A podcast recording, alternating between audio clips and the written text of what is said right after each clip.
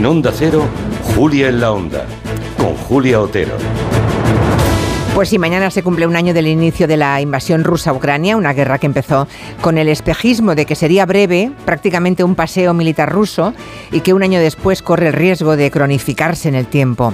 Nadie pensó, desde luego Putin no, que los ucranianos tuvieran tal determinación en defensa de su soberanía, ni tampoco que un presidente llegado del show business tuviera una actitud de resistencia y liderazgo tan determinantes para mantener firme a su nación y a todo Occidente comprometido con su defensa. Hoy vamos a dedicarle una buena parte de este programa a este aniversario. A las cuatro y media analizaremos la situación actual del conflicto con los analistas de Orden Mundial, con Blas Moreno y Fernando Arancón. En este momento, Pedro Sánchez, el presidente del gobierno, de visita en Kiev, está en efecto en rueda de prensa junto a Zelensky. Bueno, en el tiempo de gabinete vamos a reflexionar sobre la vuelta, o eso parece, a la vieja política de bloques que nos ha traído la guerra en Ucrania. Esta semana hemos escuchado declaraciones de Joe Biden diciendo que nunca ganará Putin y por otro lado a Vladimir Putin asegurando que Rusia nunca perderá esta guerra. Lo que es seguro es que mientras la geoestrategia flirtea con ese pasado de la Guerra Fría, los ucranianos ponen el territorio el dolor y los cadáveres. Haremos prospección de futuro sobre el paisaje político y económico que está provocando esta guerra, que nadie sabe cuándo ni cómo va a terminar. En Ucrania se dirime, desde luego, nuestro modelo de sociedad, ese que a Putin le parece degenerado y depravado.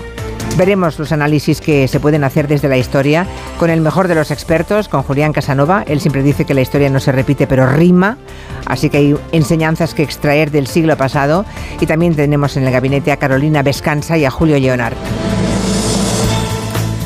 Hoy viene también la ministra de Política Territorial, también es portavoz del gobierno. Isabel Rodríguez está hoy en Barcelona, ha estado esta mañana en la Costa Brava y vendrá a este estudio a Onda Cero en Barcelona a partir de las cinco y media. Pasaremos también por la Berlinale. Allí tenemos a David Martos para hacer balance del festival, que ya está en la recta final, y también territorio quinótico para repasar la cartelera de cines y de plataformas. Cualquiera que haya visto alguna peli o alguna serie que nos quiera recomendar o prevenir para que no perdamos el tiempo, ya nos puede dejar un audio en el WhatsApp de Gelo en el 638 442 081. A las 5 de la tarde vendrán las personas físicas a sacar punta a la actualidad de la semana. Raquel Martos, Roger de Gracia y los titulares rancios de Pedro Vera. Ahora abrimos la mesa de redacción con Juanma Romero. Hola, buenas. Marina Martínez Vicens. Muy buenas. Guillem Zaragoza. ¿Qué tal? Julio Montes y su maldita hemeroteca. Buenas. Y nuestro medioambientalista de cabecera, José Luis Gallego. ¿Qué tal? Que dices que ya has visto a la primera golondrina. Así es. Anda, ¿en serio? Sí, y sigo temblando de emoción cuando la veo. Me siguen dando relámpagos, como decía García Lorca. Fíjate que no es un día muy primaveral hoy, ¿no? No, Al no, menos no. en el este, en el norte y el este te- estamos con un poco de fresquito. Ya sabes que lo que hacen primero son ellos. Ellos vienen a, a decentar el local y a ver si son capaces de atraer a las hembras a su pisito, a su nidito y decirle, fíjate que, que aseado y que niquelado que lo tengo. O sea, uno que tengo yo en casa puede estar haciendo eso, puede Y ser un macho que está... Yo creo que tu macho eso ya lo tiene superado. Sí, creo se va, que se va a quedar, me va a hacer un nido para que no pueda sacar el toldo esta- este verano. Para que no te vayas. Es capaz, ¿eh? Pero te aseguro que si me hace nido allí, no pongo el toldo. Estoy convencido de que harás todo lo posible para que, para que se quede allí. Claro, claro, claro. Yo haré todo lo posible y estoy preparando el menú adecuado. Lo que pasa es que no sé qué tipo de pajarito es y aún no sé qué darle de comer, Vamos a pero ver bueno. qué especie es antes de proceder. Bueno, 638 442 081, el teléfono que pueden usar para lo que ustedes prefieran.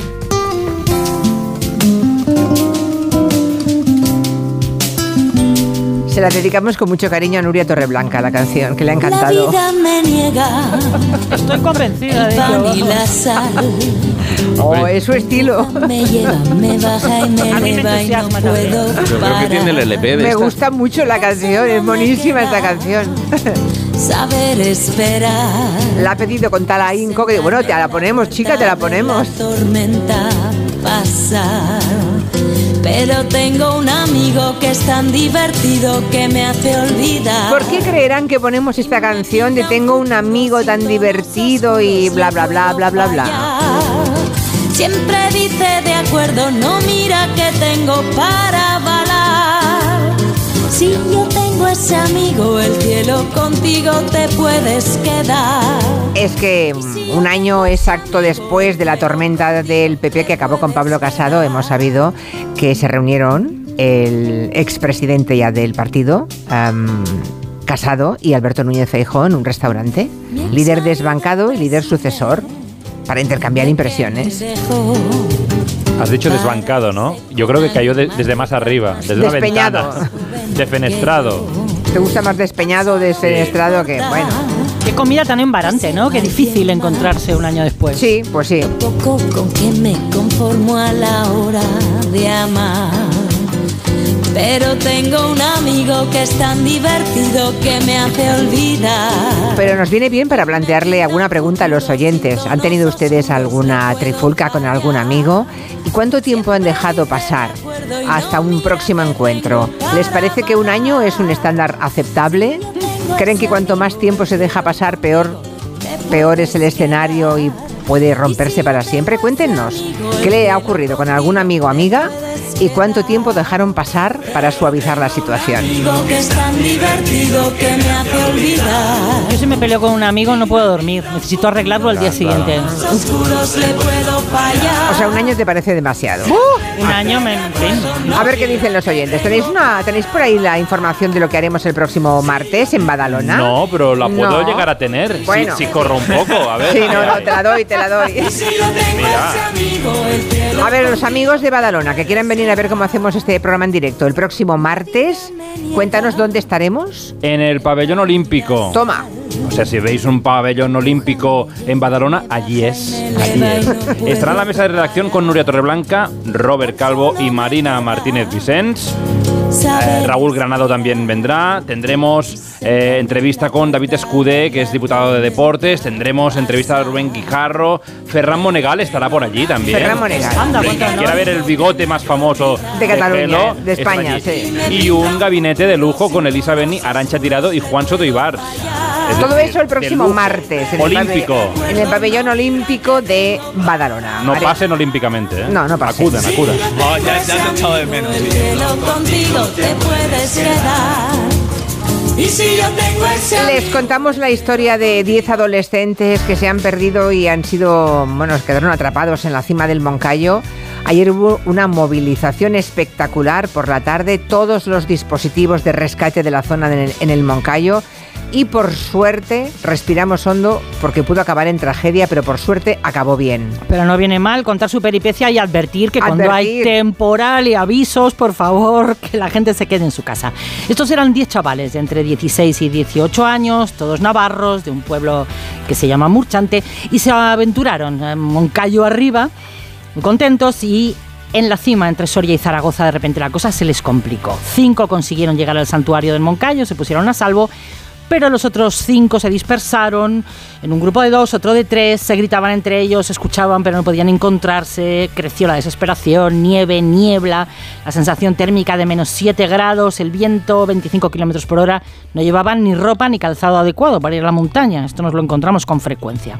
Bueno, nos contaba toda esta peripecia el teniente Baín Gutiérrez, que es el jefe del área de montaña de Jaca. que bueno, se habían adentrado en una zona con nieve en la que como mínimo eh, hay que llevar eh, una bota adecuada, un piolet y unos crampones y por supuesto saber utilizarlos. No tenían tampoco ropa de abrigo, simplemente llevaban una pequeña mochila con una gorra y una botella de agua. Claro, estas personas se vieron allí peligrar sus vidas como podría haber sido si, si el rescate se hubiera prolongado más horas. Pero fue inmediato, rescate de la Guardia Civil eh, de Soria, Aragón, Navarra, bomberos, intervención de montaña de Tarazona, un helicóptero que tuvo que darse la vuelta antes de tiempo. vino el helicóptero nuestro del cuerpo, pero claro, debido eh, al mal tiempo, a la niebla, hicieron un esfuerzo titánico por aproximar lo- todo lo que pudieron a los especialistas en montaña que habían venido aparte de los de Tarazona, del Green de Huesca para apoyarles y bueno, los tuvieron que dejar lo, más arriba que pudieron y tuvieron que pues, progresar andando, caminando con todo el material de socorro hasta, hasta estas tres personas. Nos decía el teniente Baín que lleva muchísimos rescates a sus espaldas, que si la cosa se hubiera alargado solo un poquito más, en una noche como esta de alerta meteorológica podía haber acabado el asunto en tragedia, ¿no? Por favor, que la gente vaya equipada, nociones básicas, ahora hay alerta en el norte de España. Es un buen momento, como decíamos, para pedir pre- precaución y también para recordar, a modo de advertencia, aquellas palabras del 112 a los jóvenes que hace 4 o 5 años se subieron al Angliru en vaqueros y zapatillas en plena alerta. Eh, somos mayorinos ya para saber lo que hacemos, ¿eh? Cuando subieron, eh, vamos a ver, la alerta, la alerta ya estaba dada, ¿eh? Ustedes salen con un vehículo sin cadenas, sin cadenas, cuando hay aviso de temporal de nieve. Es un 4x4 con bloqueos y con todo. Sí, 4x4, 16, sí, venga, venga, buenas noches, señor.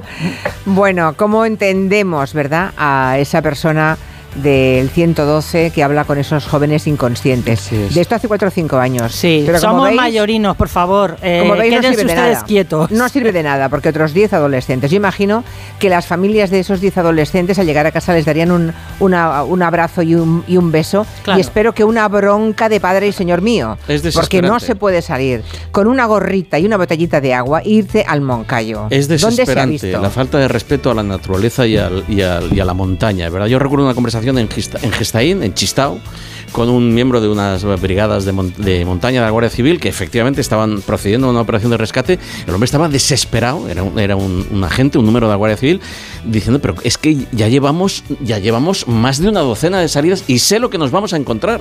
Y nos vamos a encontrar este tipo de sujetos.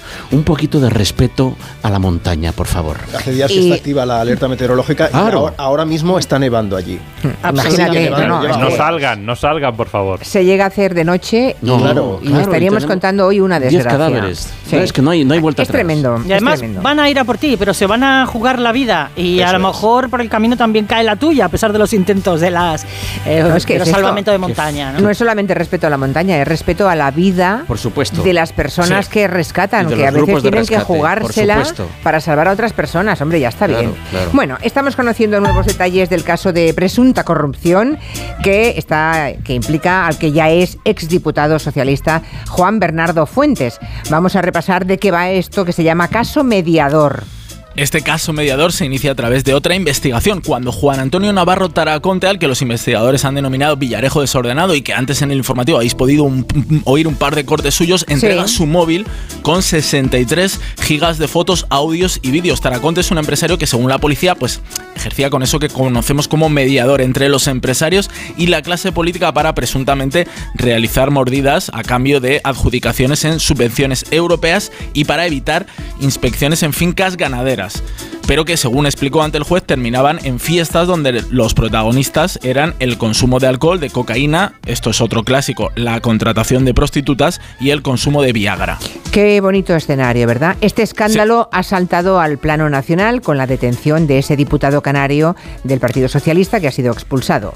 Sí, Juan Bernardo Fuentes, al que la jueza le imputa los delitos de cohecho, falsedad, blanqueo, tráfico de influencias y pertenencia a organización criminal. La semana pasada dimitía, le detenían por su implicación en el caso y este miércoles quedaba en libertad con cargos. Pachi López, portavoz del PSOE en Congreso, dice que está bien fuera del partido. Pues por lo que estamos conociendo está bien donde está, es decir, fuera del Partido Socialista y fuera del Grupo Parlamentario Socialista porque no es socialista. Estos días además están apareciendo fotografías de Juan Bernardo Fuentes recibiendo a otros implicados de, este caso en el Congreso. Sí, esto tiene pinta, Julia, que va a colear bastante. Dice el auto judicial que los llevaba al Congreso para aparentar seriedad y según la justicia las reuniones acababan con grandes fiestas en restaurantes y prostíbulos a 3.000 euros la noche. En algunos audios transcritos los implicados hablan de que tienen lo que llaman un catálogo de meretrices para elegir y aparecen frases como lo último que sabemos es follar. También piden discreción para salvaguardar la imagen del diputado socialista. Constan al menos tres encuentros en el Parlamento entre septiembre de 2020 y septiembre de 2021, el año en el que se habrían producido los hechos. Un periodo en el que Juan Bernardo Fuentes, ojo, defendía en el Congreso, por ejemplo, una proposición de lucha contra el fraude fiscal. Quiero recordar al señor Piri el refrán tan, tan popular en España, que no crea al ladrón, que son todos de su condición.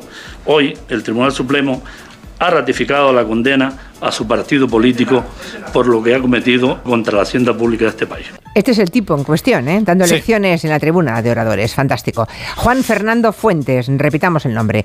El ahora exdiputado se refería a la sentencia de la trama Gürtel del Partido Popular para defender, eso lo hacía, ya lo acaban de escuchar, una iniciativa de lucha contra el fraude. Otra más. Abril de 2022, en el Congreso se debatía una iniciativa sobre las incompatibilidades para que cargos electos recibieran subvenciones. Juan Bernardo Fuentes decía esto. Se trata, en definitiva, de evitar, en lo posible, uso en beneficio propio del cargo electo de aquellas potestades que se le otorgan como consecuencia de su elección. Pues se ha, se ha cubierto de gloria este señor. No, La teoría se la sabía muy bien, pero lo que es la práctica, bueno, lo que decía Juan Bernardo Fuentes, ahora implicado en esa presunta trama de, trama de corrupción. Según la investigación, prometían a empresarios un trato especial, prometían fiestas y prostitutas para acceder a subvenciones. No me pueden dar más asco este tipo de individuos. Iniciamos el espacio de medio ambiente en compañía de Coembes, organización que nos ayuda a cuidar del planeta con el reciclaje de los envases. Eh, tenemos varias eh, noticias que comentar en la crónica de actualidad sobre medio ambiente. Tenemos por un lado el éxito de la protesta vecinal en Madrid, que ha salvado de momento, veremos por cuánto tiempo, quizá es solamente un espejismo antes de las elecciones, ya veremos. Han salvado más de mil árboles que se disponía a talar la Comunidad de Madrid. Tenemos también una aprobación de plan para unir estaciones de esquí de Astún y Formigal, pero eso dicen los ecologistas que va a destruir un valle maravilloso del Pirineo Aragonés, la Canal Roya se llama, y hablaremos de eso. Pero antes nos quieres hablar de las golondrinas, Sí, que han es- vuelto. A ver, debería- cuéntanos. Es que, vamos, yo me vais a llamar, pero yo creo que todos los telediarios y todos los informativos deberían de abrir con esta noticia. Ya están aquí. Tú vives en otro planeta, ¿no? Es, es posible. Vale. Es posible, pero Vale. se está tan a gustito en ese Ya, planeta ah, como diría vale, vale, vale. Y además, todos, todos nos lo pasamos muy bien en ese planeta, que es el planeta naturaleza, ¿eh? Y os esperan a todos. Fijaros, las primeras, la primera que he visto es de una especie que no me la esperaba, porque normalmente suelo ver a la golondrina común, a la irundo dáurica, pero la que me ha parecido es la de lichón úrbica, ¿eh? La de lichón úrbica, ya te solo está diciendo que es urbana, que es el avión común, ¿eh? Que es esta, Esta. criatura preciosa, preciosísima, muy pequeñita, se diferencia de la golondrina porque tiene la cola de pájaro. Y me dirás, ¿y de qué la tiene la golondrina? Pues la golondrina la tiene muy larga, con las dos rectrices caudales, esas de los machos tan alargadas. Esta es más pájaro, es más pajaril, con Ya. las más cortas y es blanca y negra, va vestida de frac. Yo lo que les pediría a, a- a los oyentes, si es posible, es que hagamos, les invito a que hagamos un ejercicio de ciencia ciudadana. Esto le gusta mucho a la gente de Subir Life hacerlos. Y es que, si han visto ustedes una golondrina, un avión o un vencejo, que son de estas tres, las más Sí, comunes, por favor nos lo digan. Y a ver si somos capaces de hacer un mapa de por dónde están entrando, que eso es una maravilla. Eso en los ordenadores ya sucede, ¿verdad? Somos así de frikis los ornitólogos. O sea, os comunicáis entre vosotros y en media hora ya sabéis sé- en conexión por dónde están entrando. Yo vi un amigo, un compañero que vive en Carmona, eh, y, y me dijo, ya están aquí. Y he tardado una semana en verlas en, en- en Cataluña, por lo tanto, efectivamente, se han cruzado toda, toda la Vale, península. pregunta para los oyentes. ¿Han visto una golondrina, un avión ¿O un vencejo? un vencejo? Uh, No, no si, no, si no las diferencian, ha visto usted exactamente este, fíjate qué rápido que es. Joan ya lo tenemos aquí, eh, hecho un ornitólogo. Este es el vencejo. Ahí le tenemos, ¿eh? que es un apitido de árbitro. ¿eh? Sí. Pues este es el vencejo. Vale. Este es el vencejo. Si han escuchado alguno de los tres, por favor, nos lo dicen. Y esta es la golondrina común. Ya Claro. tenemos a los tres. Esta, Vale. esta que parece, que parece Ozores. Sí. Esta es la golondrina común, ¿verdad? Vale, Ahí las bien. tenemos, a las tres. Vale, muy bien. Por aquí dice José, volviendo a la comida de Feijó con Casado. ¿Y qué comieron? ¿Navajas? en fin, sentido del humor gallego, porque José es un oyente gallego, me consta. Bueno, me consta porque lo pone, pone José, o sea, o sea, no es que yo sea perspicaz, es que él lo dice. Hay una catedrática y un estudiante de doctorado de la Universidad de Alicante que han desarrollado la primera aplicación capaz de reconocer y interpretar en tiempo real el alfabeto de la lengua de signos. Eso es, la aplicación se llama Sign for All y usa un avatar virtual para asignar, es decir, para representar en lengua de signos las palabras que se vayan tecleando sobre la marcha. Es un paso más para mejorar la inclusión en las- de las personas sordas y sus responsables son Francisco Morillas, que es el estudiante de doctorado de esta Universidad de Alicante, y Esther Martínez, a la que escuchamos ahora, que es subdirectora del Instituto Universitario de Investigación Informática. El proyecto surge en el desarrollo de una interfaz para interactuar con un sistema robótico diseñado para la asistencia y monitorización del envejecimiento activo en el domicilio. Nos dimos cuenta de que no habíamos tenido en cuenta la discapacidad auditiva que los usuarios podían sufrir. Por eso pensamos en el diseño de una aplicación que permitiera la comunicación entre oyentes y las personas que utilizan la lengua de signos en cualquier situación cotidiana, como puede ser una consulta médica o comer en un restaurante. La idea surgió a raíz de la pandemia, pues con la voluntad de usar de forma telemática eh, diferentes servicios para ayudar a personas mayores. Y a partir de ahí, pues los dos investigadores, eh, que por cierto forman parte del grupo de robótica y visión tridimensional de la universidad, pensaron, vamos a hacerla un poco más inclusiva. Ellos conocían la lengua de signos, pero no tenían formación antes de empezar el proyecto. Y ahora ya llevan todo el equipo dos años trabajando en este traductor y la intención es esto, mejorar la vida de las personas sordas, haciendo que las personas que no dominan la lengua de signos puedan entenderles. Pero lo importante, ¿qué dicen las personas que lo han probado? Las personas que han interactuado con la aplicación les ha parecido muy interesante y consideran que les puede resultar de mucha utilidad en su vida diaria. No obstante, como todavía no son muchas, estamos trabajando en ampliar la muestra de población para conocer el alcance real que la aplicación pueda tener. Bueno, Sign for All, esta aplicación funciona en español, aunque la doctora Esther Martínez nos cuenta que tienen en mente mejorarla un poco más y que tenga más funcionalidades en el futuro. La idea es seguir trabajando en la aplicación y ampliarla con vocabulario, expresiones y frases para que la comunicación sea lo más natural y fluida posible. Además, nos gustaría introducir otros idiomas para que se pudieran comunicar también en el extranjero y con personas sordas de otros países, dado que cada país tiene su propia lengua de signos. Importante también, aún no es pública, la están acabando de desarrollar, aunque lo quieren hacer ya público dentro de, de pocas semanas, muy pronto. Una pregunta que igual no sé si, si conoces la respuesta. Eh, ¿Podrían poner una persona que no tenga audición, una persona sorda? ¿Podría poner la radio ahora mismo y con este asistente virtual que le fuera traduciendo? Este funciona solamente por texto escrito. Por texto escrito. decir, sí, no, es. no es audiovisual todavía, no es momento no. sonoro. Pero no estaría mal, ¿eh? Hombre. Pues que le que- puedan poner la radio a alguien que, habitualmente no puede Claro. escucharla y que se la fueran traduciendo, pues bueno. Qué bien. Sería el siguiente Ojalá. paso. ¿por qué Interesante, interesante. Desde luego, todo lo que sea hacer la vida más fácil a personas que lo tienen más complicado, ¿no? Claro, Porque por parten con una desventaja, eh, Sí. me parece estupendo. Una pregunta para ti, Gallego. ¿Qué ha pasado? No sé. Tengo A dos ver. termómetros y no sé dónde los tengo que dejar, dónde los tengo que tirar. He ido a la farmacia, que ahí reciclo todo lo de las medicinas y me dice el farmacéutico que no. Entonces, a ver si me podéis ayudar y dónde los tengo que dejar. Venga, muchas gracias y feliz tarde. Gracias. ¿Dónde se dejan El los termómetros? El problema del termómetro si es el clásico, si es el tradicional, el de toda la vida, como bien sabéis. ¿El de mercurio? Es no, el mercurio. ya nadie tiene un termómetro Bueno, de pues eso. entonces lo vamos, bueno, los de mercurio estaban, estaban en las casas. ¿eh? Y- Sí, pero y- ya no creo. Bueno, mira, podemos preguntar si algún oyente mantiene algún alguno de mercurio. Yo tenía uno. Yo tengo, lo- yo tengo un, ¿Uno de mercurio? Uno de mercurio, Uy, yo tenía Yo uno como- guardado eh, como como oro el en paño, como una reliquia del pasado y se rompió. Yo como el crimen ha prescrito, rompí. Yo soy uno, después de los pájaros, los minerales. Me vuelven loco los minerales.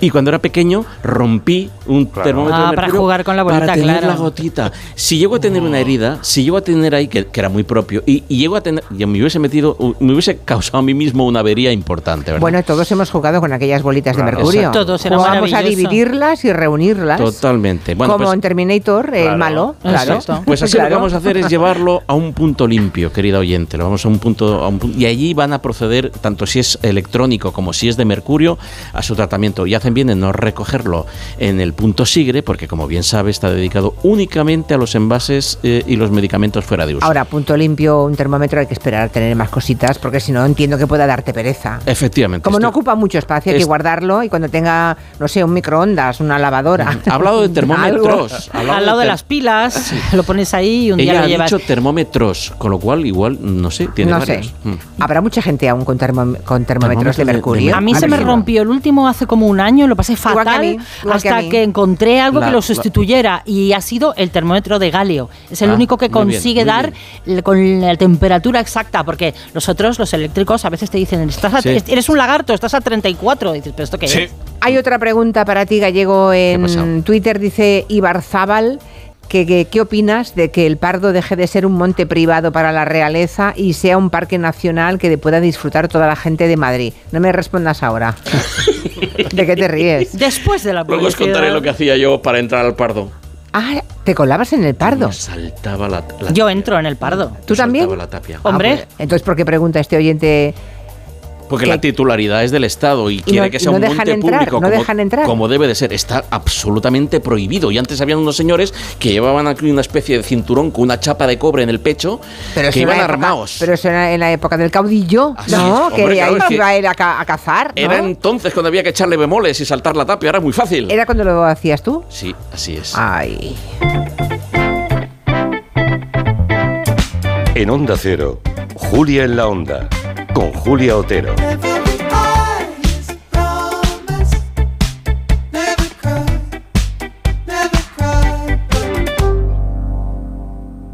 Hola, soy tu yo del futuro. Y mira lo que tengo. ¡Menudo coche! Pues lo he conseguido gracias a ti. Hay decisiones de las que no te arrepentirás. Consigue ahora tu Opel Corsa o Opel Crossland con una financiación increíble, entrega inmediata y cuatro años de garantía. Tuyo del futuro te lo agradecerá. Encuéntralo en opel.es. Dos cositas. La primera, no me dejas elegir el taller que yo quiera. La segunda, yo me voy a la mutua. Vente a la mutua y además de elegir el taller que quieras, te bajamos el precio de tus seguros, sea cual sea. Por este y muchas cosas más, vente a la mutua. Llama al 91 555 5555. 91 555 5555. Condiciones en mutua.es. Donde pongo el ojo, pongo la oferta. Dos gafas de marca con antirreflejantes por solo 89 euros. Infórmate en soloptical.com. Si tienes más de 60 años, Viajes El Corte Inglés y Club de Vacaciones te ofrecen la mejor experiencia para viajeros Silver. Circuitos, experiencias temáticas, islas, paradores. Reserva por solo 15 euros y llévate un 20% de descuento en una selección de maletas de El Corte Inglés. Reserva Club de Vacaciones en Viajes El Corte Inglés. Depresión, ansiedad, acoso escolar. Los menores de edad a veces tenemos problemas y necesitamos que nos ayuden. En Fundación ANAR están las 24 horas para escucharnos y ayudarnos a encontrar una solución, pero para seguir haciéndolo te necesitan.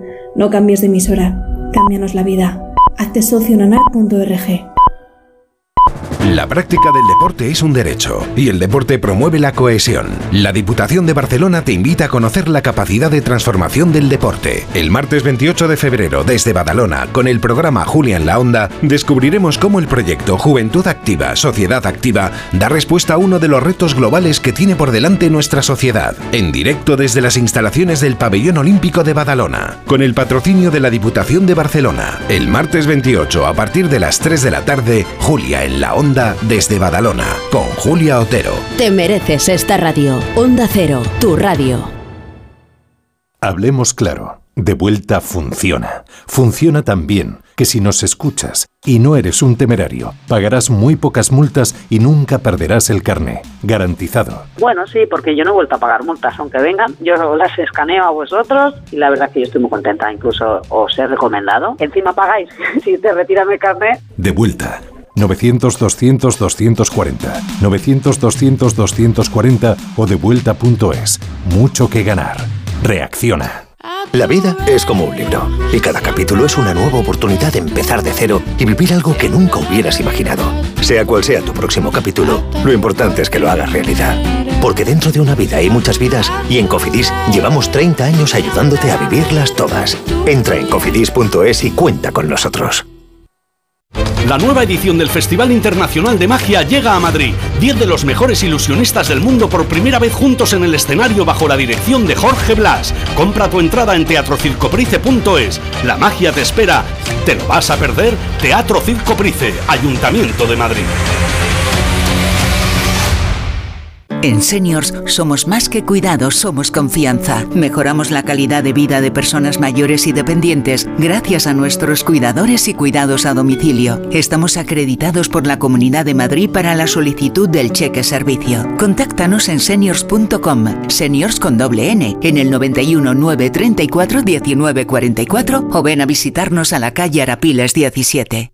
Bueno, pues en breve le damos el alta y a casa a descansar. Y no me puedo quedar, doctora. Pero si está usted como una rosa. Es que aquí dentro se está tan a gustito. Las ventanas del hospital son afán decor, ¿no? Con afán decor, ni frío, ni calor, ni ruido. El descanso que necesitas gracias a las ventanas afán decor. Con triple acristalamiento Climalit de Cristalerías Narváez. ¿Comprarías una prótesis de cadera por internet? ¿Y dejarías que te la colocara alguien que no sea médico? No, ¿verdad? Entonces, ¿por qué compras la ortodoncia, el blanqueamiento dental o la férula de descarga si los tratamientos bucodentales son complejos y han de ser personalizados? Consulta con un dentista de tu confianza. Pon la salud de tu boca en buenas manos. Colegio de Odontólogos y Estomatólogos de Madrid. Solucionesconhipoteca.com. Préstamos desde 10.000 hasta 3 millones de euros. ¿Necesita liquidez? ¿Necesita dinero hasta la venta de su casa? ¿Necesita un préstamo para cancelar deudas o un embargo? Solucionesconhipoteca.com. 91 639 9407. Préstamos desde 10.000 hasta 3 millones de euros. Solucionesconhipoteca.com. Grupos Eneas. Big Mac Silvio Coslada. Sí, dígame. Quiero que vengan rápido. Acaba de empezar el partido y mi marido quiere gritar como siempre por la ventana. Señora, llame a la policía. Nosotros no podemos ayudarle. Sí, sí, es con vosotros. Es que no se le abre la ventana. Big Mac Silvio Coslada Torrejón cambia tus ventanas. Llama ya al 616 52 1016 o entra en silviumateriales.com. Si te preocupas de buscar el mejor colegio para tus hijos y los mejores especialistas para tu salud, ¿por qué dejas la compra-venta de tu vivienda en manos de la suerte? Confía en Vivienda 2. Entra en vivienda2.com, la empresa inmobiliaria mejor valorada por los usuarios de Google. Con los ojos cerrados, vivienda 2. El 2 con número. Radioteléfono Taxi, ahora con precio máximo garantizado. Llámanos al 91 547 8200 o descarga Pide Taxi. Más información en rttm.es.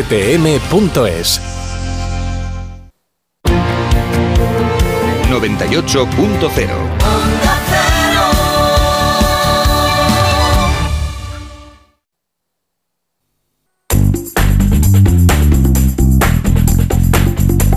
Nos informa un oyente que desde Aznalcázar, en la provincia de Sevilla, ya han divisado una golondrina. La golondrina, ¿eh? La Yo he visto una, rústica. no sé Bien. cuál de ellas, pero esta mañana ya la he visto. Muy bien, muy bien. Hay más amigos que han visto golondrinas o aviones. A ver, o Yo he visto avión rockero, ¿Avión pero rockero? avión común, golondrina común, toda- ni vencejo todavía no. Aquí en la parte de Cataluña, Castelldefels, Gavà, Viladecans, todo por aquí. De momento aún no he visto ninguno y miro todo el día al cielo. Le puede decir a Gallego, en Almendralejo hoy, cuando iba camino de donde tenía aparcado el camión esta mañana, los aviadores común o no sé cómo se llaman, estaban en los nidos, estaban, tenían un jaleo montado estupendo.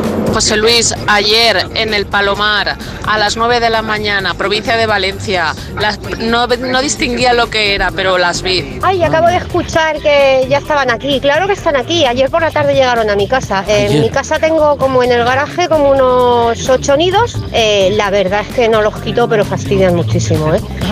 Y en el porche tengo también tres o cuatro. Mm, y ayer por la tarde fue la primera vez que las vi. Llegaron ayer. Que yo vivo en Andorra la Bella y hace cosa de una semana aproximadamente empecé a ver una. ¿Qué me dices? Y ahora ya veo dos o tres que andan ya jugando, supongo que ya empiezan a hacer el ronroneo para hacer pareja y me encanta, soy una enamorada de, los, de las aves, de los pájaros y me encantan de verdad.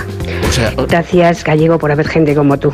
Ay, qué bonito. Pero os dais cuenta de Sí. que el invento que es esto de la radio. Esto de la radio, si no existiese, habría que inventarlo. Sí, o sea, eh, viva Marconi, este hombre hay que poner una estatua en cada, en cada pueblo. Es una idea, inventarse la radio. sí. Avión maravilla. rockero. Creo que hay gente que la está inventando con No, los no, no, podcasts. no, el avión rockero es que aquí ya vamos para nota. Eso, y y un día os hablaré de él. Es otro que, como su nombre indica, cría ahí en los roquedos, en los agujeritos, pero en Andorra la Bella, fíjate. Y Muy a- ayer. muy arriba ya. Y ayer, ayer mismo en Valencia. Es decir, Mm. que eh, estamos ahí, estamos en la pomada, las tenemos aquí. Tenemos entre el homenaje y la descripción de los lugares por los que han sido ya, por los que han pasado y han sido vistas golondrinas, había aviones y demás. Bien. Tenemos otro tema que es el tema del termómetro de mercurio. Ah. Muchísimos oyentes mantienen todavía como recuerdo y vestigio, pero cuidado como oro en paño, los termómetros de mercurio. Y todo el mundo está de acuerdo en que aquello era una manera fantástica de tomarse la temperatura y no lo de ahora, que es una mierda. Y una Lo cosa- Estoy leyendo literalmente, o sea, están todos viva el mercurio. de verdad que yo estaba desesperada hasta que Anne me lo dijo. Termómetro de galio. Y antes del termómetro, vuestra madre nos ponía un poquito de. de un, era. ¿De qué, de qué tipo de, de geranio?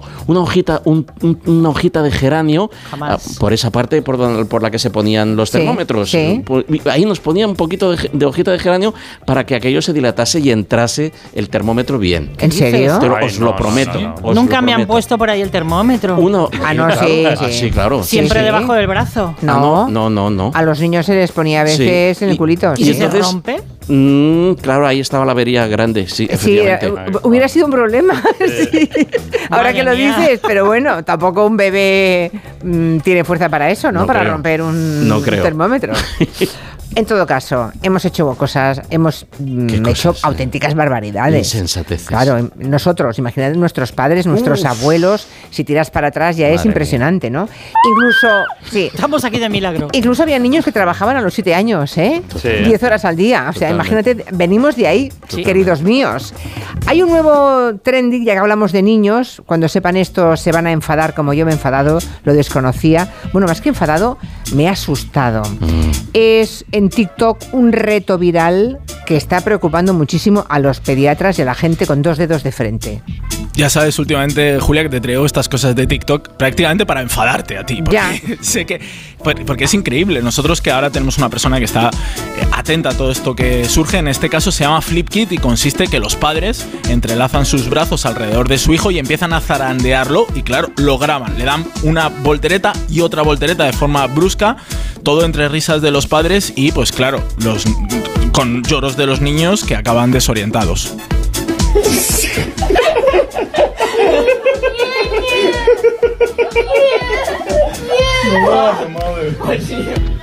Bueno, a alguien le puede parecer gracioso, a mí me resulta insoportable, eh, además es muy peligroso, porque en esta plataforma china creo que eh, está llena, yo no lo he visto, no pierdo el tiempo en esto, pero me cuentas, me cuentas desde maldita.es que TikTok está repleta de estos vídeos de padres zarandeando a bebés. Sí, sí, ahora os mando al chat uno, uno de, los, de los ejemplos para que veáis exactamente cómo es el vídeo y si quiere eh, Eulalia colgarlo para que lo vea la gente. Es muy peligroso porque puede provocar el- lo que se llama el síndrome del bebé sacudido, que también se conoce como traumatismo craneal por maltrato, que ocurre al sacudir violentamente a un niño. ¿no? En esos vídeos eh, se ven al parecer movimientos muy bruscos, ¿no? Y que miran de coger al niño de sorpresa para que se desoriente todavía más. Sí, la cabeza del bebé es mucho más grande que su cuerpo y nos dicen los expertos que puede provocar la destrucción de las células cerebrales del niño impidiendo que reciba suficiente oxígeno. Si estos zarandeos son leves pero se repiten, puede influir en el retraso del inicio del lenguaje, suponer problemas del aprendizaje o motores o incluso causar parálisis cerebral. Bueno, y llegado según qué extremos, incluso podría morir el niño. Sí, precisamente esto es lo que ha llevado a diferentes expertos en salud a alertar en la misma plataforma sobre el peligro de este reto viral en TikTok. José Ángel Eras es enfermero y TikToker. Por favor, no hagáis esto. Al final, las estructuras de los pequeños todavía no están del todo maduras y el cerebro puede empezar a chocar contra el cráneo, produciéndose daños neurológicos permanentes e incluso el fallecimiento.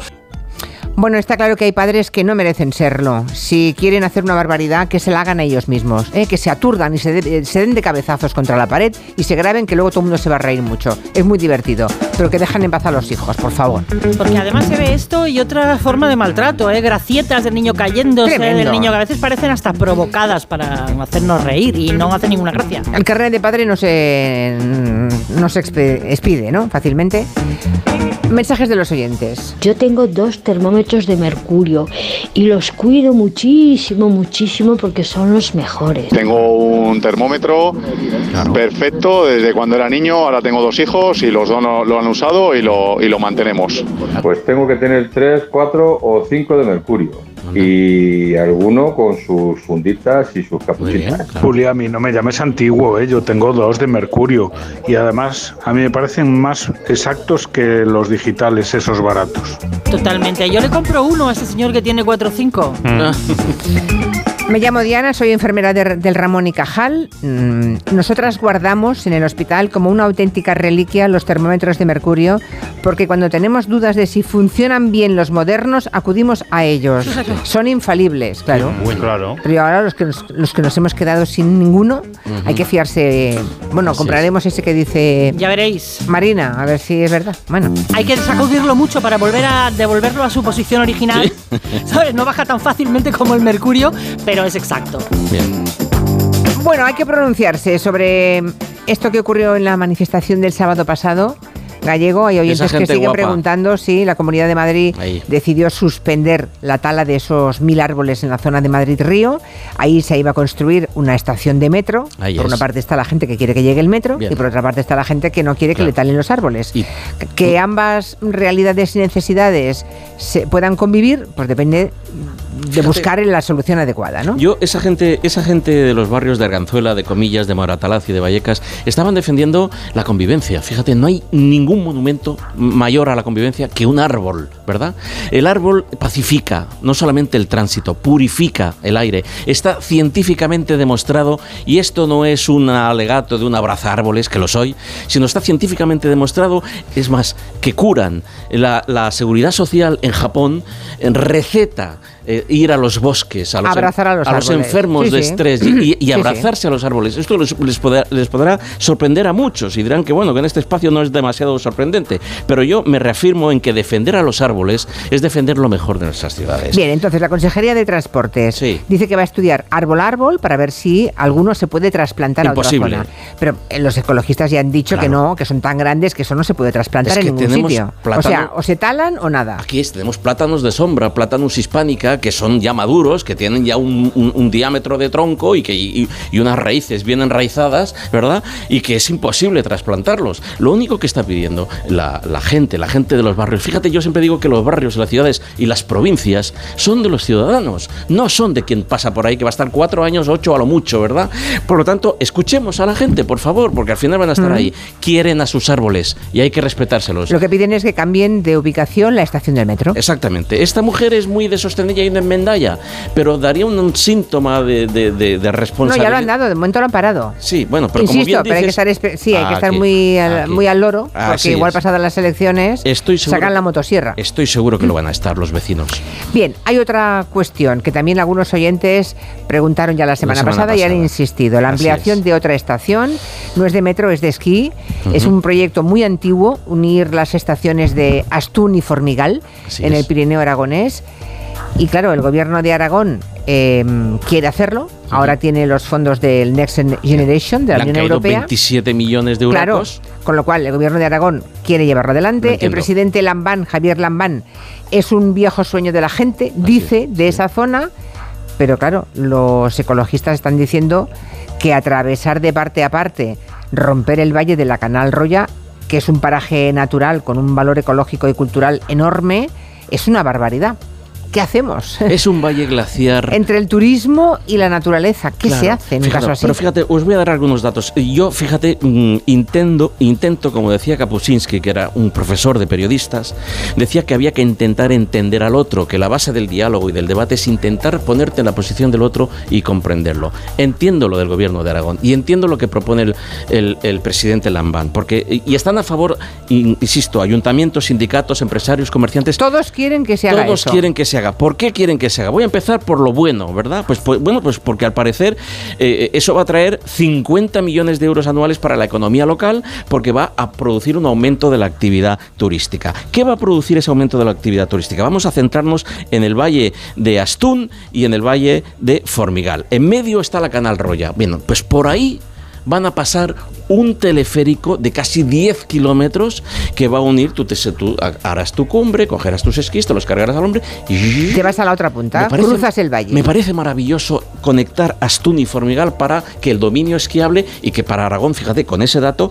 Aragón se convertiría en la comunidad más importante, no solamente eh, en España, dejando muy atrás a Vaqueira y a Sierra Nevada, sino 10 de los dominios esquiables más importantes del mundo, uno de los 10 estaría ahí. Y eso estaría en rampa de salida para eh, ser candidatos a unas Olimpiadas y a unos Juegos de Invierno. Todo cuadra, todo está muy bien. Pero ¿y la Canal Roya? Y ese monumento, y esa maravilla, fíjate, se me, se me está poniendo- porque es un lugar inaccesible a- a- al, al sonido, al ruido, a la contaminación. Es el único paraíso. Si me dijeses en todo el Pirineo Aragonés, márcame en fluorescente una cosa que hay que tocar, que es una capilla sixtina de la naturaleza. Te lo aseguro que me pondrías la Canal Roya. Eh, tiene ecosistemas prístinos, Ya. prístinos, que nadie ha puesto ahí el pie. Y O sea, hay, zonas, hay zonas vírgenes que no, nadie ha llegado hasta allí. Así es. El, el- Bueno. el presidente dice que se va a hacer con, con- con mucho cuidado. No solamente los grupos ecologistas. Como bien sabéis, en el gobierno de Aragón está gobernando un cuatripartito. Ahí está el PSOE y el Partido Aragonés a favor. La Junta y Unidas Podemos en contra. No hagan números, pónganse qué de acuerdo. Porque lo- además, a todo esto, ya con esto acabo, el Observatorio Pirenaico de Cambio Climático, a los que conozco bien, son gente muy seria. Ahí está Martínez de Pisón, por ejemplo, que es que es como decir eh, el, el mayor sabio, el mayor pirineísta del mundo, está demostrado que dentro de 50 años, en los dominios esquiables de 2000, 2100 metros, apenas habrá nieve. Nunca No sea que hagamos una obra que dentro de 50 años o 100 años no sirva para nada. Como en, como en este caso, señor Lambán, estamos hablando de pan para hoy y hambre para mañana. Y la Canal Roya va a quedar destrozada. Bueno, ahí dejamos con sus pros y sus contras. Espero pero no les arriendo la ganancia a quien tenga que decidir, ¿eh? Favor, Muy complicado. sí, muy complicado. Un mensaje. Lo del geranio, geranio o el marbellón, aquí yo soy de Córdoba y se hacía a los niños chiquitos, se, se- el rabito de la- del geranio se mojaba en aceite y se le ponía en el culete, sobre todo cuando estaban estreñidos y no podían hacer caca bien. Entonces se le metía el rabito de, del geranio, del marbellón, con aceitito. Ah, bueno. Se le ponía y ya al notar el bebé eso ahí empezaba a empujar y entonces tarde o temprano hacía caca. Yo lo recuerdo antiestreñimiento. Gallego, buenas tardes. Que el geranio se les ponía a los niños pequeños, a los bebés, cuando eran recién nacidos, sobre todo cuando iban estreñidos. Mm, No, no tiene nada que ver con la fiebre, por lo menos aquí en mi pueblo y alrededores. Bueno, lo que, lo que es curioso es Toda que de dos comunidades diferentes nos llega la misma información. Mira, O mi sea, pediatra, ¿eh? de las primeras cosas que me dijo la pediatra Mm. fue, no se te ocurra si las niñas están estreñidas, meterles nada, ninguna ramita ni nada como a veces nos aconsejan las abuelas. Jamás. O sea, pero mm, tajantemente prohibido. Oye, pues yo, pues, mi madre a mí me ponía y estoy Bueno, porque es peligroso. ¿Tú No, no, no. Si Ya. está estreñido, se consulta con el pediatra que te dirá que le pongas un supositorio en todo caso, pero jamás meter nada A por mí me parece mucho mejor poner un poquito de aceite de oliva, igual no con la ramita de... Ramitas cero. Con la ramita no, pero igual con el dedito. Tiene razón, Marina, está muy, está muy acertada. que Yo te digo lo que me dijo la jefa Sí, sí, de sí. pediatría de la Fundación Jiménez Díaz Hospital Sí, lo que, no quiere, lo que no Universitario, quiere ¿eh? decir que la humanidad durante miles de Ay. años y siglos haya buscado la forma de solventar problemas. Seguro, pero Porque no algún teníamos un efecto- pediatra a cinco minutos. Algún efecto secundario habrá habido. Que como hoy tenemos otras cosas, por favor. Pero los remedios naturales y la botica rural me parece maravilloso. Estos minutos de radio están siendo deliciosos. Lo sospechábamos, pero ahora tenemos un estudio que lo confirma. Resulta que más de la mitad de los españoles, cuando estamos viendo la tele, además estamos con el móvil. Sí, son datos de un estudio de la consultora Barlovento Comunicación. No sorprende a nadie. ¿eh? Hay más cifras. Por ejemplo, solo un tercio de los españoles afirma no realizar otra actividad simultáneamente mientras mira la tele. Y por franjas de edad, los menores de 34 años son los que más simultanean el televisor con otros dispositivos móviles. Hablamos de 3 de cada 4 de esos jóvenes que utilizan el móvil mientras ve la tele. José Manuel Eleta Carrascal es adjunto a la dirección de Barlovento Comunicación. Evidentemente el dispositivo móvil es el que más comparte mientras se ve la televisión, pero en algunos casos también la gente está con el ordenador navegando o trabajando, cerca de casi del 20%, con la tablet también en torno al 18% y en mucho menor proporción, lógicamente, el tema de la radio a la que hay que prestarle mucha más atención y simultanearlo con la tele es, es complicado, ¿no? Sí, amigos, hay gente que mira la tele y a la vez escucha la radio. No sé cómo lo, hacen, es complicado, pero poderse se puede. ¿Qué pasa? Pues que ese uso compartido del móvil y la tele lo conocen bien los programadores y por eso cada vez más en los shows de televisión pues eh, se apela a ese espectador multipantalla con encuestas en redes sociales, eh, se publican los tweets más divertidos, En etcétera. todo caso, hay que separar de ese 50% quién lo está haciendo específicamente porque está interactuando con un programa que está viendo en directo. O sea, que no necesariamente este uso del móvil es ajeno al formato que se está emitiendo simultáneamente. De hecho, dentro de las estrategias de televisión, especialmente en realities, programas en directo, magazines, etcétera, ya se cuidan para que se esté permanentemente bombardeando en emisión el, el que existe la posibilidad de interactuar con la parte de Twitter o con la parte de redes sociales, etcétera, etcétera, ¿no? Y luego hay programas de televisión que ya ya es imposible ver sin el teléfono móvil en la mano. Hablamos de programas como Benidorm Fest, Eurovisión o Operación Triunfo que no tienen sentido ya sin las redes sociales. Ya, ya, ya. A mí sí que me sorprende la encuesta porque me parece que es mucha más la gente que ve la tele y a la Más de la mitad. Pero te parecen pocos. Me parecen pocos. Yo creo que 50 no hay nadie que solo vea la tele. Ya no existe. Bueno, hecho, por hay quien- edad, sí. eh. Hay, hay segmento ve- de población muy Hay amplio. gente de muchas edades, Sí. Marina. Hay quien ve series también y se ponen de acuerdo varios amigos en un grupo y dicen, lo ponemos ahora para ir comentando. Claro. Fíjate. Eso es lo positivo Sí. también. Los bomberos de Gijón consiguieron ayer por la tarde liberar a una criatura de 7 años que tenía la mano metida, bueno, atrapada en el ascensor de su casa. Sí, porque montó Angustia. sola, iba a clase de piano, el abuelo la esperaba abajo, con las prisas, la niña bajó sola y eh, cuando iba a salir ya del, ascensor, se agachó a recoger algo que se le había caído y se quedó, se quedó la mano enganchada, ¿no? Empezó a gritar y fue llegando allí policía, bomberos, vecindario, médicos de urgencia, todo el mundo hasta que finalmente consiguieron desmontar la, la puerta del ascensor entera, pero estuvieron trabajando una hora para lograrlo y desatascaron a la niña que tuvo que acabar en el hospital porque se hizo una herida profunda en un dedo, pero no pasó nada más. Cuidado con los niños solos en los ascensores. Antonio Novillo es sargento bombero, instructor de la Asociación Profesional de, de Bomberos y nos dice que eh, tienen un- incluso un protocolo especial cuando los salvamentos son de niños. tratar de tranquilizarle lo antes posible. En algunas dotaciones llevamos incluso peluches, algún juguete para que el menor pues entretenerle y distraerle de las acciones que estamos haciendo. Y sobre todo lo que utilizamos son herramientas, unas herramientas, unos cojientes neumáticos que lo que hacen es separar la estructura donde esté atrapado el miembro del menor de forma muy gradual y muy segura para poder abrir hueco y extraerla. Y unos auriculares que anulaban el, el sonido exterior le pusieron también para que soportara, ¿no? Descuidos en ascensores eh, hay muchos, son peliagudos. Escuchad, por ejemplo, este rescate con alguien que iba con su perro que nos cuenta Antonio. pues entraba una persona con su perro al ascensor con una correa extensible, eh, entró la persona y el perro se quedó fuera. Se activó el ascensor, cuando llegamos nosotros el perro pobrecito estaba como colgando del techo el perro, ¿no? En la planta, en la planta de portal y bueno, menos mal que llegamos rápido, pudimos cortar la correa y, y rescatarle, pero estaba sufriendo ya bastante el pobrecillo. Sí, sí, hay que- los que mm, tenemos perro tenemos que ir con mucho cuidado cuando entramos en el ascensor, es tener muy claro que el perro entra o sale al mismo tiempo que nosotros, porque se cierra la puerta y empieza a subir y bajar el ascensor. Y, La angustia es, claro. y es tre- bueno, Es tremenda no angustia y la muerte segura del animal, ¿eh? Correa en este caso no, pero podría ser. Eh, bueno, mm, veo entre los oyentes mucha disquisición sobre el tema mercurio y termómetros y es curioso porque es verdad que están prohibidos en toda la Unión Europea y resulta que hay oyentes que los compran vía internet porque en, en China obviamente no están prohibidos y la gente que tiene a día de hoy un, un termómetro de mercurio los compra a través de internet y se lo traen de China.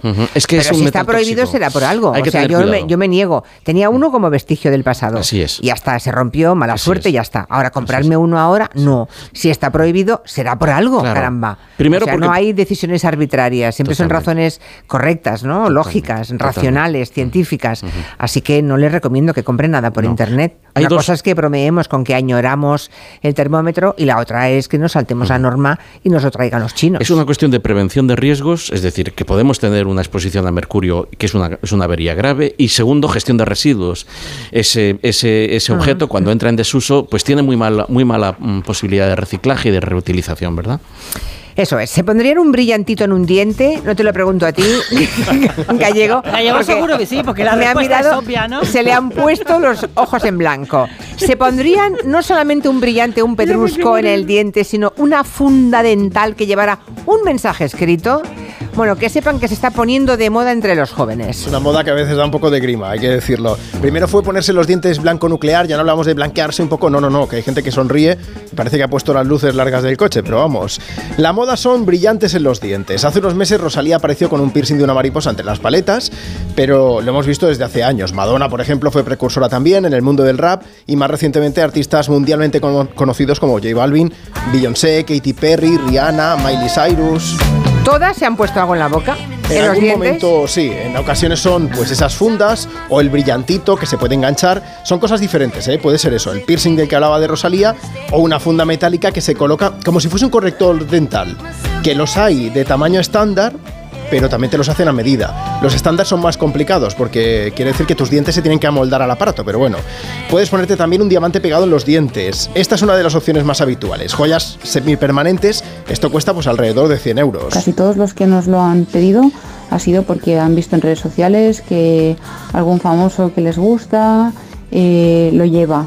Nosotros siempre lo que hacemos es explicarle al paciente los riesgos que conlleva hacer este tipo de tratamientos. Miriam Royano es odontóloga y bueno, nos hablaba de eso de al final ¿en qué consiste esto? Es odontóloga y está disimulando, porque si dijera lo que piensa. Eh, bueno, nos ha contado de hecho cuáles son los riesgos. Los dos principales problemas que podemos encontrarnos a la hora de colocar una joya dental o de utilizarla sería, en primer lugar, que hemos de pulir una parte de esmalte que está completamente sano y este esmalte lo que nos está ofreciendo es protección al diente y en segundo lugar es que la joya colocada acumula a su alrededor restos de comida, placa bacteriana y en un corto plazo puede llegar a producir una caries en una pieza que realmente estaba perfecta y completamente sana. Julia, decías que qué es lo que piensa. Pues eh, cuando ha ido alguien a preguntarle que si se pondría, qué podría hacer, eh, directamente me cuenta que todas las personas que le han preguntado no se lo han acabado poniendo, precisamente por Porque le ha contado la verdad. Claro, Está disuadido, claro. bueno, la moda no es algo nuevo, ¿eh? que, tenemos ejemplos de que se usaban en la antigüedad, en diferentes culturas por todo el planeta, desde los mayas, los etruscos, Tontos en hemos la cultura sido mesopotámica. Hay quien se incrusta el brillante con cirugía, ya no hablamos de pegárselo por fuera. Y el sumum de todo esto es que tengo que mencionarlo. Hace unos años eh, tiene nombre y apellido. Se llama Saimir Basil Woods. Es un rapero conocido como Lil Uzi Vert que se incrustó un enorme diamante rosa en la frente. Un pedrolo de 10 quilates, no es broma, valorado en 20 millones de euros. Oh. Nos extinguimos. ¿Sabéis qué es Ah. lo mejor? Eh, eh, bueno, estuvo Estoy haciendo viendo la un concierto- fotografía. Sí. sí. Madre mía. ¿Y qué le pasó con ese pedrusco clavado dentro, ¿Este dices que incrustado canta? en la ¿Este frente? canta? Eh, canta, sí, es rapero. Estaba en un concierto y él decidió lanzarse al público y alguien se lo arrancó de la frente. No se lo robó, lo pudo, lo pudo recuperar y ahora se ha puesto uno que no es el original. No. Despedimos a los amigos de Coembes. Bien. Estás en casa y te llega el paquete que tanto estabas esperando. Después reciclas la caja de cartón en el contenedor azul para que se convierta en el libro que alguien lee mientras recoge el paquete que tanto estaba esperando. En la economía circular, recicla siempre el papel y el cartón en el contenedor azul para que el mundo no deje de girar. Ecoembes. Reduce, reutiliza, recicla. Estamos acabando el tiempo de medio ambiente y de la mesa de redacción. ¿Qué decías, Gallego? Que mi amigo Udal Carbonell siempre dice que de, de Atapuerca hacia aquí cuesta abajo. Ya. vale, pues va a ser eso. Tenía que decirte algo y ahora se me ha ido de la cabeza. Tenía Anda. algo pendiente aquí. Ah, no, era David Martos el que tenía algo que contar. ¿Qué ha pasado? Que a él también eh, se le rompió un termómetro. ¿Dónde, David Martos? Hola, buenas tardes. En la boca era de jardín y lo rompí con los dientes y escupí bolitas plateadas durante un rato. Sí. En la boca, peligro, paseándose el mercurio. así, mía. así ha salido, Estoy vivo de claro. milagro. Ya, ya, ya. Bueno, en breve abrimos el territorio quinótico desde Berlín, porque allí sigue el festival hasta ahora mismo. Adiós, Montes, hasta mañana. Hasta mañana. Adiós, adiós. Noticias. Son las 4 de la tarde, las 3 en Canarias. Noticias en Onda Cero. Buenas tardes. Comparecencia conjunta de Pedro Sánchez y de Volodymyr Zelensky en el marco de la visita a Ucrania del presidente español. Ha hecho llegar a su homólogo ucraniano el compromiso de nuestro país por seguir defendiendo a Ucrania en su lucha legítima contra Rusia. Y avanza Sánchez que no serán seis, sino diez tanques Leopard los que España enviará a Zelensky. Arancha Martín. Nosotros os apoyamos, vamos a ayudarte, querido Volodymyr, ha dicho el presidente Sánchez en su comparecencia conjunta. Y en términos contantes, se traduce, por ejemplo, en el envío de alguno de los carros de combate que Ucrania ha pedido y que se intentará que lleguen, en el caso de España, a 10. Vamos a eh, enviar eh, seis eh, Leopard 2 A4. Eh, nuestra intención es durante las próximas eh, semanas y meses ver si podemos escalar a un total de 10, es decir, pasar de 6 a 10 y eh, evidentemente también ayudar a eh, los soldados ucranianos a formarse en el uso y en el manejo de estos eh, eh, tanques Leopard. Respecto a la petición ucraniana de contar con cazas, Sánchez no se niega, pero apunta que es un asunto que hay que hablar entre los aliados. El presidente Sánchez, que realiza este viaje entre las críticas de sus ministros de Podemos a la posición española ante la guerra de Ucrania, ha afirmado en Kiev que desde España, la Unión Europea o la OTAN, lo que se está defendiendo es a un pueblo agredido de su agresor. Y eso, ha concluido, no puede, no puede permitirse equidistancias. Caso mediador, entrevista exclusiva de Onda Cero Canarias con el llamado mediador de de la presunta trama corrupta que ha salpicado al exdiputado del PSOE, Juan Bernardo Fuentes. En conversación con Onda Cero, Marco Antonio Navarro Tacoronte, que ha dado nombre a la operación, ha confirmado que se encargaba de gestionar los contactos entre el ya diputado socialista y los empresarios a los que se cobraban las mordidas. Empresarios ganaderos o del mundo de la alimentación que necesitaban acelerar expedientes para cobrar subvenciones o solucionar problemas con la inspección. Me llama el señor Teisén, me cuenta que hay un expediente atascado de cierta empresa ganadera y que si yo puedo intervenir en Madrid a favor de ella. Bueno, me pasa el expediente, nos reunimos en el hotel escuela, lo hablamos, lo, me cuenta de qué va la historia. ¿Y en Madrid el contacto eh, con quién es? Con el diputado del Congreso, don Juan Bernardo Fuentes Curbelo. Llamo a Juan Bernardo, le comento que va la historia y se empiezan a llevar ciertas conversaciones, ¿vale? Ciertas conversaciones. Es un diputado simple y raso. Ese señor estaba en la Comisión de Hacienda y en varias comisiones del Congreso. El teléfono de atención a la conducta suicida que funciona desde mayo de 2022 ha recibido 93.000 llamadas desde entonces. De ellas, el 30% eran de menores de 30 años. Belén Gómez del Pino. Un dato que ha revelado hoy la ministra de Sanidad, Carolina Darias, y que confirma lo ya apuntado por la Fundación ANAR, que en su último informe recogía que los intentos de suicidio en jóvenes se han multiplicado por 25 en la última década y mantienen ahora mismo las tasas más altas de la historia. El teléfono 024 ha recibido nueve meses 93.000 llamadas, de las que más de 3.000 se han derivado al 112 y se han evitado más de 2.000 suicidios en curso o con riesgo inminente. La investigación provisional del naufragio del Vila de Pitanso concluye que había más tripulantes de los permitidos, un extremo que la, la armadora negó. Las familias acogen con prudencia las conclusiones y siguen pidiendo bajar al pecio. Redacción en Pontevedra, Juan de Sola.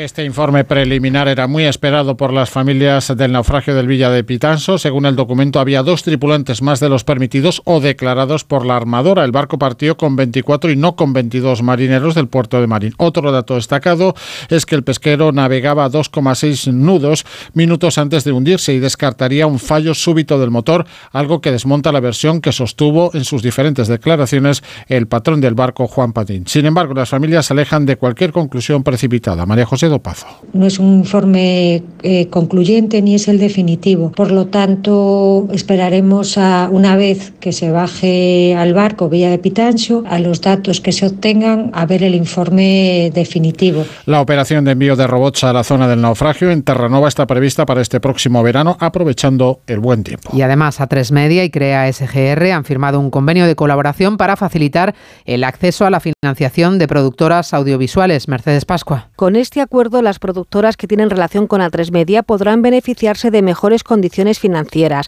Crea SGR es la única sociedad de garantía recíproca nacional especializada en las industrias culturales y de entretenimiento. Crea SGR ha formalizado con A3 Media 37 operaciones con 22 empresas por un importe superior a los 21 millones de euros. Entre las producciones financiadas por Crea SGR figuran Padre No hay más que uno, Las leyes de la frontera o El internado. El deporte con Oscar Conde. Barcelona y Sevilla buscan hoy la clasificación para octavos de final de la Liga Europa. A las 7 menos cuarto los hispalenses juegan en campo del PSV con la cómoda renta del 3-0 logrado en el Pizjuán, mientras que a las 9, con las bajas de Pedri, Gavi, Dembélé, los azulgranas visitan al Manchester United tras empatar a dos hace una semana en la ida. Ya mañana se abre una nueva jornada de Liga con el Elche Betis, jornada cuya cita más destacada será el derby del sábado entre Real Madrid y Atlético para el que Ancelotti tiene dos bajas importantes. Alberto Pereiro. ¿Qué tal, Oscar? Buenas tardes. Una lesión en el bíceps femoral derecho va a dejar a David Álava prácticamente un mes fuera en los terrenos de juego después de lesionarse en los primeros 20 minutos del partido de Anfield el otro día frente al Liverpool. Así que Nacho tendrá jugar mucho, tendrá que jugar mucho el lateral izquierdo y eh, Rodrigo es un pequeño desgarro en el glúteo, le va a tener 10 días de baja, por lo que se va a perder el partido frente al Atlético de Madrid y posiblemente también el partido frente al Fútbol Club Barcelona la semana que viene el jueves en Copa. Recuperado Chouameni, a Mendy le quedan más o menos dos semanas, también recuperado Mariano, así que dos bajas confirmadas para el derby, tanto David Álava como Rodrigo Además, la Liga ha denunciado el presunto amaño del partido de Copa del Rey de la pasada temporada entre Huracán Melilla y Levante, que acabó con victoria de los valencianos por 8 a 0. Se investigan apuestas al número de goles en el entorno del equipo melillense. No está siendo objeto de investigación un Levante que ha emitido un comunicado en el que asegura que es totalmente ajeno a estos hechos. Y en Fórmula 1, pendientes hasta ahora de la sesión vespertina de los tres de, test de pretemporada de Bahrein, en los que Fernando Alonso, pese a comenzar con problemas en el suelo de su Aston Martin, está marcando ahora mismo el sexto mejor tiempo del día. Hasta ahora, el mejor registro de la jornada sigue siendo logrado esta mañana por Verstappen, seguido del español Carlos Sainz. Actualizamos toda la información en una hora, a las 5, las 4 en Canarias. Este jueves disfruta de la Europa League en Radio Estadio. Desde las seis y media de la tarde, en la web y en la app, el fútbol español busca el pleno.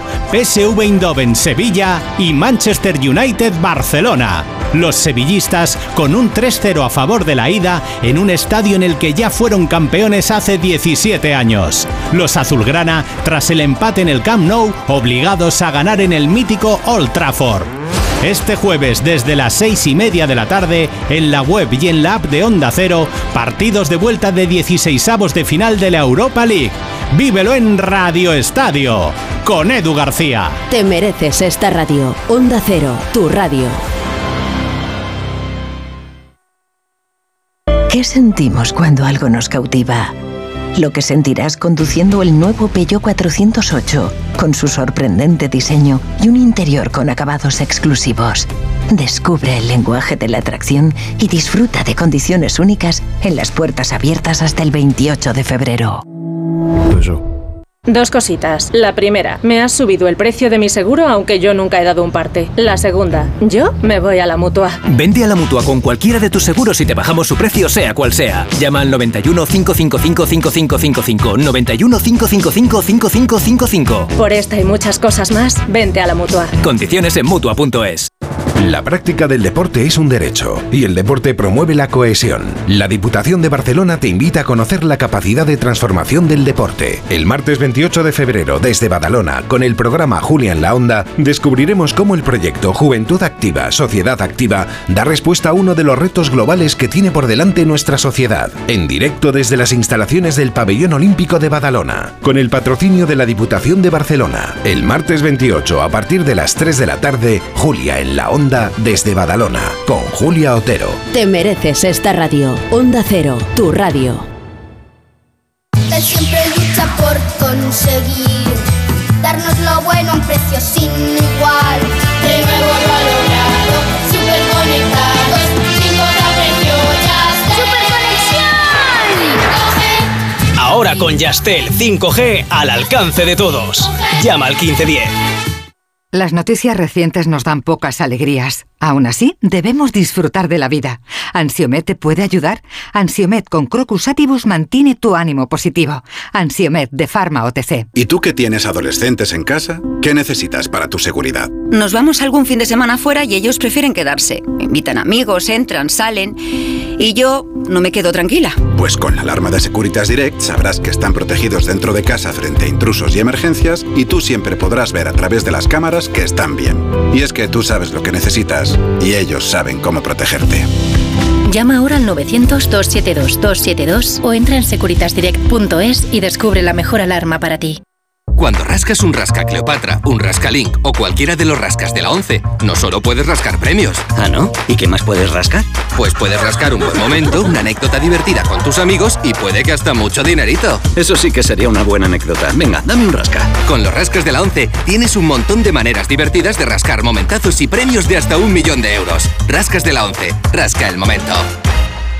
A todos los que jugáis a la 11, bien jugado. Juega responsablemente y solo si eres mayor de edad. Donde pongo el ojo, pongo la oferta.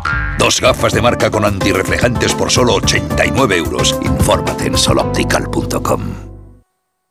¿Comprarías una prótesis de cadera por internet y dejarías que te la colocara alguien que no sea médico? No, ¿verdad? Entonces, ¿por qué compras la ortodoncia, el blanqueamiento dental o la férula de descarga si los tratamientos bucodentales son complejos y han de ser personalizados? Consulta con un dentista de tu confianza. Pon la salud de tu boca en buenas manos. Colegio de Odontólogos y Estomatólogos de Madrid.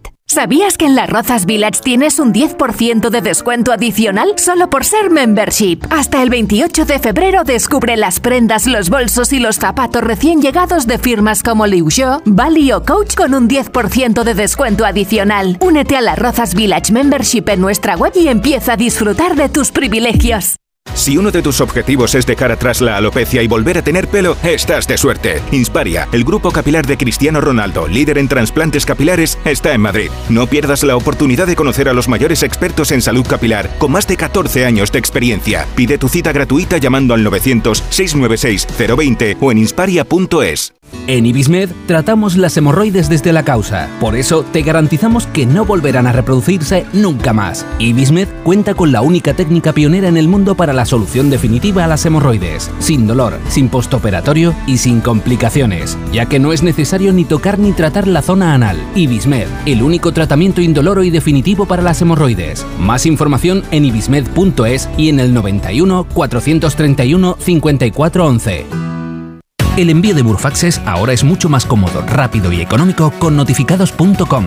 Con notificados.com envíe Burfaxes a través de Internet cómodamente desde su ordenador, con la máxima seguridad y validez legal, 10 años de plazo para acuse de recibo y testimonio notarial de certificación de contenido. Notificados.com, Burfax online postal y electrónico.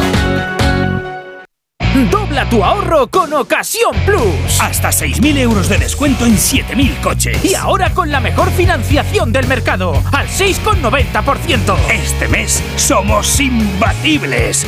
Ven a vernos. Ocasión Plus. 16 centros en Madrid. Nuevas tiendas en Fuenlabrada, Arganda y Torrejón. Localiza tu centro más cercano en ocasiónplus.com. Abierto sábados y domingos. A veces los sueños se cumplen demasiado tarde.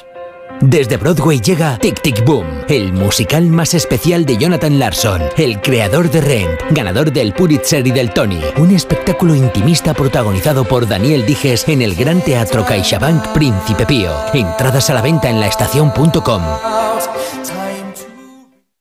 No se pierda la temporada de la lamprea en Restaurante Burela y todos los días un plato de cuchara. Calle del Nardo 2, restauranteburela.es. Cocina gallega.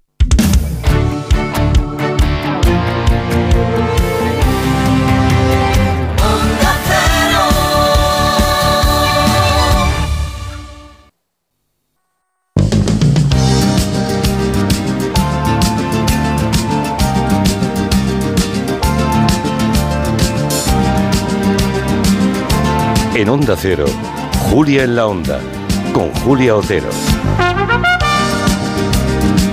Como es jueves, esta segunda hora de Gelo está mezclada el cine, está todo mezclado, el cine, las series, los protagonistas cinematográficos, los festivales con el orden internacional. Así que ya puedo saludar a todos los componentes, a todos los colaboradores que van a hablarnos de ambos mundos.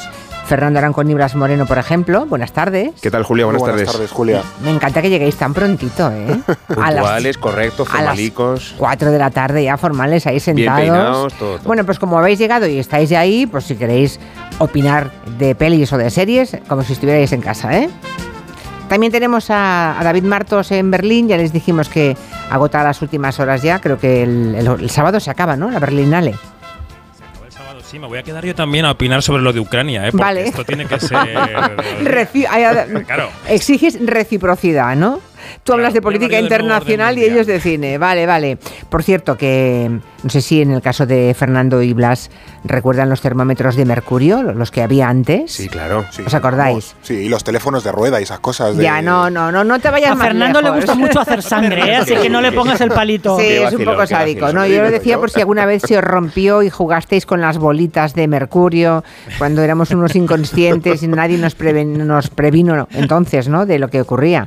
Eh, no sé si han oído los oyentes que a David Martos se le rompió uno en la boca y que estuvo escupiendo bolitas de mercurio. Pero estoy bien, ¿eh? Estoy bien. ¿Te Bueno, te encuentras tú. bien. Bueno, pues a mí, ¿sabes en, Aparentemente estoy bien. ¿Sabes en qué he pensado cuando lo has dicho eso? No. En esto. Soy el sargento de artillería Howie. He bebido más cerveza, he meado más sangre, he echado más polvos y he chapado más huevos. Todos vosotros juntos, capullos. Y he escupido bolas de mercurio. bueno, no está mal. Soy ¿Cómo yo, va? soy yo. Sí, si los oyentes quieren opinar también sobre películas o series, si quieren prevenirnos de alguna que no les gustó o recomendarnos severamente otra que les encantó, es el momento de dejar ya opinión o preguntas para David Martos, 638 442 081. Ahí va una primera muestra. Buenas tardes. Respecto a películas, me pareció intragable todos en todas partes al mismo tiempo. Me gustó Babilón. Recomiendo Happy Valley, una serie británica mm, de las bien hechas. Me gustó muchísimo. Yo la vi en Movistar. que en esa serie se ve que las actrices no tienen que ser súper jóvenes, súper guapas, 90, 60, 90. Esta es una actriz eh, ya con una cierta edad. Hace un papel maravilloso y ahí es donde se demuestra lo que es una buena actriz. Estoy absolutamente de acuerdo. Happy Valley es una serie maravillosa. Happy Valley, vale. Son Diana. tres temporadas muy cortitas, son Oh. cinco o seis capítulos por temporada. No llego. Pero cada temporada es autoconclu, o sea, se concluye y tiene un final. Y de verdad que no os vais a arrepentir. Es Vale. fabulosa. Happy Yo no he Valley, visto vale. Happy Valley, no la he visto, pero tengo que decirle al oyente que la primera que ha dicho lo de las películas, con todo respeto, que lo ha entendido todo al revés y en todas partes. Quiero decir que la buena es la que le parecía a usted mala y la mala es la otra. Perdona, Lo siento. es eres tú que te has equivocado, porque no puede ser tú que te equivoques. ¿Quién ¿eh? Mercurio de Sí, pequeño? claro, Hombre. puedo ser yo o no, o no, o Puede no. ser tú o ella. Bueno, digamos Ya. que hay para gustos colores y que en todo caso los oyentes se fiarán más de ti o de ella o más de ella que de ti. Ya veremos. Yo opino como Martos, Sí. eh, si sirve de algo para decantar la balanza. Ya, ya, ya. Bueno, la Berlinale, que se acaba. ¿Qué balance nos harías antes de volver? Bueno, yo diría que ha sido un poco flojeras en general, con algunos destellos de luz, de los que ahora hablaremos. Pero claro, la Berlinale, como es tan de autor y tan dura, ha tenido que tirar de caras conocidas para un poco atraer los flashes, ¿no? Ha estado Steven Spielberg con el Oso de Oro honorífico y ha estado Helen Mirren en ese biopic de la ex primera ministra británica Golda Meir, que está gigantesca con sus em- emplastos en la cara y en los tobillos. Bueno, Spielberg, por ejemplo, pasó por aquí el martes para recoger ese Oso de Oro honorífico. Recordemos que está de campaña para los Oscars del día 12 con los Fableman y contestó y confesó en la rueda de prensa esto. I started thinking about mortality and aging, and I started thinking about the fact, in a way, the fear I felt. Bueno, decía, en la pandemia, en lo más duro, empecé a pensar en la mortalidad, en hacerse mayor, y fue justo el miedo que me provocó el contagio del virus lo que me mm, impulsó a contar la historia de mi familia, los Fableman, ¿no? Ya sabéis que en Estados Unidos, en la campaña esto del relato y de la lágrima se lleva a la orden del día y Spielberg es un maestro de la campaña. Así que ahí estamos. Pero tú, Muy bien. ¿tú, Y David, luego, los estás con los Fabelman o con Sin Novedad en, lo- en el frente? ¿Qué te gusta más? Yo el tostón alemán lo quité a la hora de empezar porque no lo soportaba. Ah, yo a, Está en Netflix y es que no lo podía soportar. a mí me parece fabuloso, alemán. fabuloso. Ah, mira, No, ah, ay. amigo. Y ahora quién tiene razón, Marina Martínez Vicenzo, David Martos. Ah. Pues mira, el Probablemente técnico yo, me pero está no- diciendo por los auriculares que le encantó, así que otra ¿A vez quién? yo, otra vez yo. El Ya. técnico de sonido de hoy Gente dice, intensa, maravillosa. Gente intensa. Yo Ya. esta película ya la he visto, es una película de guerra que ya hemos visto, que de ambientación es irreprochable, pero... y Fernando y Esto- Fernando yo, y Blas, yo tengo la ¿habéis misma visto? opinión que, que David, que es una película de Vaya, guerra gracias. que ya he visto en otras películas de guerra. O sea, no, no me cuenta nada que no hayamos visto ya en Senderos de Gloria o en 1917. Sí, o- que la guerra es muy mala, pero bueno, lo cuenta de una forma especial, ¿no? Yo estoy con Marina, empate. Gracias. Me, gust- me gustó mucho, me pareció entretenida, bien narrada. No va a haber desenlace. en Pobres oyentes, ¿ahora qué hacen? O bueno, sea, está en Netflix, ¿que la puede ver quien, quien quiera. Claro. Ya, ya, no, aquí venís a sembrar todo tipo de incertidumbres a los oyentes. Empate, dos que no las pueden soportar y dos que son fantásticas. Bueno, ustedes Dejad verán de lo hablar que de hacen. películas de consenso de la Berlinale que han gustado a todo el mundo. Past. Lives, americano-coreana. Totem, mexicana. Y ha gustado mucho, muchísimo la española, Julia. Así que estamos Ah, ahí sí. en la O sea, ha tenido buenas críticas. Recordemos que la peli española es 20.000 especies de abejas. Y Sí, dices la que bien. película de Estíbaliz Zurresola muy bien, concursa por el Oso de Oro, ha recibido alabanzas de Variety, del Hollywood Reporter, que son las Biblias del negocio, a la prensa española, que es siempre un poco cainita, le ha gustado también bastante, así que buen arranque, la película suena así, mira. Quería hablarte de Héctor. Yo arriba en las colmenas lo veo bien. Me basta con que te sientes a hablar con él. Y si no, siempre puedes hacer como tu madre. Mira para otro lado. Vamos a recordar la sinopsis, familia vasca de la que forman parte Anne Gabarain o Patricia López Arnaiz. A mi juicio es lo mejor que ha hecho Patricia. Y es una familia que tiene que adaptarse a que el pequeño de la casa, que empieza la película como Aitor, se empieza a definir a sí misma como mujer, ¿no? Como niña. Es una película muy emocional, con diálogos muy atinados. Yo creo que va a, a ser uno de los grandes títulos del año, ¿eh? Y mm, ¿Tienes, ¿Has hablado con la directora? Sí, he estado con Estíbaliz un ratito, nos ha podido atender y nos decía que, em, qué importante es para una ópera prima como la suya estar en Berlín, sobre todo después de todos los noes que ha cosechado. La escuchamos.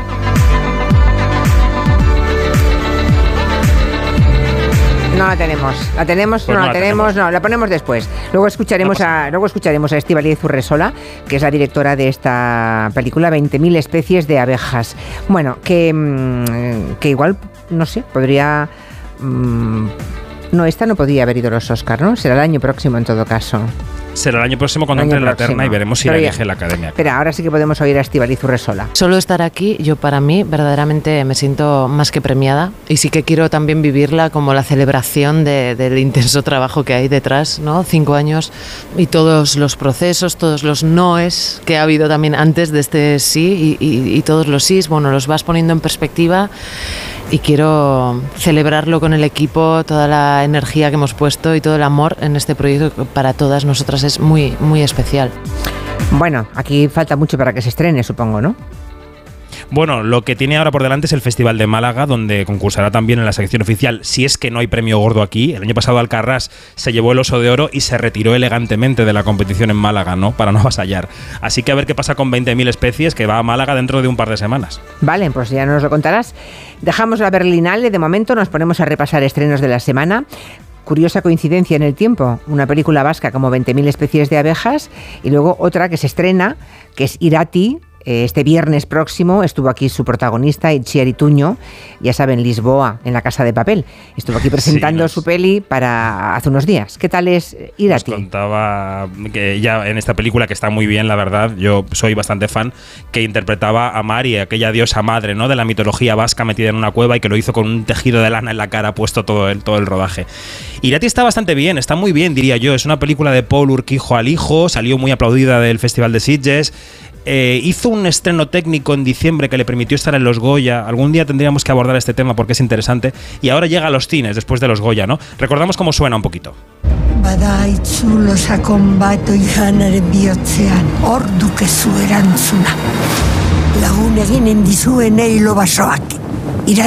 Algo así como la Pachamama, ¿eh? La diosa madre o la Pachamama de la, de la mitología vasca, podemos decir. Sí, sí, sí, exactamente. Ella nos lo explicó aquí, ¿no? Que era la conexión con la Tierra. Sí. El prota es Eneco Sagardoy, recordamos que estamos en la Reconquista, siglo VIII, eh, la cristiandad avanza, pero a la vez se mezcla con los mitos vascos. Hay quien la ha comparado con El Señor de los Anillos, dicen que es el Señor- el Señor de los Anillos vasco. Los efectos están muy bien, pero no sé si yo si llega a ese nivel. La verdad es que la película deja buen sabor de boca, Julia. Yo soy pro. Por aquí hay un oyente, Jorge, que nos dice que el fin de semana vio, un oyente que vive en Gran Bretaña, vio en el cine la película a Marcel, a Marcel, The Chef with Shoes On. ¿Te suena?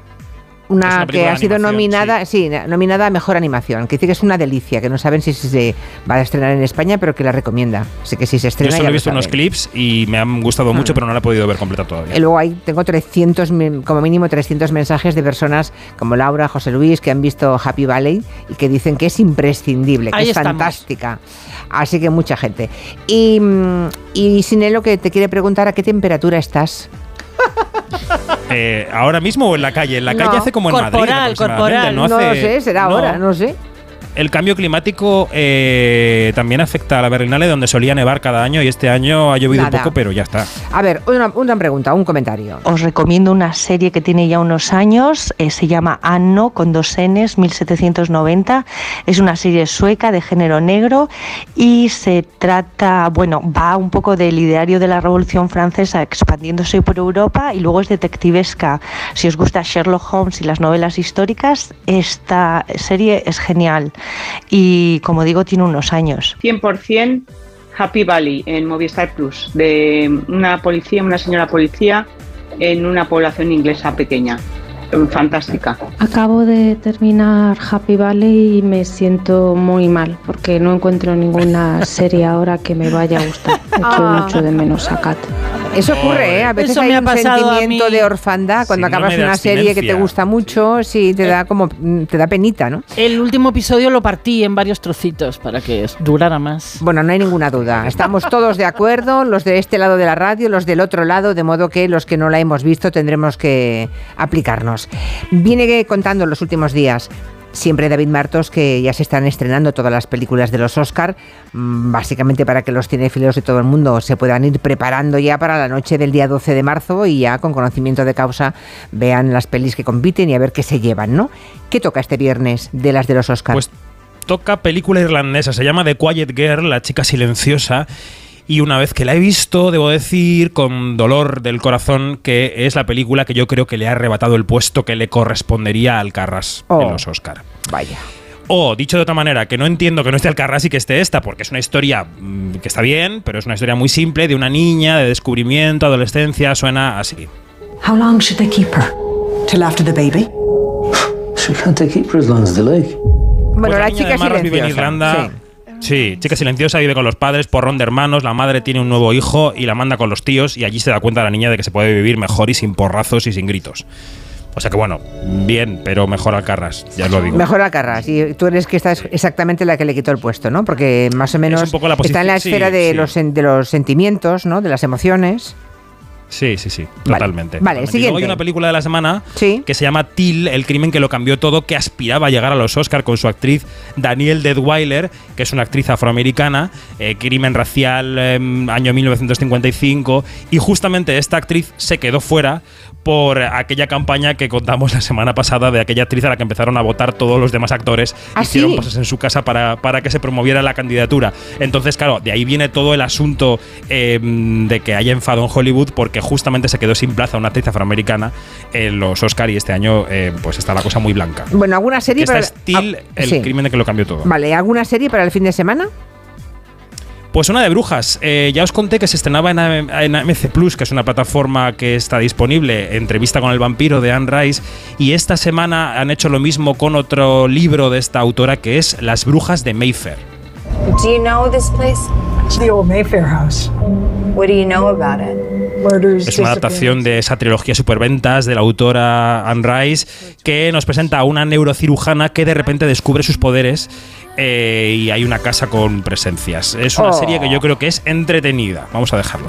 Las brujas de Mayfair. Por aquí Paula recomienda las dos primeras temporadas de Babylon, pero mejor evitar las dos siguientes. O sea, llevan por la cuarta, entonces. Sí, hay un consenso sobre que el arranque de Babylon es mucho mejor que, el, que las siguientes. Vale, sí, sí, vale. total. Todos los oyentes recomendando Happy, eh, Happy Valley. Qué barbaridad, todos, todos. ¿Alguna cosa más que quiera recomendarnos? Bueno, em, hay una película francesa, hay gente que, a la que le gusta el cine francés, hay una película de Marion Cotillard que se llama Asuntos Familiares, que em, yo no sé si, em, no vamos a poner el trailer, pero tenemos un corte de Marion Cotillard. Yo estuve hablando con ella en el Festival de Cannes por esta película, es una película de hermano y hermana que tienen un secreto oscuro en el pasado y que se reúnen cuando mueren sus padres en un accidente de tráfico. Y yo le pregunté a Marion Cotillard, Julia, por las cuotas de directoras, por si ella creía que había que impulsar la presencia de mujeres en los festivales. Y me dijo algo tan polémico como esto. That means that you're gonna have some people who are like um, selected because they're females. No. Me dijo que no creía en las cuotas porque creía que eso iba a acabar derivando en que se iba a elegir a directoras solo por el hecho de ser mujeres, cosa con la que yo estoy totalmente en desacuerdo y que me sorprendió mucho que me dijera Pues ella sí. porque las cuotas han funcionado y están funcionando, ¿no? Entonces, bueno, para que veáis que no todas las mujeres avanzadas y de su tiempo, como lo es Marion Cotillard, están en la misma onda. Hay muchos tipos de maneras de entender el feminismo y, la ma- y la- y el avance de las mujeres. Vuelves de Berlín ahora, en, en breve, porque se acaba, y luego Málaga, claro, llega el Festival de Málaga, tú de festival en festival. Bueno, ahí estamos. Además Málaga es querido para tres media. Es un festival al que le tenemos mucho cariño. Eh, empieza el día 10. Se ha anunciado que se estrena con la película de Elvira Lindo y Daniela Fegerman, Alguien que cuide de mí. Elvira Lindo se estrena como directora y esto es un acontecimiento. Y el festival, lo dice su director, Juan Antonio Vigar, tiene tantas películas, más de 200, que es inabarcable. Escucha. Encuentros, mesas redondas, presentaciones, eh, comparecencias. Ya lo iréis viendo, va a ser una agenda para los compañeros de prensa enormemente intensa. Y ya sé que no se puede abarcar todo, pero es que un festival que crece hasta el nivel del Festival de Málaga, si debe ser algo, es que no, eh, inabarcable. Caray. Entonces eso de alguna manera Es obliga claro. a seleccionar. Habrá que seleccionar. Lo mismo te exigiremos a ti, ¿eh, David? No, no nos puedes sí, sí. abarcar aquí 200 y nos contar. No, 200 no. Lo mejor de cada casa, aunque luego no coincidamos en el criterio contigo. ¿Qué le vamos a hacer? Ahí tenemos, para eso estamos. Hoy tenemos un ejemplo um, mm, palmario, ¿no? Bueno, eh, voy enseguida con Fernando Arancón y con Blas Moreno.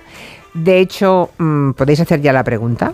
Primero, primero, sí, espera, primero me vas a contar tú, Hombre. en nombre de la mutua, un par de consejos. Sí, eh, llamas a tu compañía de seguros y le dices eso, dos cositas. La primera, me has subido el precio de mi seguro a pesar de que yo nunca te he dado un parte. La segunda, yo me voy a la mutua. Una gran decisión, porque si te vas a la mutua, con cualquiera de tus seguros te van a bajar su precio, sea cual sea. Llama ya al 91 555 5555 y te cambias por esta y por muchas cosas más.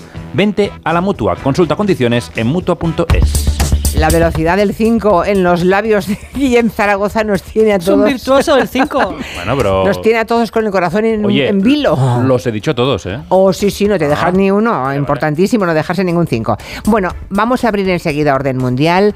Un poco de repaso a la política internacional, lo más importante de, la última semana, con preguntas que también han llegado de los oyentes. Y siempre empezamos la sección con una pregunta que plantean para ver cómo andamos de conocimientos internacionales. La semana pasada era extraordinariamente fácil. Creo que se han picado y, que, y seguramente venís hoy con ánimo de revancha, ¿no, Clamam- Fernando? Blas? venganza. Sí, sí, además Ya. es parecida, pero creo que va a ser más complicada de resolver. A ver, como Bueno. también sea fácil, me, me voy a reír, ¿eh? A ver qué opinan luego los oyentes. A ver. Sabemos que a nivel absoluto, el país que más dinero ha puesto para ayudar a Ucrania es Estados Unidos, de largo, sin ninguna duda, no hay, no hay, no hay debate. Pero en relación al PIB, la pregunta es la siguiente: ¿cuál de estos tres países es el que más dinero ha puesto en relación a su PIB? Vale, o sea, dejamos ya Estados Unidos, que obviamente es el que más Claro. dinero ha puesto, y de los que vais a mencionar, ¿cuál en relación a su PIB?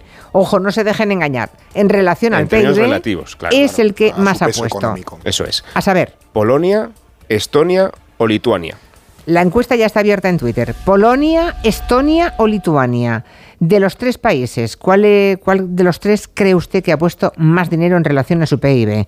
Yo creo que mm, si prescindo del PIB, vo- votaría en función del país que creo que más interesado está en que se acabe la guerra y que más del lado de Ucrania está, con más vehemencia. Pero no sé, igual estoy equivocada.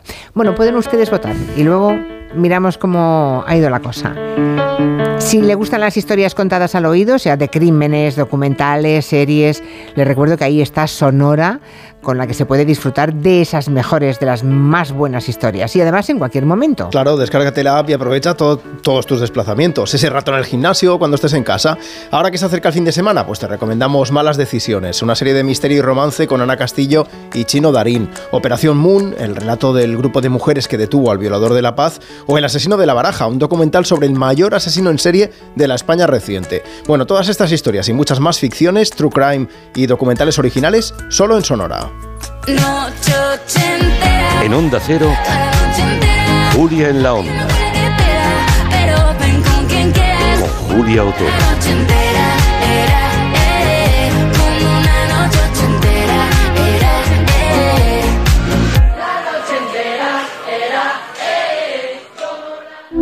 ¿Y tú que tienes una segunda residencia, qué necesitas para tu seguridad? Necesito que esté protegida porque está mucho tiempo vacía.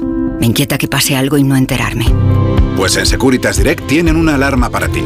Si detectan a un intruso intentando entrar en tu casa, activan un humo denso para expulsarlo mientras la policía está en camino. Y es que tú sabes lo que necesitas y ellos saben cómo protegerte.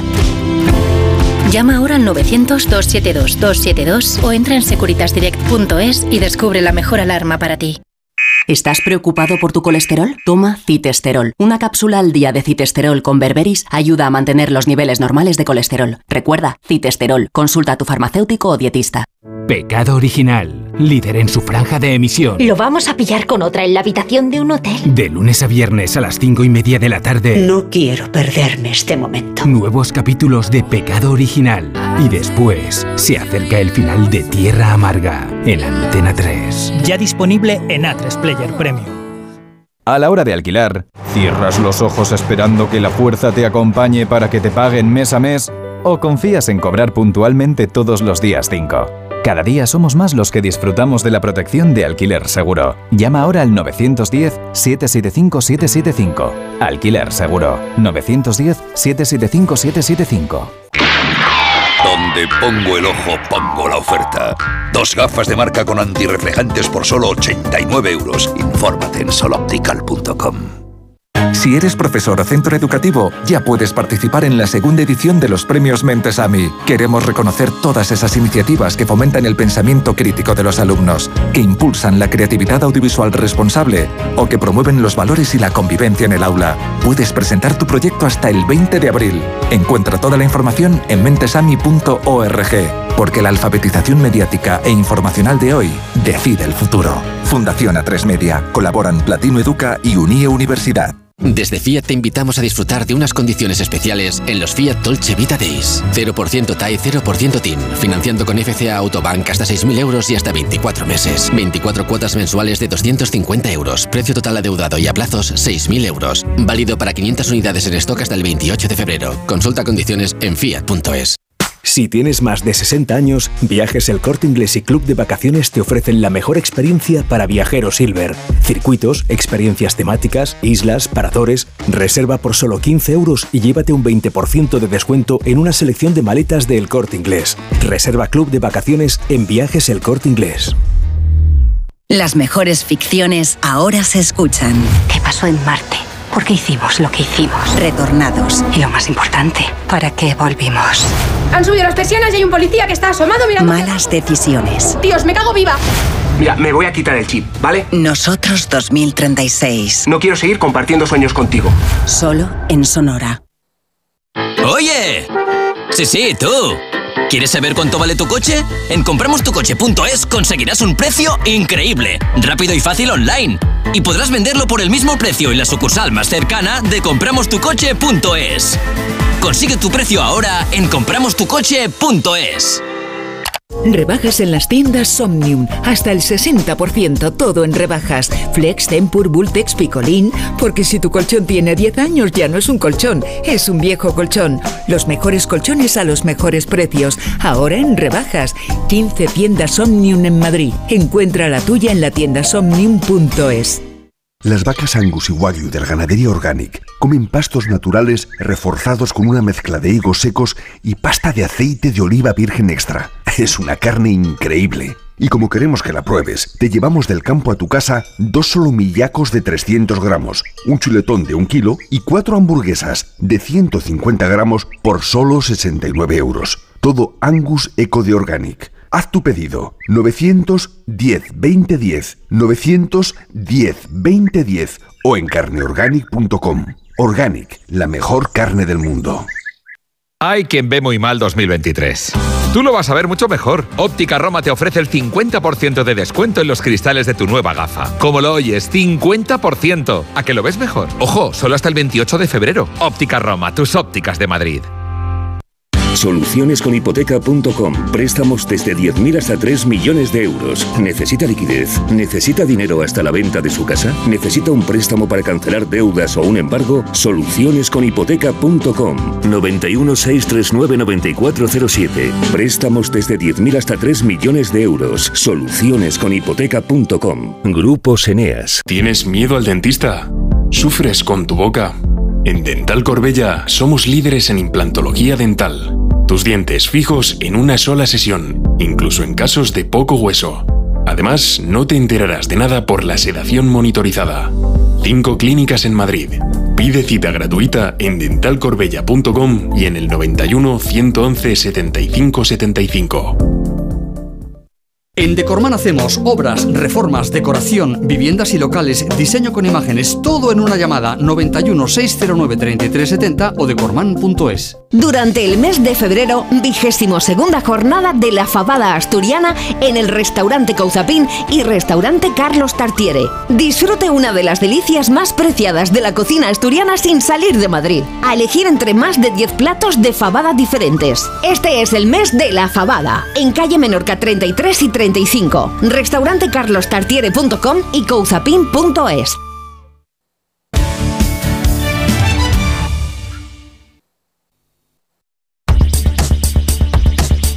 En Onda Cero, Julia en la Onda, con Julia Otero.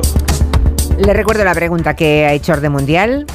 ¿Qué país ha enviado más ayuda a Ucrania en relación a su PIB? ¿Polonia, Estonia o Lituania? Ya pueden votar en la página de Twitter de este programa a ver si aciertan. De momento mm, lo dejamos ahí. Yo creo que... mm, yo sé lo que votaría. A ver, sí, pues yo votaría lo mismo que está votando la mayoría de los oyentes. Ahora veo los resultados y creo que yo haría lo mismo, pero... mm, sospecho, no En un rato ser. vemos, a ver sí, qué- ya lo veremos. Bueno, ¿qué habéis aprendido esta semana de cosa internacional? A ver. Pues mira, Julia, si hay oyentes de Gelo que por lo que sea la semana que viene se van eh, a Islandia o van a estar en Islandia, que sepan que el día 1 de marzo, que es el, el miércoles que viene, se celebra el Día de la Cerveza. Jo- Jordagur en, en islandés, me falta un poco el acento, Sí. pero bueno, más o menos lo tengo cogido. Parece una celebración como muy gratuita, el Día- Día de la Cerveza, es como muy aleatoria, pero ojo que tienen motivos para ello. Y es que, por lo que eh, esta fiesta se, se conmemora, es el levantamiento de la prohibición de beber cerveza que estuvo vigente hasta el año 1989. O sea, hasta el año 89 estuvo prohibido beber ¿Por qué? cerveza ¿Había en una razón? Islandia efectivamente estuvo prohibido entre 1915 y 1989, durante 74 años. Caray. ¿Y cuál es la razón? Pues que la, hubo como un movimiento de estos antialcohol, como pasó también en Estados Unidos con la, con la ley seca a principios del siglo XX. Entonces, en 1915 se prohibió beber una cerveza que fuese más fuerte, por así decirlo, que creo que 2,25 horas de alcohol, que no es nada, o sea, cualquier cerveza lleva más que eso. Pero lo mejor de todo es que aquí España también juega un papel. Y es que, eh, en parte, en el año 1921 se levantó esta prohibición porque en España amenazamos a Islandia, que entonces no era independiente, entiendo que era eh, parte de Dinamarca, eh, amenazamos a Islandia con dejar de comprarles pescado, entiendo que lo que tengan por allí, pues bacalao o lo que sea que pesquen, si nos dejaban de comprar vino.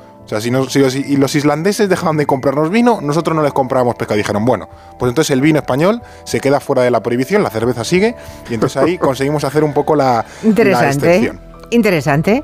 Mm, nunca hubiera dicho tal cosa, ¿eh? Me parece. Es como muy extraño todo. Pues, pues ahí está. muy que rara, Solo sí. desde el año 89 tienen cerveza Ya, ya. libre en Islandia. Muy bien. Lo mío más ¿Y extraño, tú, Julia. Blas? A ver, qué, a ver qué cosa más rara Es más extraño y de hecho no tenía pensado contar esto, pero se lo he contado antes fuera de antena a Fernando y a Marina y han dicho tienes que contarlo porque esto no se puede dejar de mundo contar. necesita saberlo. A ver. Bueno, resulta que en la provincia china de Dongjiang hay una delicatessen, una, una comida muy especial que se hace cada X tiempo eh, al cabo del año, que atención, lo, lo siento por esto, pero lo voy a contar así, son huevos de gallina cocidos en orina de niños. Y esto es así, es así de, así de fuerte y así de asqueroso, pero esto pasa en, en China, no sé por qué. Y es una cosa súper delicatessen que tienen allí y, lo, les parece súper interesante. Recogen esa orina en los colegios y guarderías, claro. se la llevan a restaurantes y a las casas y allí cocinan esta supuesta delicatessen que ya digo que es todo un furor lo que ¿Y qué hay. diferencia hay entre una orina de niño y una orina de adulto? Pues se supone que es una cosa como de niño virginal. Bueno, no sé, no sé. Hasta ahí ya he llegado, no quiero indagar más en esto. Ya. Pero bueno, una cosa un poco rara para después de comer. orina de niño. Bueno, te digo, te digo algo. Igual no es de niño. Claro, eso decía Fernando. Es para tranquilizar la conciencia. Decía Blas que lo venden Pero por la calle. la orina, digo, orina la- es, da claro. igual que de quien sea, la edad Los que huevos tenga. que venden por la calle, yo creo que orina de niño no es, es orina de. Ya os digo que la recogen en, en los colegios y en las guarderías. Y hay todo un furor por esta historia en Bueno. esa provincia. Dios mío, que no venga. que esto de la globalización Que no se vayan mejor a Islandia cosas. por cervezas antes Sí, sí, que a, Casi mejor. a China por huevos con orina de niño. Preguntas de los oyentes. El otro día un oyente nos preguntó por Twitter sobre ese gravísimo accidente de tren que ha ocurrido en Estados Unidos hace unas semanas. Se preguntaba la oyente por qué no informaba casi nadie de esto cuando está provocando un desastre medioambiental muy importante. Así que vamos a responder. ¿Qué sabemos de ese accidente del tren? ¿Qué sustancias llevaba y qué está pasando en Estados Unidos? En, en Ohio era, ¿no? Eso es. El día 3 de febrero, un tren descarriló en el pueblo de East Palestine, que está, como tú bien has dicho, en el estado de Ohio. De los 150 vagones que tenía ese convoy, 50 se vieron afectados por ese descarrilamiento y al menos 10 de ellos contenían un material tóxico. ¿Y qué era este material? Cloruro de vinilo, que es un gas que, bueno, se utiliza para fabricar este plástico PVC, ¿no? Que es bastante popular. Y con el accidente, con esos va- vagones que, que volcaron, comenzó a expandirse ese material tóxico. Eh, y unos días después, las autoridades, para prevenir o intentar evitar un desastre mayor, decidieron quemar ese cloruro de vinilo eh, y se montó una nube negra impresionante en ese pueblo, que son las, las fotos que hemos visto, una humareda ahí negra como, como el carbón que, se, que, se, que parece un, de un volcán. ¿no? Eh, y mientras las autoridades decían que todo estaba bien y controlado, pues la gente de allí empezó a tener problemas de salud, picores, malestar, etcétera, etcétera. ¿Ha sido una catástrofe sin paliativos? No, eh, ha sido muy espectacular, pero no ha sido una cosa, no ha sido una especie de Chernóbil de toxicidad de, de- de gas, no. Ha sido un accidente medioambiental que se está gestionando muy mal, de hecho ahora en Estados Unidos sigue habiendo bastante polémica y se está utilizando como arma política y además se une a otros problemas como el pésimo estado de la infraestructura ferroviaria en Estados Unidos, que apenas recibe inversiones, no tiene mantenimiento y cada vez está peor. De hecho, investigando para contestar esta pregunta, he visto que en 2012 hubo un accidente muy parecido a este en el estado de Nueva Jersey con otro tren que estaba cargado con cloruro de vinilo. Y, por ejemplo, tampoco es cierto que se haya ocultado porque eh, durante unos cuantos días, si tú ibas al New York Times o Washington Post, este accidente estaba en portada de los medios más importantes del, del mundo. Es cierto que en los primeros días no se le dio demasiada atención, pero cuantos, en cuanto se vio la, magnitud, de este accidente, Mm. empezó a estar en los medios de, de primer nivel. Y curiosamente, para que veamos un poco dónde ha llegado el nivel de desinformación, eh, se contaba, obviamente sin ningún tipo de, de fundamento, como que en lo del globo espía chino era una cortina de humo para tapar este accidente. Y obviamente no, no tiene sentido. Cada uno era un problema distinto y los dos se han abordado mediáticamente como, como deben. Los conspiranoicos no descansan, ¿eh? Están es, siempre trabajando. Su mente siempre está trabajando. Una cosa no quita la otra. Que había un globo chino espía, sí. Que hubo un accidente gravísimo y que ahí hay un montón de... ¿Cuántos vagones dices? ¿300? 50 de 150. 50 de 150, eso es. Yo ya lo estaba multiplicando. a 50 de 150. Que puede tener alguna... Que, mm, que puede ser catastrófico desde el punto de vista medioambiental también. Y la salud ya veremos. Bueno, para Las cosas duda. El pueblo ese se Claro. ha quedado ya tocado por muchos años. Y lo tóxico no aparece de un día para otro. Claro, ¿eh? Las claro, consecuencias vienen bastante más tarde. Bueno, pues dicho queda. Espero que satisfecha la curiosidad de, de esta oyente.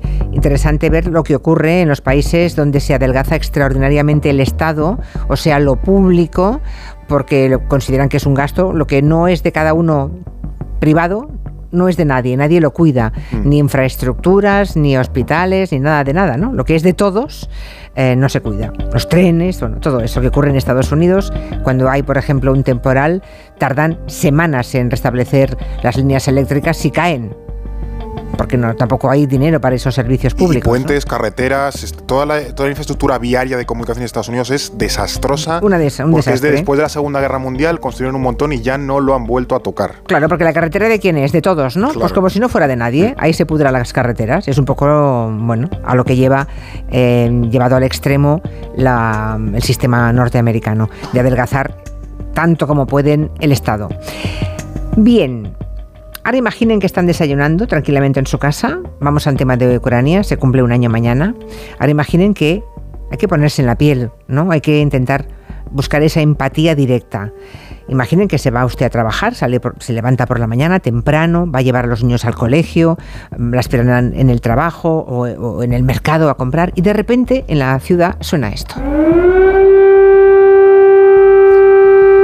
Pues así, con este sonido se despertó la ciudad de Kiev, toda Ucrania el día 24 de febrero del año pasado. Mañana se cumple un año. Rusia por fin cumplió su amenaza de invadir el país y desde entonces esas alarmas que deben ser terribles, una cosa es oírlas aquí de fondo como un efecto de sonido y la otra oírlas en la vida sabiendo lo que supone. Bueno, esas alarmas antiaéreas ya es el sonido habitual en Ucrania. Hay muchos reportajes estos días analizando, haciendo balance también de este primer año, pero me gustaría que cogiéramos otra dirección, ¿no? Ver cómo, cómo ha cambiado el, el mundo, no Ucrania, sino todo el mundo a raíz de esta invasión. Si hubiera que dar algunas claves, Blas, no sé, ¿qué, qué destacarías? ¿Qué cosas tú crees no van a ser iguales en el mundo en el que estamos después del 24 de febrero del 22? Pues sí, me voy a quedar solamente con el, con el tema más geopolítico, que creo que es lo que nos ocupa respecto a la guerra.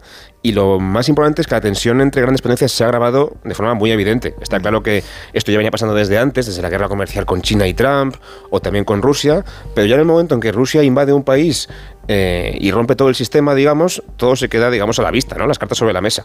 Rusia ha roto con Occidente 100%, Occidente también ha revisado sus alianzas y se ha puesto las pilas, por ejemplo, con temas de eh, defensa o energía también para no depender de otros países y también se ha puesto mucho más firme contra China y contra Rusia. Así que el mundo está mucho más dividido en ese sentido, hay mucha más tensión geopolítica entre grandes potencias. Y además también ese nuevo mundo de tensión ha dado espacio a que otras potencias, entre comillas más pequeñas, potencias medias, también empiecen a hacer acto de presencia y a jugar cada vez más fuerte en el mundo eh, a nivel global. Turquía, por ejemplo, que se atreve a negociar con Rusia y a ser amigo de Rusia, aunque está en la OTAN, por ejemplo. Israel, que pese a ser un aliado de Estados Unidos, tampoco se acaba de meter a criticar a Rusia, por ejemplo, Arabia Saudí, Emiratos, la India, países que hasta ahora a lo mejor no se atrevían a ir mm, a su bola, entre comillas, en el mundo, ahora ya se sienten mucho más liberados para hacer y deshacer como quieran y eso tiene su parte buena, pero también tiene su parte mala, que es que hay mucha gente jugando en el mismo juego y es más peligroso, ¿no? Y todo eso lo que, a lo que nos lleva es a un mundo más dividido, más tensionado, la gente se arma hasta los dientes, Casi no hay ningún país importante en el mundo que no esté aumentando su presupuesto militar.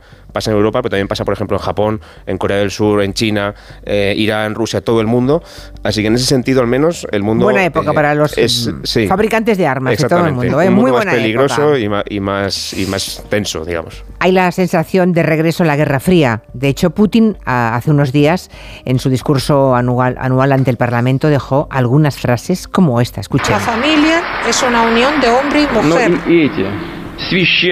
Pero estos textos sagrados en estos momentos son cuestionados. Por ejemplo, la Iglesia anglicana prevé, prevé eh, un Dios de género neutro.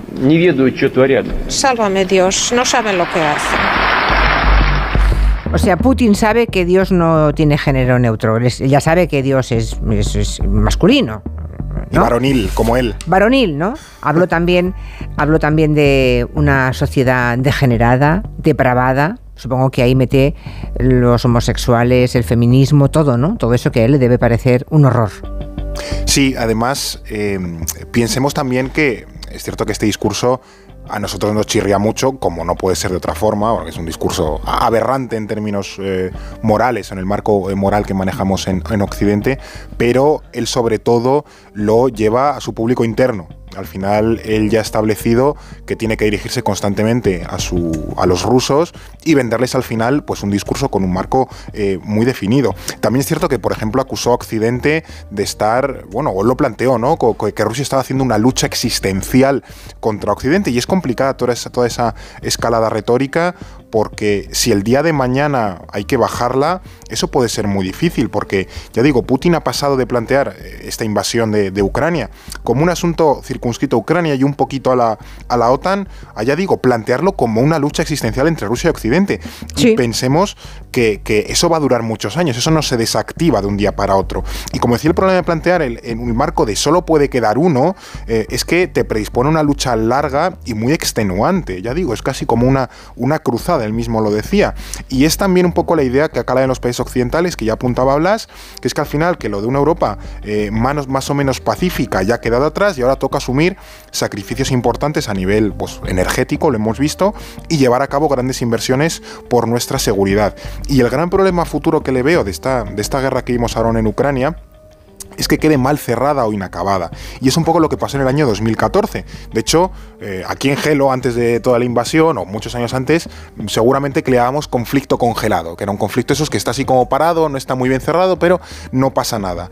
Y el problema es que los conflictos congelados también se descongelan. Y el resultado probable ahora mismo es que eh, un resultado mm, ahora mismo como está la situación deje insatisfechos tanto a Rusia como a Ucrania Hmm. y eso lo único que hace es poner las bases para que el día de mañana vuelva a resurgir entonces no, no, no vamos hacia una paz duradera no vamos hacia un hacia una solución eh, a largo plazo y que ponga las bases de una paz en Europa sino que vamos simplemente a poner un parche a ganar un poco de tiempo y bueno el día de mañana eh, que sea lo que Dios que sea lo que Dios quiera y eso nos traerá de nuevo a que a lo mejor dentro de 5, 10, 15, 20 años en Europa tengamos ahora los mismos debates que tenemos ahora de una Rusia invadiendo el país que sea o la Ucrania que quede o un vecino y otra vez estemos un poco como en el como en el, el tema de la marmota, ¿no? Con este tema. Y eso, eso es para mí ¿Y lo más China? peligroso. Oye, ¿y China? Porque el ministro de Exteriores chino estuvo de visita en Moscú y parece que la relación entre China y Rusia se estrecha, va es por muy buen interesante. camino. Es muy interesante esto porque a China oficialmente no le gustó nada la invasión, como también extraoficialmente no le gustó nada, vamos a decirlo así. Pero también es verdad que le viene muy bien la guerra, porque cualquier cosa que sea desafiar a Occidente, dividir a Occidente y que haya lío en ese sentido le viene muy bien. Entonces, oficialmente es neutral, en ningún momento se ha posicionado a favor de, de Rusia, de hecho, alguna vez ha criticado cosas, por ejemplo, la amenaza nuclear, tampoco le Mm. gustó nada, pero sutilmente cada vez apoya más a Rusia. Por ejemplo, ya sabemos que le, que le manda material militar no letal, o sea, cascos, por ejemplo, o equipos de protección, Y Estados Unidos también advierte de que China parece estar preparándose para mandar también armas letales a, Rusia, lo que sería ya una cosa mucho más grave. Borrell dice que es una línea roja. Zelensky ha llegado a decir que esto sería como la Tercera Guerra Mundial. No sé si llegaremos a tanto, pero bueno. El tema es que la relación se estrecha porque, bueno, ya digo, China cada vez hace más gestos diplomáticos, económicos y militares para apoyar a Rusia y también se beneficia de ello. Por ejemplo, le compra eh, el gas y el petróleo muy barato a Rusia. Rusia necesita venderlo y China se aprovecha de eso y se lo, y se lo compra barato. ¿no? Así que ambos están un poco en ese win-win, las dos ganan con ello y cada día, ya digo, están más cerca de, de ser aliados oficiales en ese sentido. Mm, López Obrador, vamos a ver. Otras noticias. Una que ha pasado un poco desapercibida, pero que puede tener impacto importante. El presidente de México, López Obrador, por lo visto, quiere recortar o planea recortar las capacidades y el presupuesto del organismo electoral independiente. ¿Esto qué significa exactamente? O sea, ¿por qué quiere recortar la capacidad de ese organismo electoral independiente y qué pretende? Bueno, de hecho ya lo ha aprobado, es un tema que viene arrastrándose desde finales del año pasado, pero ya digo, ahora ha quedado resuelto de manera definitiva. Y por lo que comentabas, eh, López Obrador, o AMLO, que es como el acrónico de, de su nombre y apellidos, ha decidido recortar esas funciones y recursos que tiene el Instituto Nacional Electoral de México, que es el organismo que se encarga de organizar y monitorizar las elecciones. Y lo que ha argumentado para ello es que no es ni independiente y además sale muy caro. Eh, pero esto también nos trae un poco las vibraciones de que hemos visto en Brasil en enero, de que no hay eh, organismos independientes fuertes y, con rigor y con autoridad que puedan demostrar claramente eh, quién ha ganado unas elecciones y entonces se abre la puerta a que uno diga, uy, pues yo creo que ha habido fraude, uy, yo no reconozco al ganador y ya tenemos el lío montado como ocurrió con Estados Unidos o como, como ha ocurrido con, con Brasil. Y en México el año que viene hay elecciones, o sea, esto no es casual o inocente, y es que el año que viene hay elecciones. Es cierto que Morena, que es el partido de López Obrador, ahora mismo es el que más posibilidades tiene de, de, de ganar el año que viene esas elecciones presidenciales, pero en cualquier caso es algo que preocupa porque eh, muchos críticos dicen, bueno, es que tú le estás restando poder ahora mismo a uno de los mayores garantes que hay de eh, dar fe de que la, las elecciones se han realizado de manera eh, limpia y que, y que, bueno, y que eso también legitima a los, a los ganadores, tanto si es el sucesor de López Obrador como si es un, un contra. Entonces ahora hay bastante miedo en que si ya hemos tenido el Capitolio, ya hemos tenido lo de Brasil, el año que viene podamos tener una de estas situaciones en México precisamente por esa erosión de los poderes independientes a nivel electoral. Pero que sería buscada por el presidente de México actual, López Obrador, ¿no? Claro, y es que al final... Eso es lo raro, que ¿por qué tiene interés él en que esto ocurra? Pues... Eh, ¿Por si pierde? Por si pierde, en teoría, en teoría sería por si, por si pierde. Ya. Curiosamente, cuando ocurrió lo de Brasil, el, el New York Times sacó una, una, pieza bastante extensa diciendo lo que le falta a Estados Unidos en materia electoral es precisamente una agencia electoral que certifique claramente los resultados, que claro. diga, Menganito ha ganado y punto. Que la reconozca todo el mundo que por su solvencia mundo, y ya está. Es, claro, y ya está. Eso... Y como no la tiene, pues Trump se aprovecha de cosas como esa. Y que Estados Unidos el recuento lo hacen los medios de comunicación. Claro. Que esto es muy fuerte. Que no es hay una un organismo. tradición que creo que es AP, ¿no? Associated Claro, Press, sí. el que dé el ganador, que eso que hace una, Un medio privado. de prensa Claro. dando a un ganador, no tiene sentido. Pues es que Sí. eso, eso tiene consecuencias. En ese sentido podemos sacar pecho en Europa y en España en particular, ¿eh? Absolutamente, absolutamente. Los, Somos los un- recuentos en España son son- rápidos y excelentes en calidad. Tenemos un sistema nadie- electoral sí, sí, brillante. muy brillante. En, en un par de horas, yo recuerdo las primeras elecciones, ¿no? Que eh, siempre se alargaban hasta la madrugada, pero aún así, el mismo día ya nos íbamos a la cama con todo resuelto. Sabiendo que no había ganado. Sí. Pero lo de ahora, que a las 10 de la noche está todo el pescado vendido y todo perfectamente Y en Estados Unidos organizado. tardan una semana. Sí, sí. Muy tranquilamente, además. Está bien que saquemos pecho y Sí, nos sí. pongamos alguna medalla cuando se no las merecemos, como es el caso. Resolvamos la pregunta de los oyentes. Venga, habíais preguntado qué país ha enviado más ayuda a Ucrania en función de su PIB, en relación a su PIB. La propuesta era Polonia, Estonia, Lituania y la mayoría de los oyentes, un 45,2% cree que ha sido Polonia, un 33,8% cree que es Estonia y por último un 21% cree que es Lituania el que más ha ayudado. O sea, que los oyentes se inclinan por Polonia, que es lo que también yo, lo confieso, hubiera votado. ¿La respuesta es correcta? La respuesta correcta es Estonia. ¡Anda! Sí, es verdad que, como decía antes Fer, fuera de micro, esto es un país muy pequeño, con muy poca economía, con lo cual, por poco que aporten, pues ya llegan al 1,7% del PIB en ayudas directas. Lituania es el tercero, con 0,68, que también está muy bien, y Polonia también aporta muchísimo, es el cuarto, con el 0,63, teniendo en cuenta que Polonia es un país mucho más rico y mucho más grande. Claro. O sea que a nivel, a nivel absoluto, Polonia, evidentemente, da mucho más que los otros dos. O sea, a nivel absoluto es- hubiera sido Polonia. Sí, bueno, es un pequeño duda. consuelo para los que hemos votado Polonia. Pero queda, queda claro que ha sido Estonia. Vale, vale, muy bien. Era será una venganza, está claro. Una preguntita. Vaya preguntita de marras. Bueno, hasta la semana que viene. Buena tarde. Adiós. Las 5.4 en Canarias. Noticias en Onda Cero.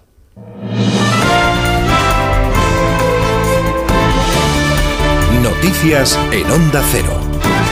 Buenas tardes. Sigue la visita a Ucrania del presidente del gobierno de Pedro Sánchez, que ha anunciado su intención de enviar cuatro tanques Leopard más a Ucrania tras reunirse con Volodymyr Zelensky en Kiev. El presidente ha viajado al país para transmitir el apoyo de España a Ucrania un día antes de que se cumpla el un año del inicio de la guerra.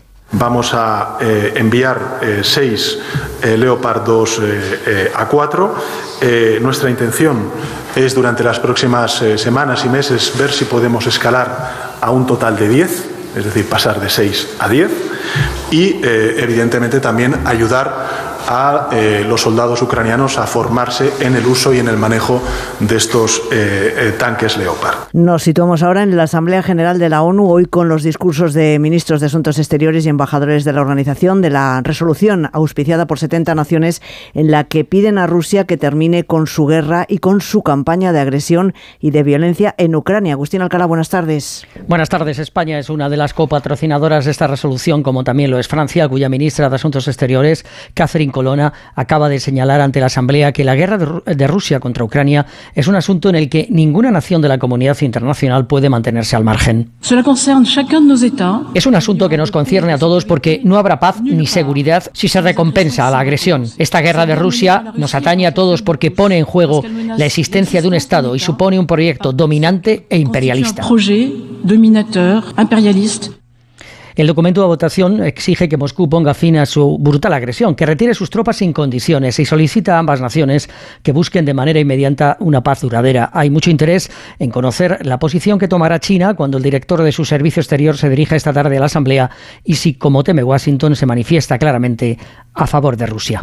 Y aquí en España, el Grupo Parlamentario Popular ha registrado en el Congreso la solicitud de comparecencia del ministro de Cultura, de Miquel Iceta, para que informe sobre el caso Negreira, después de la investigación por la Fiscalía de Barcelona sobre unos pagos hechos por el Fútbol Club Barcelona a la empresa del ex vicepresidente del Comité Técnico de Árbitros. El PP solicita que el ministro ponga a disposición de los grupos parlamentarios la información de la que dispone el Gobierno sobre el caso Negreira y del cumplimiento de la ley en materia de juego limpio, así como de las actuaciones llevadas a cabo hasta la fecha las previstas de conformidad con las competencias que ostenta el Consejo Superior de Deportes. La Comisión Europea estudia si las plataformas tecnológicas, como es el caso de Netflix o Google, deben compensar por utilizar redes de compañías de telecomunicaciones como Telefónica, por usar sus redes sin compensar los costes de las infraestructuras. Es una de las grandes batallas de este sector. Corresponsal en Bruselas, Jacobo de Regoyos. Hace ya años que compañías como Deutsche Telekom, Telecom Italia, Telefónica o Orange hacen lobby para que empresas como Netflix, Microsoft, Apple, Google o Amazon,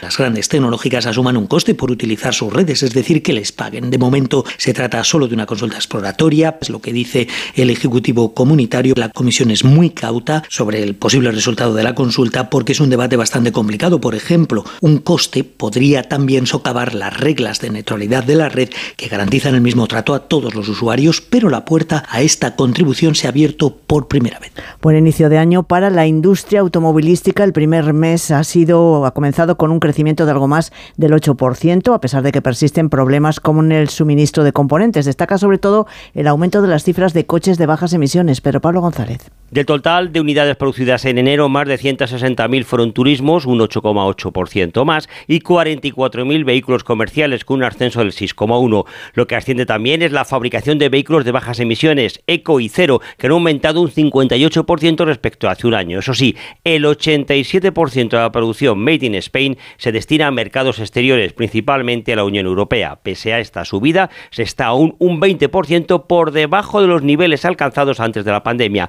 Los fabricantes reconocen que ciertos problemas logísticos ya se han superado, pero sigue habiendo problemas puntuales y sobre todo hay temor a freno de compras en el viejo continente. Y atención a los datos de este estudio que ha hecho público el Colegio Americano de Cardiología. Los hombres que nunca se casaron tienen más del doble de probabilidades de morir tras un diagnóstico de insuficiencia cardíaca que las mujeres en cualquier estado civil o que los hombres casados. Falta por saber ahora cuáles son las razones que están detrás de estos datos. Belén Gómez del Pino. Y apuntan los cardiólogos a factores como la interacción social, el estado de ánimo, las diferencias en los hábitos de salud o la disponibilidad de ayudas para el seguimiento de la salud en casa. Razones que deben ser estudiadas a la luz de los datos extraídos del estudio de 7.000 adultos de entre 45 y 84 años y que concluyen que los varones solteros tienen el doble de probabilidades de morir de insuficiencia cardíaca al, eh, que los casados en los cinco años siguientes al diagnóstico, algo que no ocurre con los viudos, los divorciados o los separados y que tampoco ocurre con las mujeres, sea cual sea su estado civil. La insuficiencia cardíaca se produce cuando el músculo del corazón se vuelve demasiado débil o rígido y tiene dificultades para bombear sangre con eficacia. Es una de las principales causas de enfermedad y de muerte cardiovascular. Así terminamos. Más noticias en Onda Cero a las 6 de la tarde, las 5 en Canarias. Síguenos por internet en ondacero.es.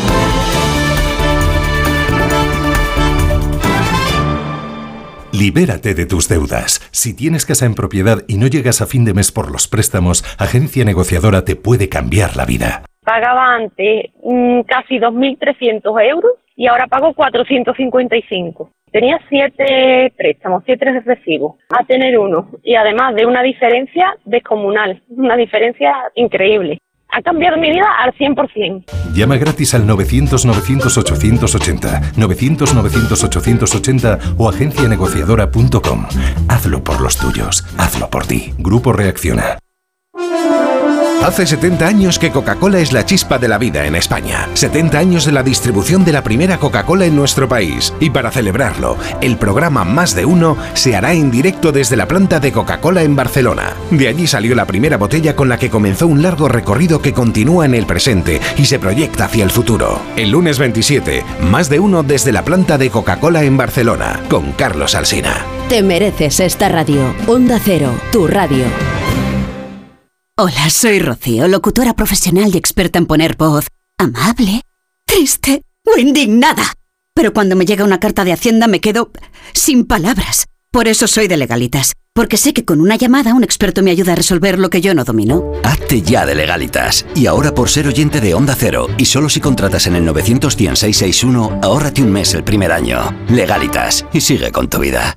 Desde Fiat te invitamos a disfrutar de unas condiciones especiales en los Fiat Dolce Vita Days. 0% TAE, 0% TIN. Financiando con FCA Autobank hasta 6.000 euros y hasta 24 meses. 24 cuotas mensuales de 250 euros. Precio total adeudado y a plazos 6.000 euros. Válido para 500 unidades en stock hasta el 28 de febrero. Consulta condiciones en fiat.es.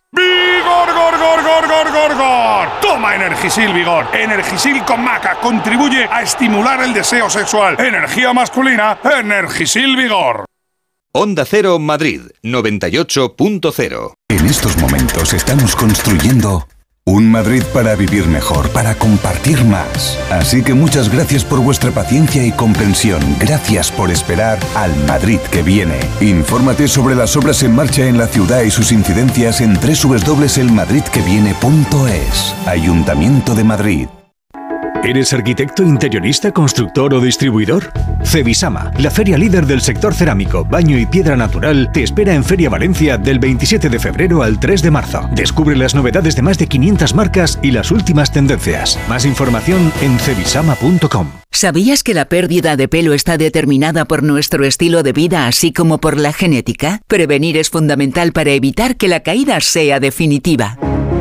En Instituto Médico Dermatológico, gracias a nuestros tratamientos de regeneración capilar, podemos revertir muchas patologías de alopecia. Primera consulta y diagnóstico gratuito. Clínicas IMD, imdermatológico.com.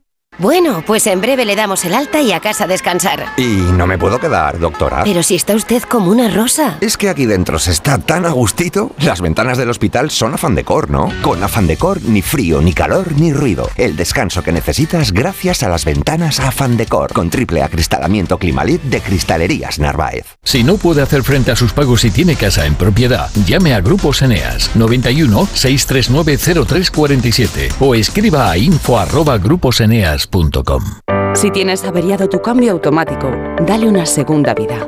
Automatic.es. En Automatic reparamos tu cambio automático y hacemos que la vida de tu cambio automático continúe. Entra en automatic.es. Automatic. Expertos en reparación de cambios automáticos. Toda una vida dedicada al cambio automático. Automatic.es. Roca Rey, Morante, El Juli, Talavante, Emilio de Justo. Las máximas figuras repiten hasta tres tardes en la Feria de San Isidro en las ventas. Abónate ya y no te pierdas nada de una cita histórica. Compra tu abono en las-ventas.com. Ana, qué mala casualidad encontrarnos precisamente en un hospital. Hola Juan. Pues sí, sí es mala coincidencia. Es por mi marido que se resbaló en la bañera y se ha dado un golpe muy fuerte en la rodilla. Vaya por Dios, nosotros ese problema ya no lo tenemos. Hace tiempo llamamos a Duchamanía y cambiamos la bañera por un plato de ducha. Hazme caso, llama a Duchamanía y evitarás este tipo de accidentes. En Madrid, Paseo del Molino 6, 91 468 4907 y duchamanía.es.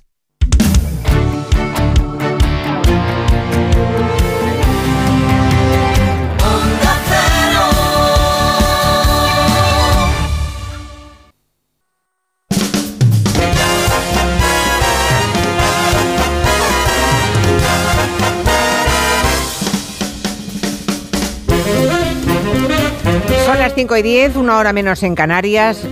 Ha resumido perfectamente la situación Roger de Gracia aquí presente. Buenas tardes. Buenas tardes. También está Raquel Martos.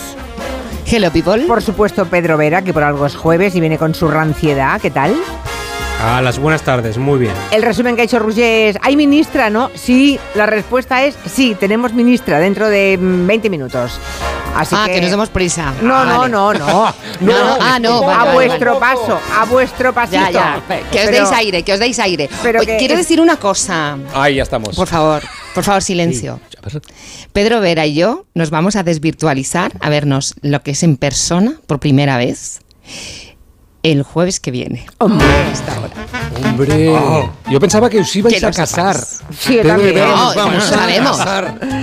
Oye, igual sí. O sea, nos vamos a ver en Murcia. O sea que después de dos En años, Murcia. que sepan los oyentes que Raquel Martos y, mm, Pedro Vera no se conocen personalmente. O sea, mira, No. debe- debéis llevar horas y horas y horas de conversaciones telefónicas, de correos, Uh, si tú de. WhatsApp. Madre mía. Madre. Fotos, vídeos. Pero todavía no os habéis tocado ni besado. Bien.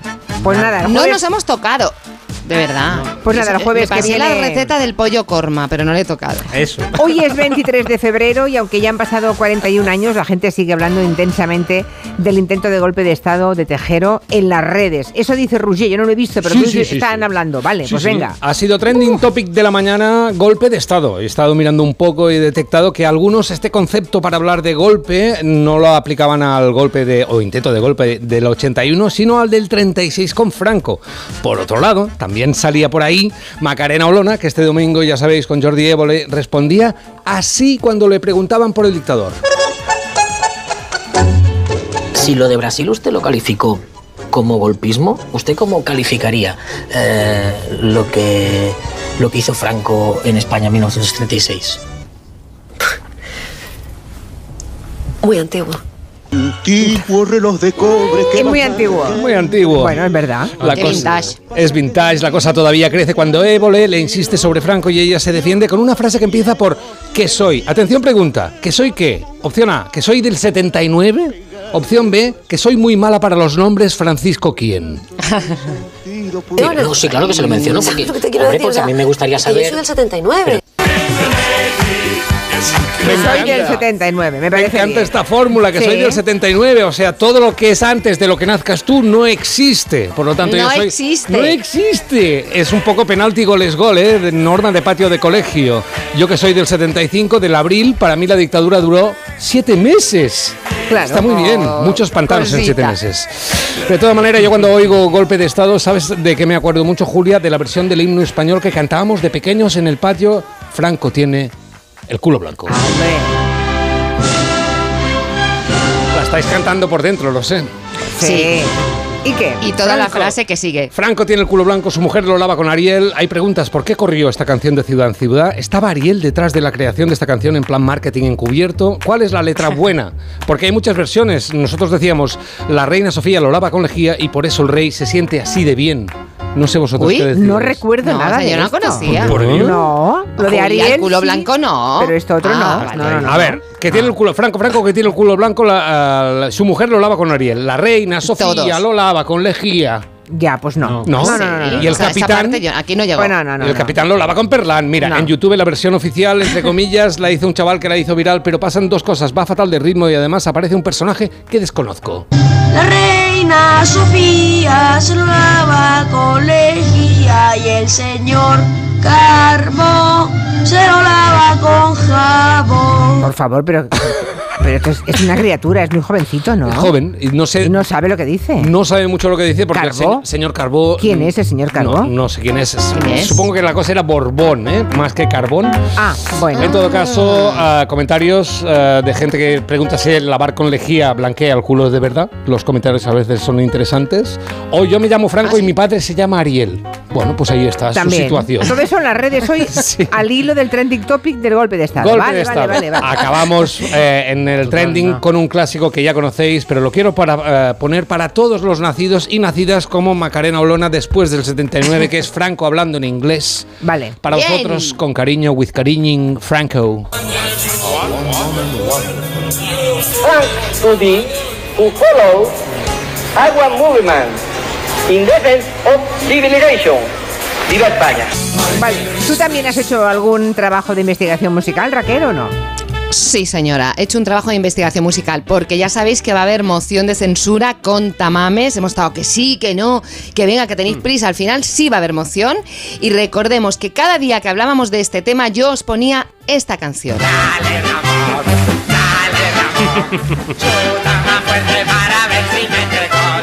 Vale, pues he descubierto que la historia política, ese viaje ideológico que ha hecho Ramón Tamames desde el Partido Comunista hasta esta moción con Vox, esto ya estaba en esta canción. O sea, la historia empezaría, fijaos, pensad en la infancia política de Tamames en el Partido Comunista, sería entonces el pequeño Ramoncito. El pequeño Ramoncito era un niño juguetón.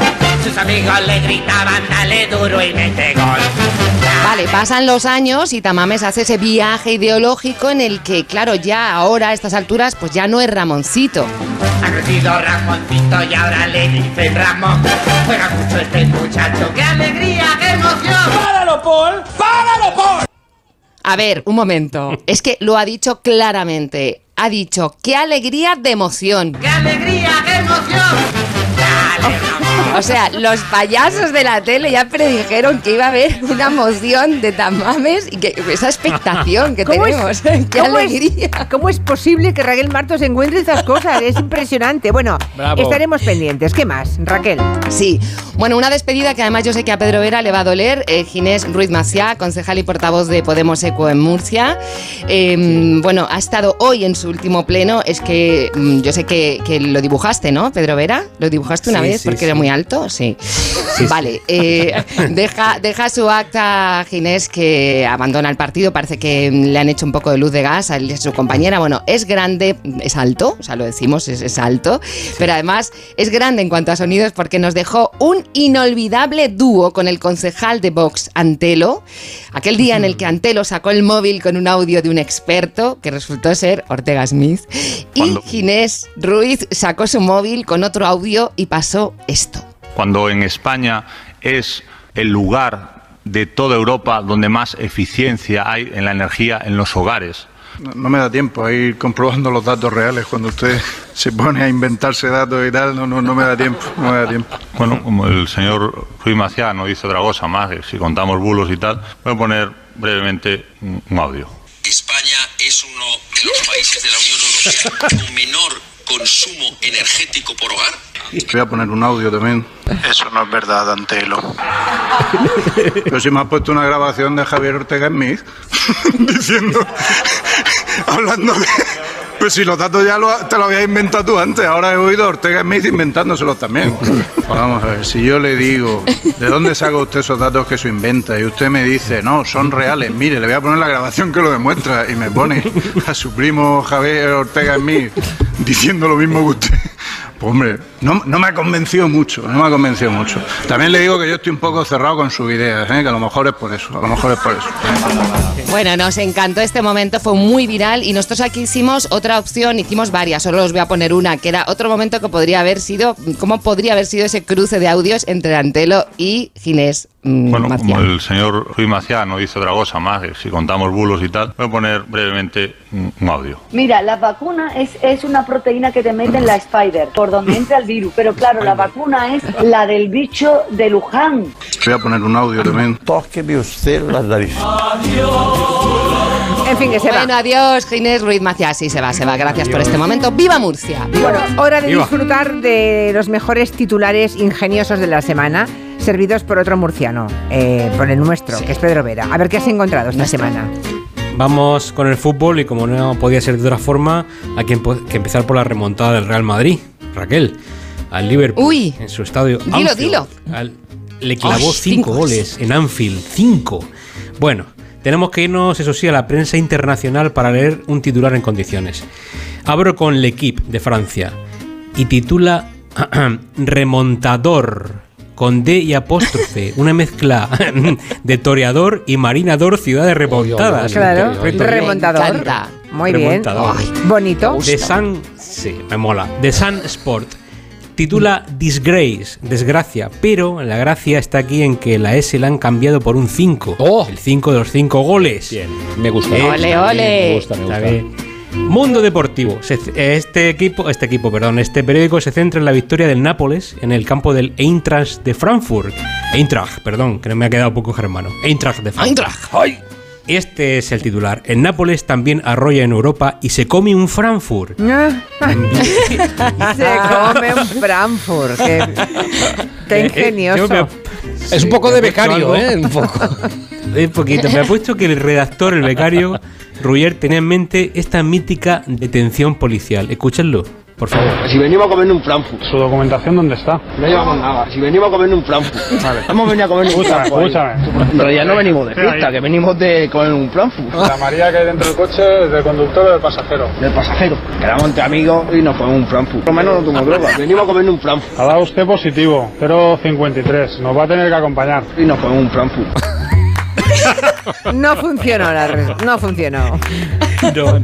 Bueno, eh, en cualquier caso, el premio del día se lo lleva de calle el confidencial con una noticia sobre la guerra de Ucrania. Bien, se trata de un reciente ataque ruso contra la localidad de Buledar. Atención, Buledar en el Donbass. Y donde los tanques rusos fueron derrotados. Titular del confidencial. Ahí voy, ¿eh? Sí. En el Buledar de los tanques rotos. ¡No! En Oh. el Buledar de los tanques rotos. Vale. Madre de Dios. Madre del amor hermoso. Está siendo una semana intensa. Eso a veces nos puede conducir a cometer algún error. Roger tiene entre manos alguna errata. Sí. La primera creo que es de la Junta de Andalucía, ¿no? Sí, sí, A ver, errar es humano, lo hacemos todos. Un buen ejemplo lo protagoniza esta semana la Junta de Andalucía con una convocatoria de lo que llaman Plan Complementario de I más D más I. Leo textualmente. Se realiza una convocatoria de expresiones de interés para iden- identificar proyectos de investigación. El objetivo es identificar proyectos de interés en astrología. ¿Eh? No, hombre, no. ¿En astrología? ¿En astrología no? No, pues ¿qué era? Astronomía. Astronomía, vale. Claramente era astronomía, la Junta ya lo ha corregido. Este error nos lleva a otro que publicó el Boletín Oficial de Aragón el 24 de enero sobre subvenciones. Leo textualmente, previamente al pago de la subvención, la persona beneficiada justificará la realización mediante A. Solicitud de pago. B. Memoria de actuación. Y aquí, entre paréntesis, pone... Explicar vosotras aquí algo más, decidir si hacemos modelo de este apartado o la vida no nos da para más. Le están O sea que- preguntando a sus superiores Claro. que si tienen que enrollarse o qué hacen aquí. Pero- Que es la hora del café. Ya. Que me suda el higo, que son las 5. y eso se publicó. Y se publicó. Se madre publicó. mía. A mí las que me gustan más son del BOE, del Boletín Oficial. Del Estado. Sí, y hay algunas clásicas. 29 de enero de 2020, ¿eh? competencias plasmadas en la resolución del secretario de Estado de Justicia de fecha de 14 de marzo de 2020 y las adaptaciones que en su caos se pueden acordar. En vez de caso, vale. ¿qué más? 22 de febrero del 96, en lugar de Consejo del Poder Judicial, Conejo General del Poder Judicial. Y el 14 de septiembre Conejo. del 84, en lugar de firma el presidente del Consejo General del Poder Judicial, firma el presidente del Consejo General del Joder Judicial. Buenísimo. Y hasta no aquí está mal. De todas maneras, supongo que ese tipo de errores no deben abundar mucho, ¿no? En los boletines oficiales. Hay pocos, No, hay pocos, pero seguiremos buscando, seguiremos buscando. Vale, vale. Maravilla. Bien, de cara al fin de semana, Verano nos trae dos propuestas de ocio muy diferentes. Creo que una de sofá eh, y series y la otra de bares, ¿no? Sí, sí, sí, sí. Bueno, empiezo con el sofá y la serie de la que se está hablando casi todo el mundo. Se trata de The Last of Us, ¿vale? Qué buena. Es una adaptación del famoso videojuego sobre el planeta pues devastado por una epidemia que convierte a la gente en caníbal, una cosa así, pues de aquella manera. Pedro Pascal. Bien, Mm, qué guapo. pues mm, mm, Mercamueble, la tienda de muebles y sofás, se ha marcado un cartel, cartelón maravilloso aprovechando el tirón en el que se ve un escenario de desolación y un precioso sofá nuevo entre escombros. Y el texto es el siguiente: Mercamueble, quedan muy pocos, las rebajas se acaban, ellos son The Last Sofás. Bravo, qué bueno. Muy bueno. Sí, bravo. Muy bueno. Bueno, si, si no os va lo del sofá y preferís salir a tomar algo, los amantes del cine tienen en Zaragoza la taberna Metro Golding Tavern. Está bien, Está bien, muy bien. En la Latina de Madrid, el bar de copas Latina Turner. Me encanta. He, he sido informado de que en Irlanda, fíjate, hay un kebab llamado Abra Kebabra. Oh, Vaya. me pone nerviosa si duro- este. Sí, sí, Es difícil de decir también, ¿eh? Abracadabra. Y en inglés, abracadabra. Si el durum os hace cagar hablando, ya sabéis. Es verdad. Tengo un restaurante sin gluten en San Sebastián de los Reyes llamado Ni con trigo ni sin ti. Magnífico. crepería, Ese sí. crepería Hansel y Crepel en Oh. Valencia. Hansel y Crepel. Qué mona. Y Qué acabo mono. con Ideal Churrería Monchurrí en La Coruña. Oh, mo- Pero eso hay que decir con acento parisino, no Monchurri. Está bien. Churrería. Ah, bueno, queridos, es un poquito tarde, así que Raquel, ¿nos Uy. resumes la semana? Venga. Voy corriendo. Cerramos la semana en la que vino de visita a ver cómo va lo de los fondos eh, una comisión de europarlamentarios y al frente Mónica Holmeyer. Tu nombre suena en mis oídos como ver, no a todos. A Calviño le suena Regu y a Ursula von der Leyen le suena mal. Así discuten las dos alemanas. Que no quiero hablar con ella, que me deje en paz. Cada uno se retrata. Yo sé. Prefiero ser histérica antes de que no se me vea una pestaña. ¿Te has enterado ya? Vale, no era hasta el sonido, pero bien no se llevan. Hay tensión entre conservadoras alemanas, como hay tensión en el gobierno de coalición. Hay contraste entre lo que dijo Bolaños y lo que dijo Echenique. Lo dices tú. Eh, estamos en el seno del gobierno y yo en primera persona lo digo, continuamente hablando, continuamente dialogando. Lo digo yo. Lamentablemente, la ministra de Igualdad ha pedido una reunión y el PSOE no, no está queriendo sentarse a negociar. Pequeñas cosas del amor. A ver, puede ser que o Podemos no los ve, aunque están sentados negociando, o Bolaños cree que está hablando con alguien, pero no es una persona, es una máquina. Su tabaco, gracias. Los que hablaron, los que sí hablaron fueron Sánchez y Feijó en el Senado. Mm, Núñez Feijó hizo algunas críticas a la ley trans, pero lo más comentado fue un concepto. Deje ya de molestar a la gente de bien. ¿Qué es? ¿Eso qué es? El concepto es el concepto. Gente de bien. Bueno, gente de bien, no sé si sois gente de bien o gente de mal o gente de regular. El caso es que Sánchez en ese duelo tiró de pellizco. Entiendo que, que usted, pues cuando se sienta en su escaño, eh, lo que pida es cierto calor por parte de sus compañeros de escaño, como el que tiene, por ejemplo, a su lado, al señor Maroto, ¿no? ¡Maroto!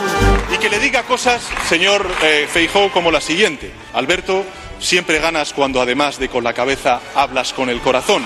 Hoy lo has hecho, enhorabuena. En todo caso, señor Feijó, le recomiendo una cosa. Cuando se levante, mire a ver si siente algo en la espalda.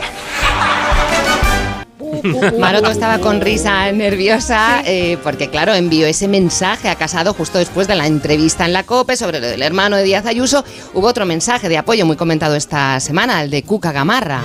Cuca,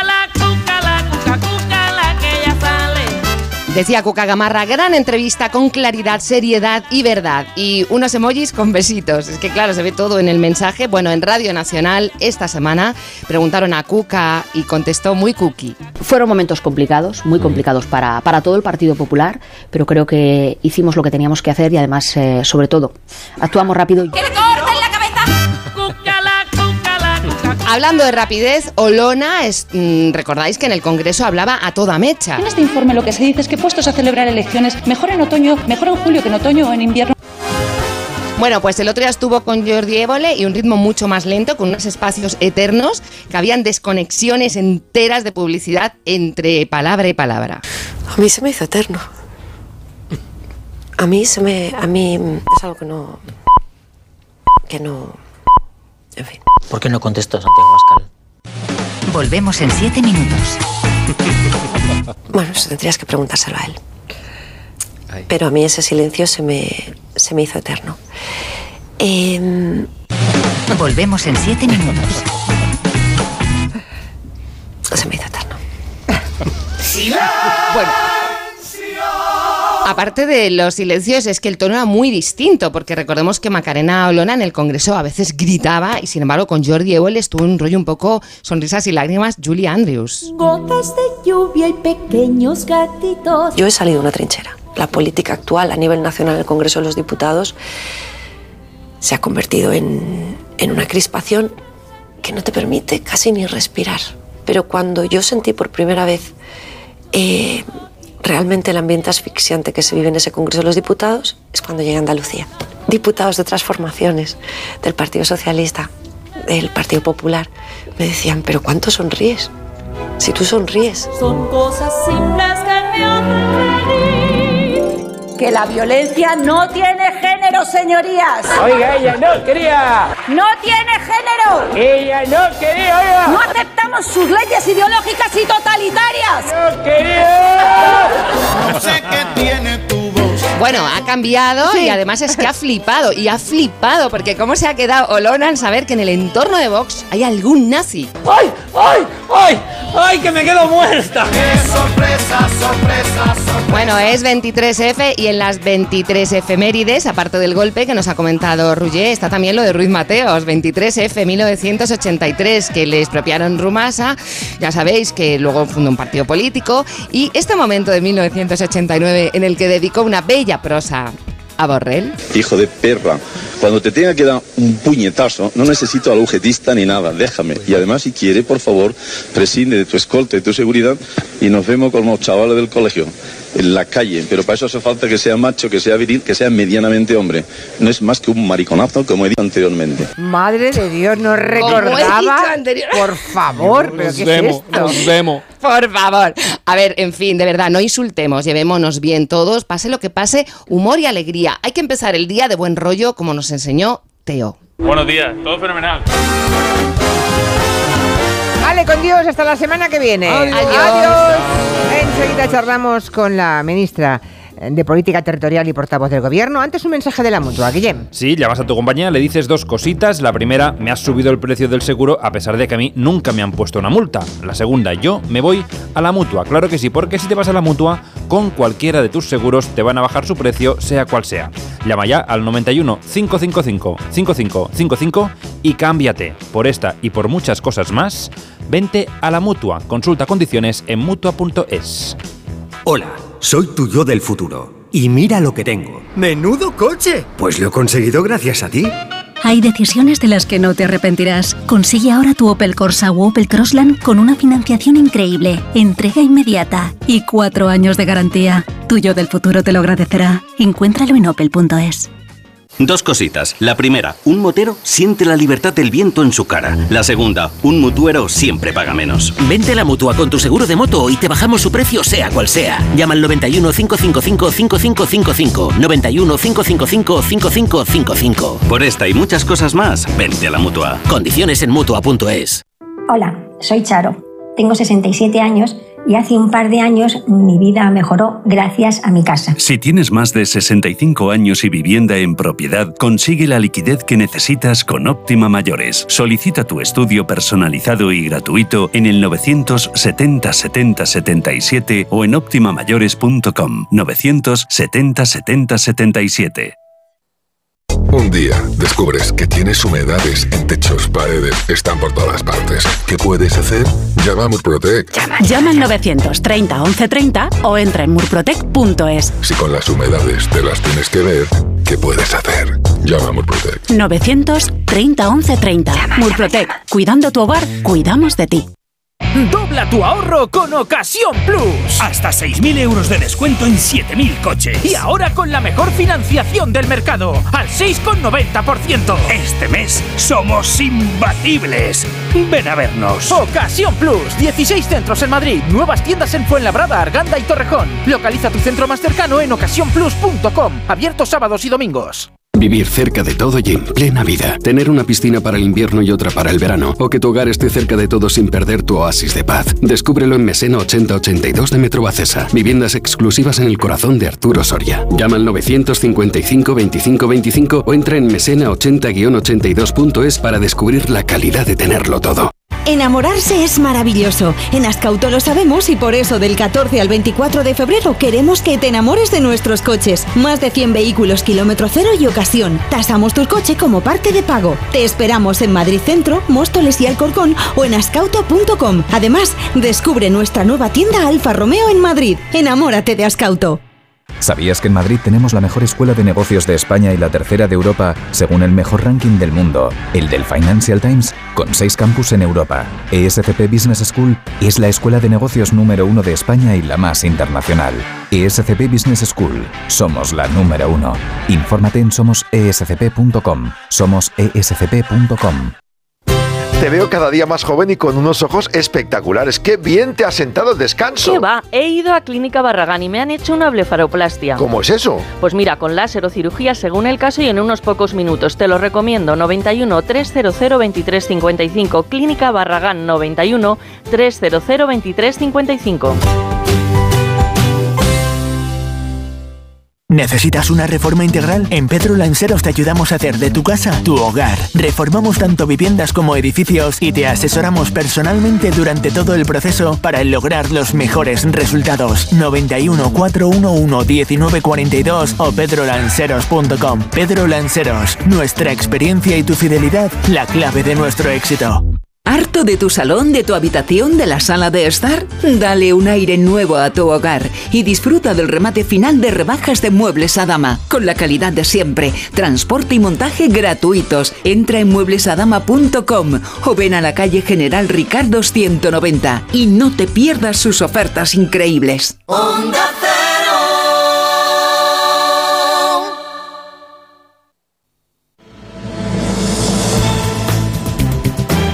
En Onda Cero, Julia en la Onda. Con Julia Otero.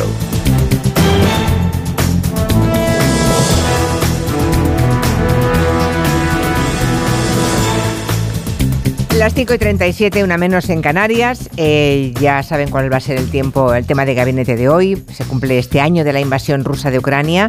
Allí ha estado con Zelensky, el presidente del gobierno. Le hemos visto en una rueda de prensa conjunta cuando ya habíamos empezado este programa hacia las tres y media, cuatro de la tarde. Hablamos de una guerra que ha alterado la agenda política y económica de todos los gobiernos, precisamente cuando la pandemia nos empezaba a dar un respiro. No han sido años eh, fáciles para ningún gobierno y seguramente podrá dar fe de ello nuestra invitada, que es la ministra de Política Territorial y la portavoz del Gobierno de España, Isabel Rodríguez, que hoy la tenemos aquí en Barcelona. Señora Rodríguez, ¿cómo ¿Qué está? tal, Buenas Julia? tardes. Buenas tardes, un placer. ¿En algún momento en los últimos años ha pensado yo para qué me he metido en este lío? Bueno, al contrario, ¿Ah, sí? he, he pensado, menos mal que estábamos aquí. Sí, porque han sido años muy duros, es verdad. No toda la legislatura ha estado en el gobierno de España, también lo hice desde el ayuntamiento que dirigía antes. Acabo de venir de estar con un alcalde y creo que ha sido momentos para la política en mayúscula.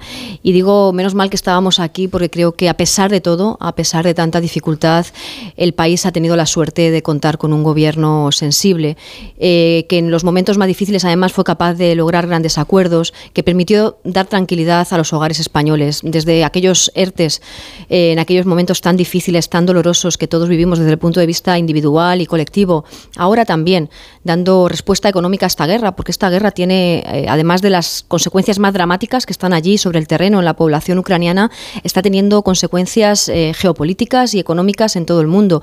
Y estamos también dándole respuesta desde el gobierno de España. Así que menos mal que estamos aquí. Bueno, bueno ya sabe usted que mm, creo que no les incluye entre la gente de bien el líder de la oposición. Porque Yo no sé. considera que ustedes molestan a la gente de bien. Bueno, la verdad es que no, no suele ser acertado en, en las críticas eh, políticas, que siempre son entendibles, y las posiciones contrarias desde el punto de vista eh, político. Está claro que el señor Feijó defiende unas políticas distintas a las que podamos defender nosotros desde el gobierno o el presidente del gobierno como socialista. Pero esto de diferenciar a los españoles buenos de los malos y hablar de la gente más buena y de la gente menos buena y de los de bien y de los que no somos de bien, porque entiendo que entonces nosotros éramos los que no somos de bien, eh, es realmente complicado. Creo que son tiempos más de unir eh, y que además no se corresponde con el sentido de la sociedad española. Mm, la sociedad española está mucho menos enfrentada eh, que la política y me recuerda mucho, a, lo recordaba estos días, a aquello de la estirpe, ¿no? que decía también Rajoy, es que en el interior ellos son así piensan que no todos somos iguales. Y de esto también va la política, de combatir esas mm, posiciones eh, que nos niegan la igualdad a todas las personas, a todos los seres humanos, a las mujeres con respecto a los hombres. Y de esto va también esta legislatura. Bueno, mañana se cumple ese año de guerra en Ucrania, que ha puesto a prueba muchísimas cosas, la política de defensa por descontado, el mercado energético, también una parte importante de las convicciones, ¿no? Y Unidas Podemos sigue siendo contraria al envío de armas a Ucrania, eh, partidaria de que hoy esté allí el presidente del gobierno, pero quiere que se desmarque del atlantismo y de, Estados Unidos. No sé si cuando viajan ustedes al extranjero, por ejemplo, hoy mismo, eh, no se lo habrá contado, no sé si ha hablado con el presidente del gobierno durante el día de hoy, porque él está en Ucrania, pero no sé hasta qué punto cuando eh, salen ustedes de España tienen que dar muchas explicaciones de que hay una parte del gobierno que no está de acuerdo, digamos, con ese atlantismo y con esa mm, posición eh, conjunta de enviar armamento, entreno para la tropa ucraniana. Hoy mismo, hace un rato, he escuchado al presidente del gobierno en Ucrania decir que vamos a ver si en lugar de seis Leopard podemos enviar diez era el último que le hemos escuchado decir. Sí, ¿les la, cuesta? La complicación de esta legislatura es que además este no es un gobierno monocolor, es un gobierno en coalición con dos partidos políticos que tenemos eh, posiciones políticas distintas. El Partido de Unidas Podemos representa esas posiciones políticas que usted eh, decía. En el gobierno la política exterior la dirige el presidente del gobierno y por tanto ningún problema en saber que esas posiciones son distintas. yo sinceramente creo que la política internacional hoy no se parece a la política internacional de ayer. Eh, que España está en el lugar correcto de la historia, que no estamos hablando de eh, posiciones eh, equidistantes, sino que hay un país que es el agredido y un agresor, que es Putin, que tenemos una unión muy importante entre los países europeos que hay que preservar, porque realmente los ataques de Putin a Ucrania tienen que ver también con los ataques a nuestro modo de convivencia, a la democracia, incluso a la diversidad de la sociedad. A los depravados y degenerados de Occidente. En su discurso el otro día, precisamente, él hacía mención incluso a eso, a los modelos de Y todo esto también lo estamos jugando en esta, en esta guerra. Claro que todos queremos la paz y todos llevamos eh, la pancarta de la paz, pero la paz hoy se consigue garantizando las libertades, los derechos, las democracias, y es lo que está haciendo la Unión Europea, lo que hace España con los aliados en la, en la OTAN, y sinceramente creo que esas posiciones se encuentran ya en un lugar muy residual, que no se corresponde con una posición también mayoritaria de la sociedad española que entiende que su gobierno y su país están donde tenemos que estar. ¿Y cómo van los roces con los socios de gobierno en otras cuestiones? Por ejemplo, en el tema de topar o no topar los precios de la alimentación, que ha quedado claro que no, el ministro de Agricultura no es nada partidario. ¿Cómo se solucionan los roces? Porque a veces uno tiene la impresión de que cuando ustedes se sientan en la mesa de, eh, Consejo de Ministros no se dirigen la palabra. ¿Es más, ¿Es más de lo que parece o parece más de lo que es? Bueno, a mí me gustaría que fuera menos. Eh, creo que en todas las familias eh, hay posiciones distintas, pero en el ámbito familiar y personal, cuando uno tiene una discrepancia con su hermana o, con sus hijos, trata de no contarlo hacia afuera, ¿no? Y creo que eso estaría también muy bien que lo hiciéramos en la coalición, no lo practicamos mucho. Yo me gusta medir al gobierno por no tanto por estos detalles, sino al final por los resultados de su gestión. Y creo que la gestión de este gobierno, con toda la adversidad, es muy positiva. Muy positiva para esas familias que tienen que hacer la compra con dificultades, pero que con esas dificultades tienen un apoyo como nunca antes había desplegado el Estado del Bienestar en forma de cheques que están esta semana en marcha para las familias más vulnerables, esos 200 euros, en forma de incrementos salariales, salariales muy notables, como el incremento del salario mínimo interprofesional que abordábamos hace dos semanas, o ese incremento de las pensiones que facilitan la compra a los pensionistas del entorno de 100 euros, o esas becas que dan tranquilidad a millones de hogares españoles con jóvenes que de no ser por ellas no podrían estar estudiando. Y yo preferiría que estuviéramos hablando de todo esto, pero lo cierto y verdad es que efectivamente son, somos dos formaciones políticas eh, distintas, pero el balance, sin duda, como le decía al principio, creo que es muy positivo. Ya que menciona el tema de las pensiones, Bruselas nos está apretando para que corrijamos y movamos el tema de las pensiones, ¿no? ¿En qué sentido van ustedes a cumplir con la ley? Porque si lo manda Bruselas habrá que hacerlo, supongo. Bueno, la, la reforma de las pensiones es una de las reformas más importantes que teníamos que hacer en esta legislatura donde además de gestionar las consecuencias de esta guerra, de gestionar eh, la pandemia, eh, nos metimos en el campo de las, de las reformas para abordar la transformación del país, junto con la reforma laboral que está propiciando que España crezca en empleo, eh, con empleo de más calidad, con puestos de trabajo estables. Tenemos que abordar la dignidad de los pensionistas. Hemos dado los primeros pasos, como decía, ha comenzado el año con, una, mm, con un incremento de las pensiones muy notable. De haber sido por la anterior reforma, en lugar de estar incrementadas en 100 euros, estarían viéndose incrementadas en 2 euros apenas para comprar un pan. Eh, y falta una segunda parte que tiene que ver con garantizar las pensiones en el mañana. Exacto, es lo que pide Bruselas. exactamente. Eh, en ese sentido, hemos mantenido mucho trabajo ya con los eh, agentes sociales, con empresarios, con sindicatos.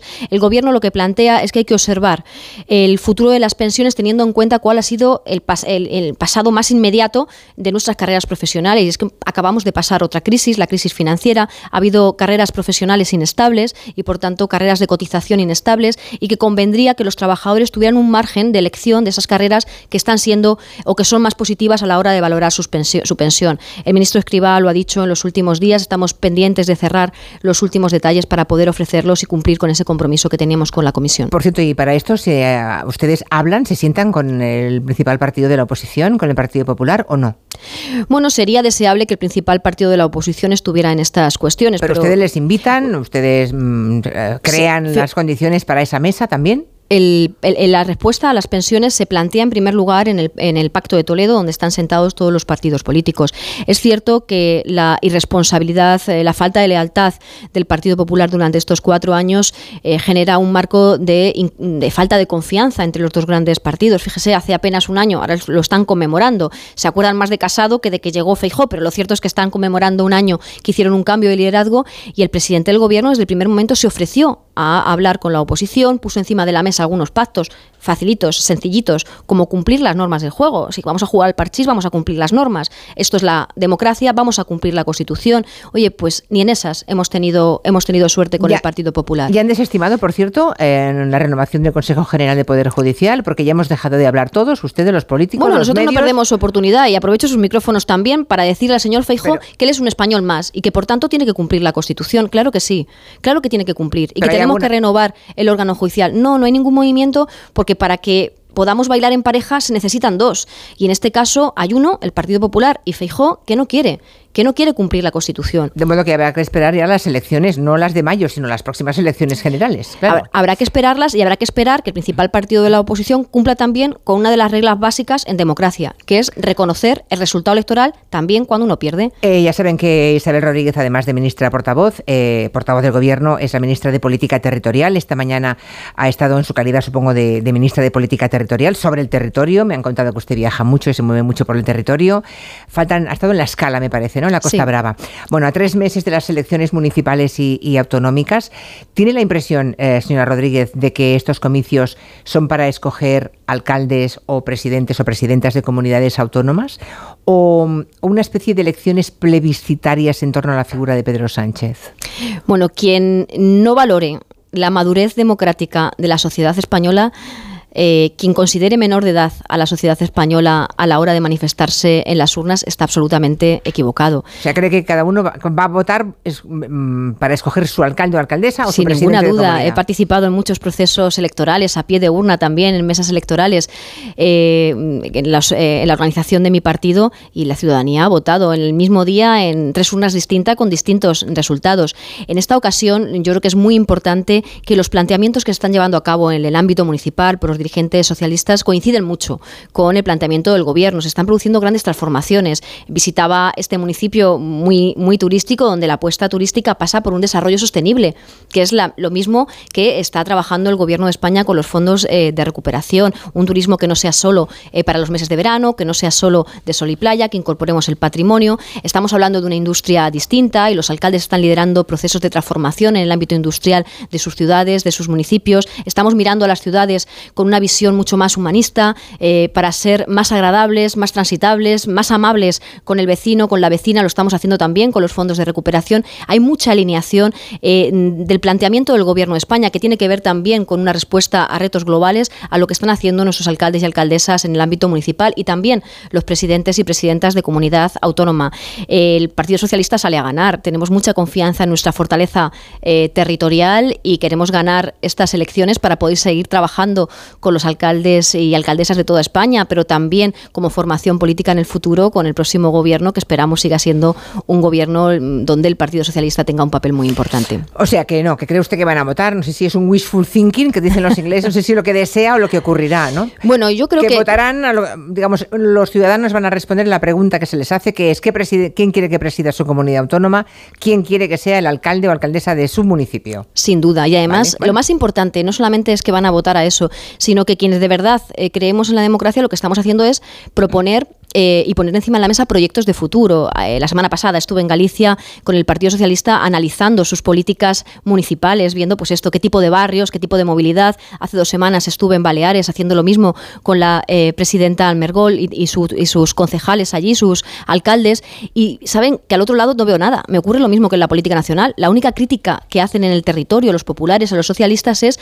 que somos de Pedro Sánchez y que somos socialistas, pues claro, somos socialistas, somos de Pedro Sánchez, somos los del salario mínimo, los de las pensiones, los de la política social, la tributación justa, sí, somos nosotros, pero es que tenemos un proyecto de país. A mí me gustaría saber cuál es el proyecto de la gente de bien. Ah, el proyecto de la gente de bien. Esto nos dicen, ¿no? Ah, pues se refiere usted al Partido Popular, claro. Eh, ya les califica usted directamente como la gente de bien. Vale, vale. Nos bueno, el eslogan. Sí, sí, claro, claro. Óigame, ¿han tocado techo los precios, como dice el ministro de, Agricultura? ¿O cree que se están forrando, como dicen desde Unidas Podemos? ¿Qué van a hacer ustedes? Porque lo de, mm, lo de bajar el IVA no ha dado el resultado esperado. Eso parece claro. De la misma forma que ayer hubo un estudio que dijo que la bonificación a la gasolina al final la ha rentabilizado, la ha aprovechado la clase más acomodada, no, no precisamente los más necesitados. ¿No sería mejor tomar medidas más quirúrgicas que de verdad afectaran al bolsillo de la gente que lo tiene lleno de agujeros y con problemas de subsistencia y no implementar medidas universales para todos, porque hay gente que no tiene por qué recibir esa ayuda? Bueno, creo que el momento es muy complejo. Y cuando nos eh, abordamos las primeras medidas, eh, ahora me, refiero finalmente a la, parte de los precios en los alimentos, pero cuando comenzamos hace un año, como consecuencia del estallido de esta guerra, a afrontar medidas que tenían que ver con el incremento de los costes, eh, atendíamos también mucho a los organismos internacionales, estuvimos muy pendientes de ir en la dirección correcta y yo creo que hemos acertado a tenor de los resultados porque la inflación en nuestro país es la mínima de la zona euro. En aquellos tiempos recordarán eh, los oyentes y, recordará usted cómo, por ejemplo, en Reino Unido tomaron una medida distinta que era eh, relacionada con la, con la fiscalidad, que fue un fracaso que llevó a la ruina su economía y a la dimisión de su primera, de su primera ministra. Yo creo que hemos combinado esas dos ideas que usted eh, decía. Por un lado, atender a los más vulnerables. Es que lo seguimos atendiendo. Es que el ingreso mínimo vital se ha incrementado en un 15%, como lo han hecho las pensiones no contributivas, que son las más bajitas, las de aquellas mujeres, sobre todo, que no pudieron o que no tuvieron reconocido su trabajo en otro momento de la historia de nuestro, de nuestro país. Lo estamos haciendo con los bonos térmicos, con los bonos eh, sociales. Estamos haciendo un esfuerzo muy importante para los más, eh, para los más vulnerables y al mismo tiempo trabajando también para la clase media. Muchas de estas medidas que hemos adoptado, usted dice el, gasoil, mm, muchas de las personas que lo utilizaban tienen que utilizar sí o sí el vehículo para desplazarse a su puesto de trabajo. ¿Era una medida generalista? Sí, pero que de verdad afectaba a mucha clase media, trabajadora, autónomos y ahora los precios. Esto sí que es complejo porque la situación de los precios no se debe solo a la electricidad, que fue como empezaron a subir todos los precios como consecuencia de la intervención de Rusia en Ucrania. Tiene que ver también con otras consecuencias de la guerra, con la falta de fertilizantes, tiene que ver con las cuestiones de cereal que afectaban también a las exportaciones que venían eh, de Ucrania y tiene que ver eh, también incluso con la climatología. Hoy las cosechas en nuestro país como consecuencia del último año meteorológico han sido menores y por tanto todo eso afecta a la producción. Por cierto, hoy el gobierno ha hecho público el primer listado de multas, ¿verdad?, por incumplir la ley de la cadena alimentaria. Hemos visto que hay sanciones algunas pequeñitas de 3.000 euros, no son sanciones multimillonarias, son sanciones de 3 o 6.000 euros que depende a qué empresa vaya a parar y creo que son más de 60 las empresas implicadas, pues les puede hacer más o menos daño, otras no, como Carrefour y Día, que también tienen ese mismo importe de las multas, ¿no? ¿Qué han multado exactamente? Bueno, la vigilancia iba, iba a añadir al argumento, lo que ha hecho el gobierno es ayudar a los consumidores no solamente eh, con estas medidas del IVA, que, que tienen su incidencia, es verdad, que en un porcentaje pequeño del cómputo total del precio, sino también acompañándolo en en el incremento de sus rentas. Cuando se sube el salario mínimo, cuando se suben las pensiones, lo que se hace es elevar las rentas de las familias para que puedan hacerse cargo eh, de estos gastos en alimentación. Y además lo que hemos hecho es acompañar al sector. El sector de la agricultura es un sector especialmente eh, vulnerable, donde los productores venían años y años quejándose de que estaban produciendo por encima, o sea, que estaban produciendo y luego vendían por debajo de coste. Y, lo en, la ley, en, la ley, queda claro que no se puede vender a pérdidas. Entonces, ¿qué, hemos hecho con estas primeras lecciones? Es decirles, miren, les estamos observando y la ley ha entrado en vigor y queremos que la ley se aplique. Y yo creo que es un mensaje muy importante que es también lo que trasladaba el otro día el ministro de Agricultura cuando se reunió con todo el sector de la distribución. Tenemos que ser responsables. Hay que garantizar las rentas a los pequeños productores, a los agricultores, a los ganaderos, para los que también hemos dado ayudas directas. Hay que garantizar también que el pequeño comercio pueda sobrevivir en esta. Eh, hay mm, pequeños comercios que no pueden hacer grandes ofertas como las grandes cadenas comerciales y por tanto las respuestas no son tan sencillas. El problema es complejo y yo creo que lo estamos eh, que lo estamos analizando con esa complejidad y dando una respuesta muy adecuada. O sea, entiendo, eh, entiendo, señora Rodríguez, que lo que han hecho es enseñar la patita, es decir, multas de cuantía controlada. Todavía no estamos multando lo más importante de esa ley que se aprobó, que es la de prohibir rotundamente que alguien, que alguien, que a un pequeño productor se le obligue a vender a pérdidas, o sea, por debajo del precio que le cuesta a él. Eso es ley. pero eso llegará, digamos. Eso es ley. La ley está dando sus primeros eh, pasos y tenemos además un ministro de de Agricultura muy consciente de esta situación que ha dado respuesta a esta, a esta demanda y además todos también tenemos que hacer un ejercicio responsable con nuestro consumo, que de esto no hablamos siempre, pero creo que también es importante. ¿Qué le parece a la portavoz del Gobierno la moción de censura de Vox y Ramón Tamames como candidato? Porque hemos oído al ministro Bolaños decir que eso se ha decidido de forma coordinada entre PP y Vox en las últimas semanas y en cambio hemos oído a Feijo hoy decir que eso no tiene seriedad. Así que no, quiero decir que no. Claro, si Vámonos a los hechos, vámonos a los hechos. Vamos a los hechos. ¿Qué los hechos es que Vox anuncia una moción de censura que el señor Feijó dice, bueno, pues igual nos abstenemos, ¿no? Dijo esto, lo dijo, sí, lo dijo. Después se había reunido con el señor eh, de Vox, pero no lo cuenta, nos enteramos por, por los medios de comunicación. Después Vox dice, mi candidato será Tamames, y después Feijó aparece también y dice que había estado un día comiendo o cenando con Tamames. Esto de las comidas le gusta, ayer lo hacía con Casado, pero debe ser que ponerlos a todos en la misma mesa podía haber sentado a Bascal, a Tamames, a Casado y igual hasta Ayuso y habían llegado a alguna conclusión más clara que la que nos, que la que nos dejan. ¿no?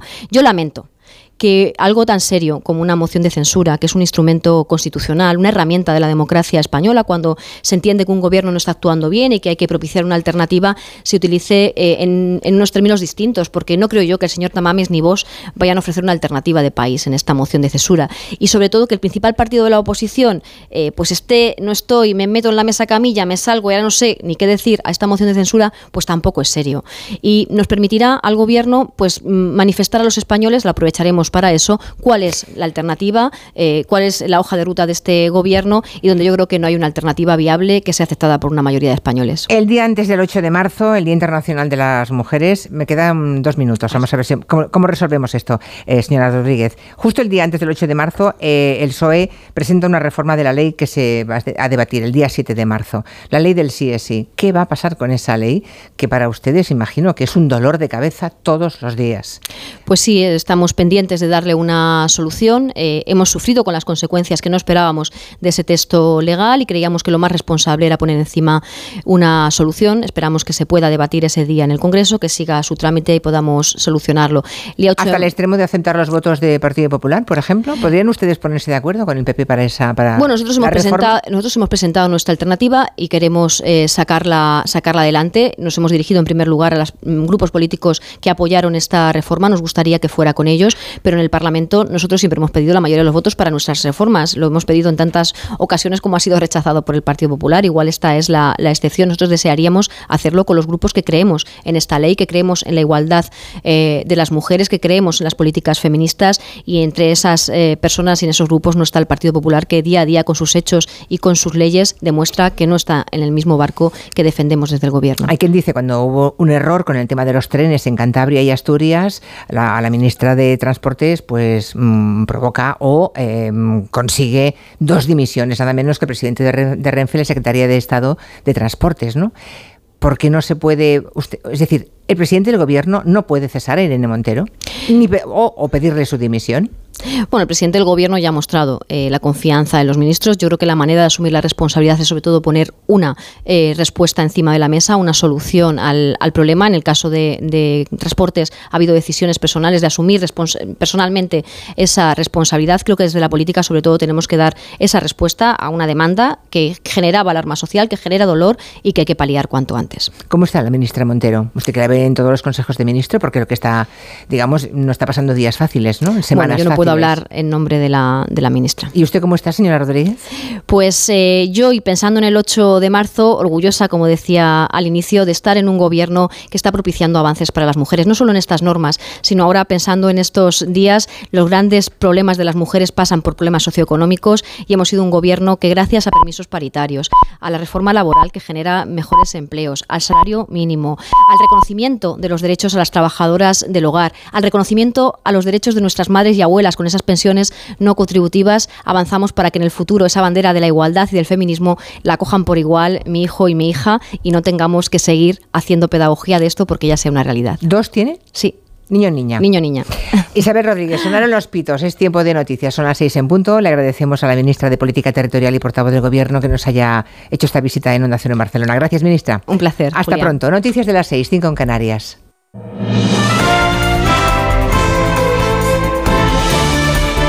Noticias en Onda Cero. Buenas tardes. Acabamos de escuchar a la ministra portavoz del Gobierno con el presidente Pedro Sánchez en Ucrania. Isabel Rodríguez acaba de mandar un mensaje en Julia en la Onda a sus socios de coalición. España está en el lugar correcto, ha dicho, en el lugar correcto de la historia y su papel ante la agresión de Putin es el que corresponde a la política internacional hoy en día. Ismael Terriza, buenas tardes. Buenas tardes. Isabel Rodríguez entiende que desde Unidas Podemos se mantenga un criterio propio en el seno del gobierno, pero el lugar de nuestro país es estar en el lado, al lado de nuestros aliados de la Alianza Atlántica y ayudando a Ucrania a enfrentar la invasión rusa. No es momento de equidistancias, ni es lo que corresponde, ha dicho, ni el sentir general de la población y todos llevamos eh, la pancarta de la paz, pero la paz hoy se consigue garantizando las libertades, los derechos, las democracias y es lo que está haciendo la Unión Europea, lo que hace España con los aliados en la, en la OTAN y sinceramente creo que esas posiciones se encuentran ya en un lugar muy residual que no se corresponde con una posición también mayoritaria de la sociedad española que entiende que su gobierno y su país están donde tenemos que estar respecto a roces como este en política exterior, eh, respecto a roces en otros roces como en vivienda o en cómo afrontar la subida, la escala de los precios, le gustaría a Isabel Rodríguez que no trascendieran estos problemas en el seno de la coalición, que se resolvieran dentro como en toda familia. Mientras Pedro Sánchez sigue con su viaje por Ucrania, en la agenda de esta tarde estaba el discurso ante el plenario del Parlamento de ese país. Sánchez ha iniciado su intervención diciendo que esta noche se cumple un año desde que el ejército de Putin invadió ilegalmente Ucrania por segunda vez en una década. Ha dicho que hoy ha sido testigo una vez más de la destrucción de sus ciudades, el sufrimiento de su población y el azote de la guerra, pero ha añadido al mismo tiempo también ha visto determinación y valentía. Y aquí en España hoy estamos atentos al temporal de frío y nieve, está causando problemas en las carreteras con cortes y algunos puertos cerrados, así que vamos a ver cuál es la situación. Dirección General de Tráfico, Alejandro Martín, buenas tardes. Muy buenas tardes, ¿qué tal? Hasta ahora estamos pendientes del temporal de nieve que afecta un total de 62 carreteras, de las cuales 12 de ellas son principales. Estarán todas ellas, eso sí, transitable, pero con precaución en nivel verde. Destacamos en Madrid la 1 a su paso por el Bellón, AP6 en Collado, Villalba en Asturias, la AP66 a la altura de Lena, ya en Cantabria la A67 en Molledo, en Ávila la 50, en Gimialcón en Soria, la 2 en Medina en Burgos destacamos donde más está afectando el temporal de nieve, la 1 en Villa Almanzo, A231 Melgar de Fernamental, A62 Villa Gonzalo Pedernales, A73 Valle de Valdelucio, AP1 Cardeña Jimeno y la BU30 ya en la capital burgalesa. También en la provincia de León, la 231 en Villanueva de las Manzanas, A6 Vega de Valcarce, en Palencia la 231 en Morantinos, A67 Villamuriel de Cerrato y A73 en Aguilar de Campo, en Segovia la 1 en Santo Tomé del Puerto, ya en Zamora la 6 en Cerecinos del Campo, A62 en Cañizal y también en Lugo en la 6 a su paso por Pedrafita 12 Briro. Las otras 51 carreteras, eso sí, pertenecen a la red vial secundaria, de las cuales 7 de ellas están totalmente intransitables, 29 de ellas es obligatorio uso de cadenas o neumáticos de invierno y las comunidades más afectadas destacamos Asturias, Cantabria y Castilla y León. Buena jornada para la bolsa española y la mayoría de las europeas, día marcado por resultados empresariales y por el dato de la inflación de la eurozona de enero que ha animado desde media sesión a los inversores. El IBEX 35 se ha notado un 0,64%, cierra por encima de los 9.200 puntos. Jessica de Jesús. La bolsa española cierra esta recta final de semana en los 9.231 puntos, muy en línea con el resto de las europeas. El DAX se anota un 0,50 y Eurostox un 0,40%. Impulso que cogen tras el dato de inflación en la eurozona que se modera al 8,2% en enero. Jornada también de resultados en España, hoy de Telefónica que se anota además dentro del IBEX 35 un 1,52%. Pero quien más se impulsa es la aerolínea IAG, un 4,56%, seguida del grupo ACS. Celnex se lleva la peor parte y pierde un 2,78%. En Estados Unidos se ha conocido el dato del Producto Interior Bruto del cuarto trimestre de 2022, que sube un 2,7%, dos décimas menos de lo esperado. Pero Wall Street abre sin temores con un ojo puesto en la Fed, pero en verde. Y la pregunta que les hacemos en nuestra página web ondacero.es. ¿Cree que la política del gobierno sobre Ucrania está suficientemente consensuada con la oposición? Pues cree que no una gran mayoría, el 91% de quienes ha participado opina que sí lo está, el 9% restante. Y los deportes con Gonzalo Palafox. Noticia de última hora, el jugador que más veces ha vestido la camiseta de España se retira de la selección española. Fernando Burgos, buenas tardes. Hola, ¿qué tal? Buenas tardes. Lo ha hecho hace unos minutos en un comunicado en sus redes sociales, en un escrito lleno de reproches e indirectas. Dice Sergio Ramos, ha llegado la hora, la hora de decir adiós a la selección, nuestra querida y emocionante roja. En la mañana de hoy he recibido la llamada del actual seleccionador que me ha comunicado que no cuenta y que no va a contar conmigo independientemente del nivel que pueda mostrar o de cómo continúe mi carrera deportiva. Con mucho pesar, es el final de un recorrido que esperaba que fuera más largo y que terminara con un mejor sabor de boca. Humildemente, creo que esa trayectoria merecía terminar por una decisión personal o porque mi rendimiento no estuviera a la altura de lo que merece nuestra selección, no por una cuestión de edad u otras razones que sin haberlas oído he sentido. Porque ser joven o menos joven no es una virtud o un defecto, es solo una característica temporal que no necesariamente está relacionada con el rendimiento o la capacidad. Miro admiración, atención a esto, y envidia a Modric, a Messi y a Pepe. La esencia, la tradición, los valores, la meritocracia y la justicia en el fútbol. Lamentablemente no será así para mí, porque el fútbol no siempre es justo y el fútbol nunca es solo fútbol. Señala sin decir, se va con mucho pesar el que es, como decías tú, el futbolista con más partidos internacionales con la selección española, 180, ganador de un mundial y dos Eurocopas.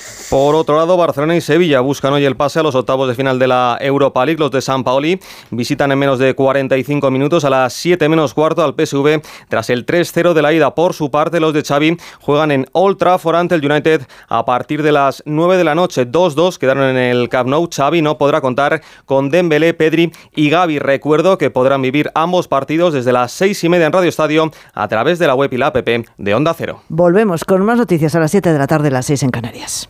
Como el perro y el gato. Es lo que tiene ir al veterinario, que vean lo que le pasa, pero el veterinario ha valorado que esa tos requiere un tratamiento con corticoides y el animal está mejorando. Los gatos que viven en un recinto cerrado y que no salen al exterior, evidentemente en algún momento tienen la curiosidad. Tienen el interés, esa curiosidad. Y si ven una puerta abierta y dicen, a ver qué hay ahí al fondo, pues tiran. Aquí está, como el perro y el gato, para pasar ese buen rato. Todo sobre las mascotas con Carlos Rodríguez. Como el perro y el gato. Sábados a las 3, domingos a las 2 y media de la tarde y siempre que quieras en la app y en la web de Onda Cero. Patrocinado por Menforsan, los especialistas en cuidados, higiene y cosmética natural para las mascotas. Te mereces esta radio. Onda Cero, tu radio. Con viajes el corte inglés y Tour Mundial, asómate al verano. Adelanta tu reserva para disfrutar de grandes ventajas y de los mejores destinos con Fastpack Islas Canarias y Baleares, con vuelos desde tu ciudad, traslados y precios finales. Y además, Fastpack Caribe y Tour Mundial Premium, sin gastos de cancelación y con hasta 500 euros de regalo en cupón del corte inglés. ¿Y tú que tienes una segunda residencia, qué necesitas para tu seguridad? Necesito que esté protegida porque está mucho tiempo vacía. Me inquieta que pase algo y no enterarme. Pues en Securitas Direct tienen una alarma para ti. Si detectan a un intruso intentando entrar en tu casa, activan un humo denso para expulsarlo mientras la policía está en camino. Y es que tú sabes lo que necesitas y ellos saben cómo protegerte. Llama ahora al 900-272-272 o entra en securitasdirect.es y descubre la mejor alarma para ti. A ver esa foto, decir patata. ¡Hijolusa! Es que decir patata es decir hijolusa. Para freír, guisar, asar o hacer al microondas. Entre nuestra gran variedad encontrarás la patata perfecta para tu plato, siempre con la misma calidad. Patatas hijolusa, el reto de comer bien cada día. Donde pongo el ojo, pongo la oferta. Dos gafas de marca con antirreflejantes por solo 89 euros. Infórmate en soloptical.com.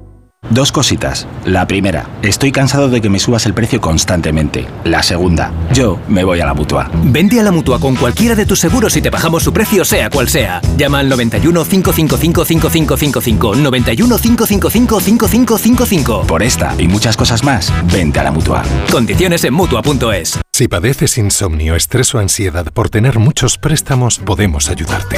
Llevamos 15 años mejorando la vida a miles de personas como tú. En Agencia Negociadora encontrarás personas empáticas capaces de solucionar lo que tú no puedes, negociando con los bancos para que ya, el próximo mes, tengas un único préstamo y pagues hasta un 80% menos que ahora. Sin moverte de casa rápido y discreto.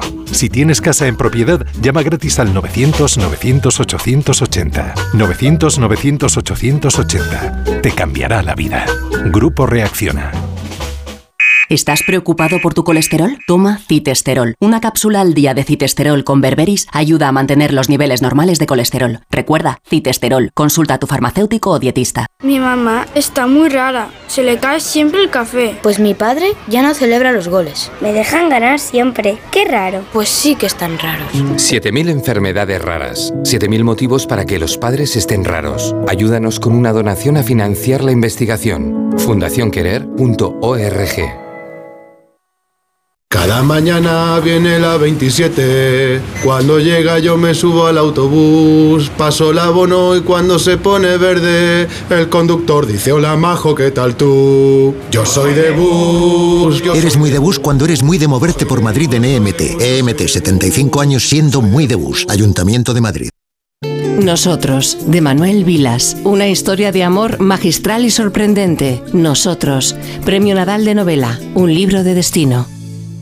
Aprovecha el sol instalando paneles solares en tu vivienda o negocio. Los agentes energéticos de FENIE Energía te ofrecen asesoramiento, un estudio de la instalación y te ayudan con la financiación y subvenciones. Almacena los excedentes con tu monedero solar. Entra en fenieenergia.es y recibe una oferta personalizada. Otros lo dicen, pero solo nosotros lo hacemos. Contrata 100% online tu seguro de salud en segurosquiero.es. Rápido, fácil y seguro en el momento que tú decidas y sin llamadas que no deseas. Segurosquiero.es. Seguros quiero, seguros quiero, compara y contrata en Seguros Quiero. es. Bricolaje Moraleja, la mayor exposición y oferta de tarima que te puedas imaginar. Gran variedad con las mejores marcas como Parador y las últimas tendencias en diseño, colores y acabados de tarima. Precios para todos los bolsillos y stock permanente para entrega inmediata. Oferta modelo AC5 Alaska 9 euros, Parador AC5 18 euros precio profesional. En Getafe, calle Galileo Galilei 14, bricomoraleja.com. Clínica Oliver y Alcázar. Especialistas en implantes para pacientes con muy poco hueso. Cirugía mínimamente invasiva con prótesis definitiva en un mes como máximo. Diagnóstico gratuito y financiación. Consulte su caso en el 91 564 6686 o a través de la página web oliverialcázar.com. Más de 30 años de experiencia. Si tiene joyas de firma o artículos de oro y plata, llame al 91 534 6706 o vaya a la Plaza San Juan de la Cruz 9. Si tiene joyas de firma o artículos de oro y plata, llame al 91 534 6706 o vaya a la Plaza San Juan de la Cruz 9. Le pagarán el mejor precio al momento. Y también bolsos de Vuitton, Chanel y Hermès. Hola, ¿qué tal? ¿Quieres adelgazar con una sonrisa? ¿Quieres adelgazar y no volver a recuperar? ¿A qué estás esperando? En Cuerpo Libre vamos a solucionar tu problema. Vas a adelgazar y vas a sonreír. 91 192 32 32 40% de descuento. 91 192 32 32. Adelgaza con una sonrisa. Facebook, Twitter, YouTube, hay más de un medio para que nos sigas. ¿Cuál te gusta más? Onda Cero es la radio que siempre va contigo, porque estamos en las redes sociales para que nos sigas, para que opines, para que compartas noticias. Onda Cero.es, más y mejor.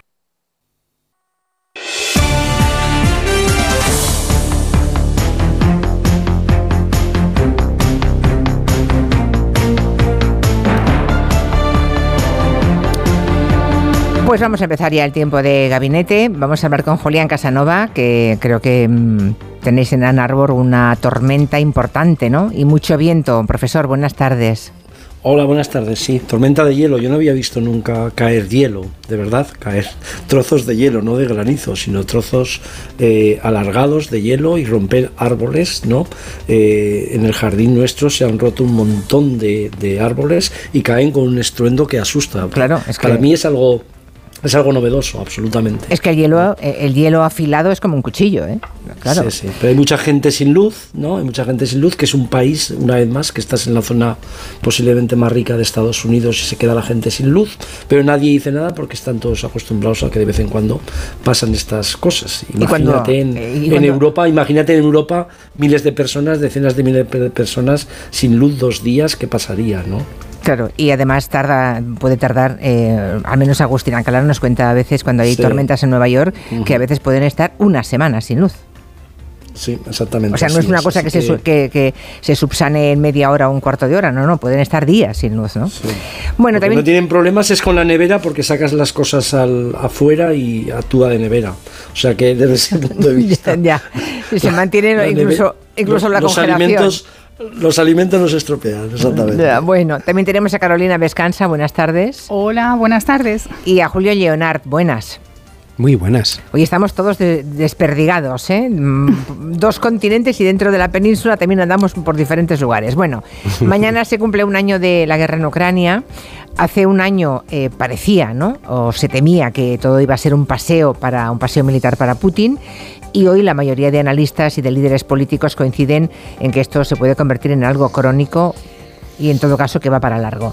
Empiezan a escucharse algunas voces en favor de buscar una salida negociada, pero los llamados a sentarse se muestran más alejados que nunca y parecen repetirse dinámicas de la vieja política del mundo de bloques de, los tiempos de la Guerra Fría. Vamos a hacer un repaso rápido y luego eh, os doy la palabra. Asun Salvador, buenas tardes. Hola Julia, buenas tardes. Putin protagonizó el martes, a tres días de ese aniversario que se cumple mañana, un discurso en el que volvió a culpar a Occidente de haber empezado la guerra, de querer acabar con los valores de la sociedad y de la cultura rusa y se declaró invencible Quieren que Rusia sea vencida estratégicamente y pretenden acabar con nosotros. Pretenden transformar un conflicto local en una confrontación mundial.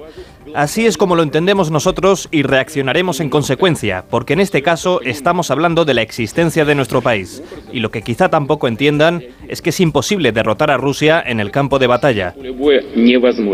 Dejó claro que no se va a rendir y al día siguiente la Duma ratificó que Rusia abandona el Tratado de No Proliferación de Armas Estratégicas, que es otra cosa que anunció Putin en ese discurso el día previo. Y mientras tanto, a la misma hora casi que la Duma aprobaba eso, Biden visitaba Kiev y se reunía con Zelensky para reiterarle eso de que la OTAN lo apoyará todo el tiempo que haga falta. Putin pensó que Ucrania era débil y que Occidente estaba dividido. Un año después, la evidencia está aquí mismo, en esta sala. Estamos aquí juntos. Sois el ejemplo de que la libertad no tiene precio y de que merece la pena seguir luchando y podréis contar con nosotros el tiempo que haga falta.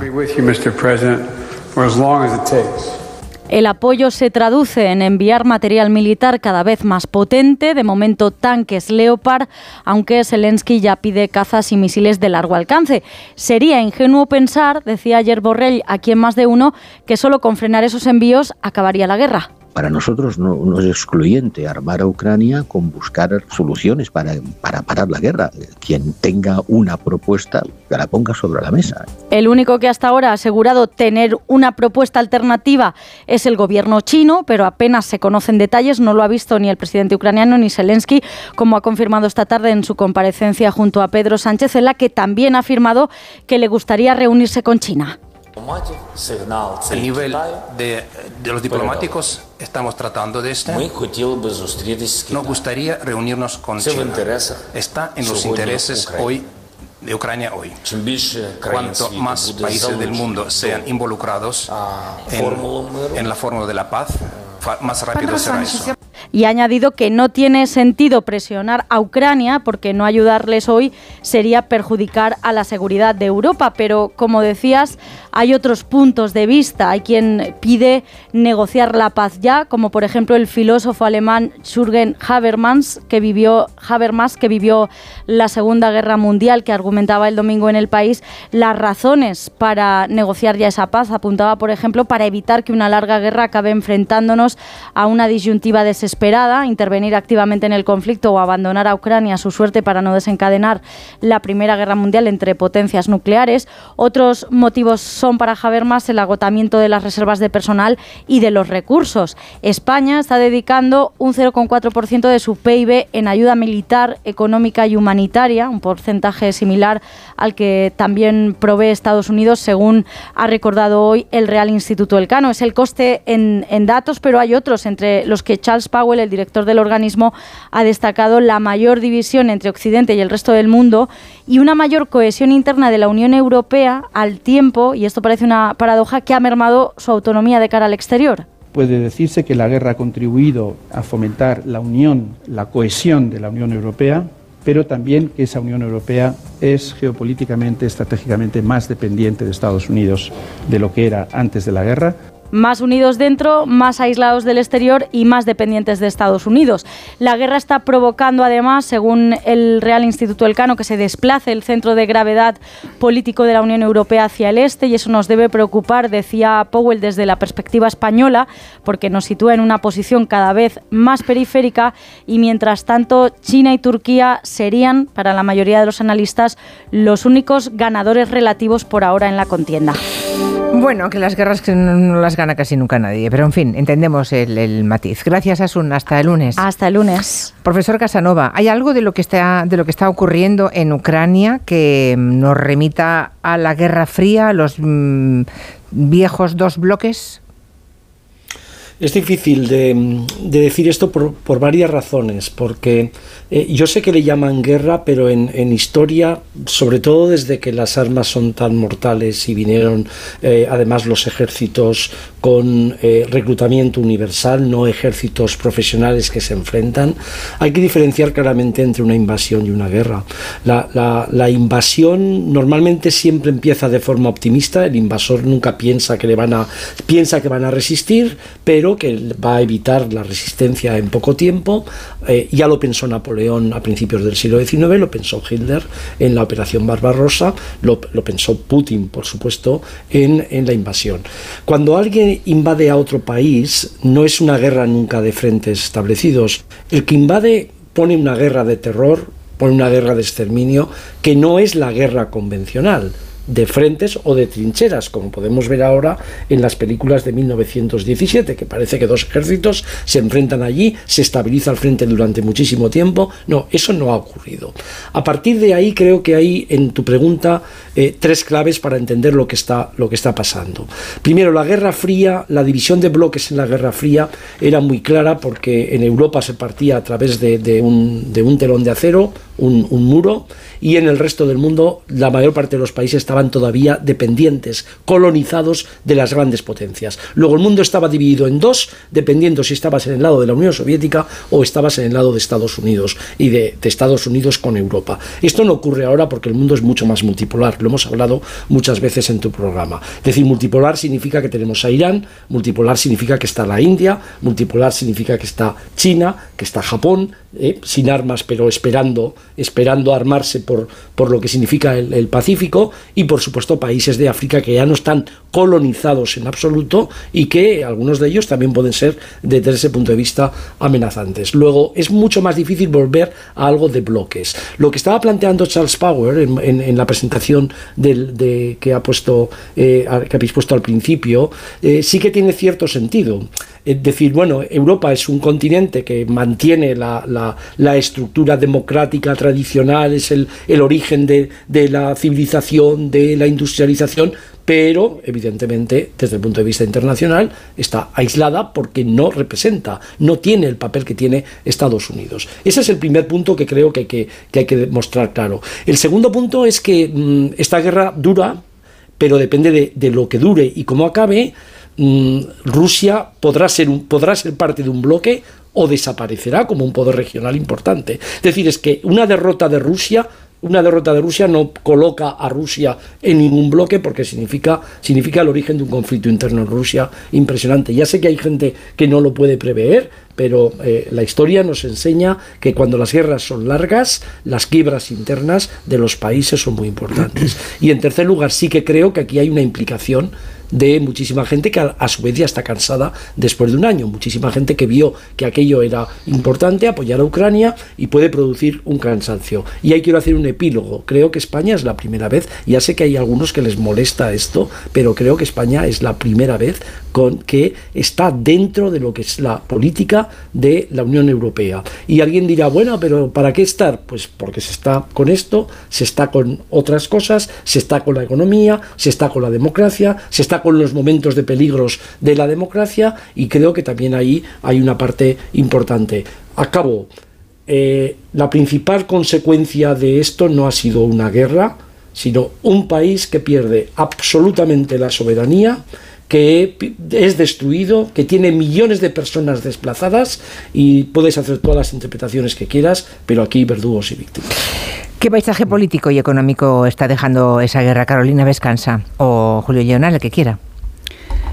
A mi juicio, mm, esta, esta guerra es la antesala de una nueva reordenación de la geopolítica mundial, porque a diferencia de las guerras que hemos visto en Oriente Próximo en estos últimos años, eh, esta es una guerra, a mi juicio, de carácter netamente geopolítico. Es decir, eh, no es una guerra que estalla por razones eminentemente económicas, como ocurrían las guerras del Golfo, sino que es una, una guerra que se, que se construye sobre la idea de la dominación, de aspiración imperial y de, de recuperación de un orden perdido que durante décadas estuvo construido sobre un orden económico de hegemonía de dos grandes potencias que efectivamente hasta 1990 ordenan el mundo, no solamente desde el punto de vista militar, sino también desde el punto de vista económico y que en estos 30 últimos años claramente han perdido no solamente eh, control eh, eh, militar, sino claramente han perdido, y de manera que parece que irreversible, la hegemonía económica.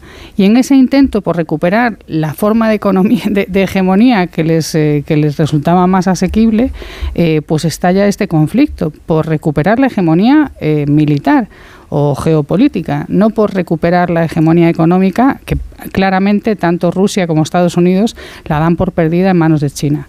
Mm, creo que esto es eh, una cuestión muy a tener en cuenta porque tiene, que, tiene mucho que ver con la búsqueda de las soluciones. la posibilidad de, de, llegar a un acuerdo aquí pasa porque nos hagamos una pregunta y es ¿qué significa para, para cada una de las partes ganar y qué significa para cada una de las partes perder? Y Interesante esa propuesta, sí, porque además acabamos de escuchar cómo eh, Putin dijo en su discurso que es imposible que Rusia, que Rusia pierda. Usted mm. también que analizaréis qué significa eso y que Biden diga que van a estar ahí hasta, mm, hasta la derrota final de los rusos. Claro, habrá que ver esto qué significa.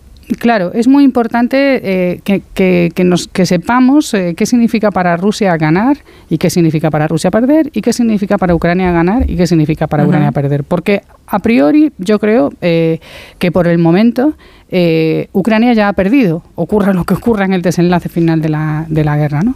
Eh, y la segunda cuestión es qué tipo de orden se puede recuperar y desde qué potencias, porque coincidiendo claramente con lo que estaba planteando Casanova, el mundo ya no es como era en 1990, el mundo es mucho más multipolar, pero no es mucho más multipolar en un sentido más equitativo equilibrado, sino que hay potencias muy fuertes, básicamente China, que están generando una forma de dominación económica del mundo que yo creo que no es comparable a la que ejercieron durante 50 años ni Estados Unidos ni Rusia. Es decir, la expansión del capital chino y la transformación de, China en la fábrica del mundo de todos los objetos eh, está construyendo un tipo de potencia que yo creo que es bastante más poderosa de lo que fueron mm, Estados Unidos o Rusia en esos 40 años que, suceden a la Segunda Guerra Mundial. Frente a eso, eh, ¿cuál, es la, ¿cuál es la propuesta de Estados Unidos y de Rusia? ¿Cuál es la, cuál es la fórmula de orden mundial a la que se aspira después de esto? Pues yo creo que eso es, eh, esos son los temas sobre los que tenemos que... Los temas mollares, sí, claro. Eh, ¿Alguna respuesta a esas preguntas que ha planteado Carolina Vescansa, Julio? y luego el profesor Casanova. Claro, ¿qué orden saldrá de todo esto? Y sobre todo me parece interesante eso, ¿qué entenderíamos por ganar o perder en el caso de Rusia y en el caso de Ucrania? ¿no?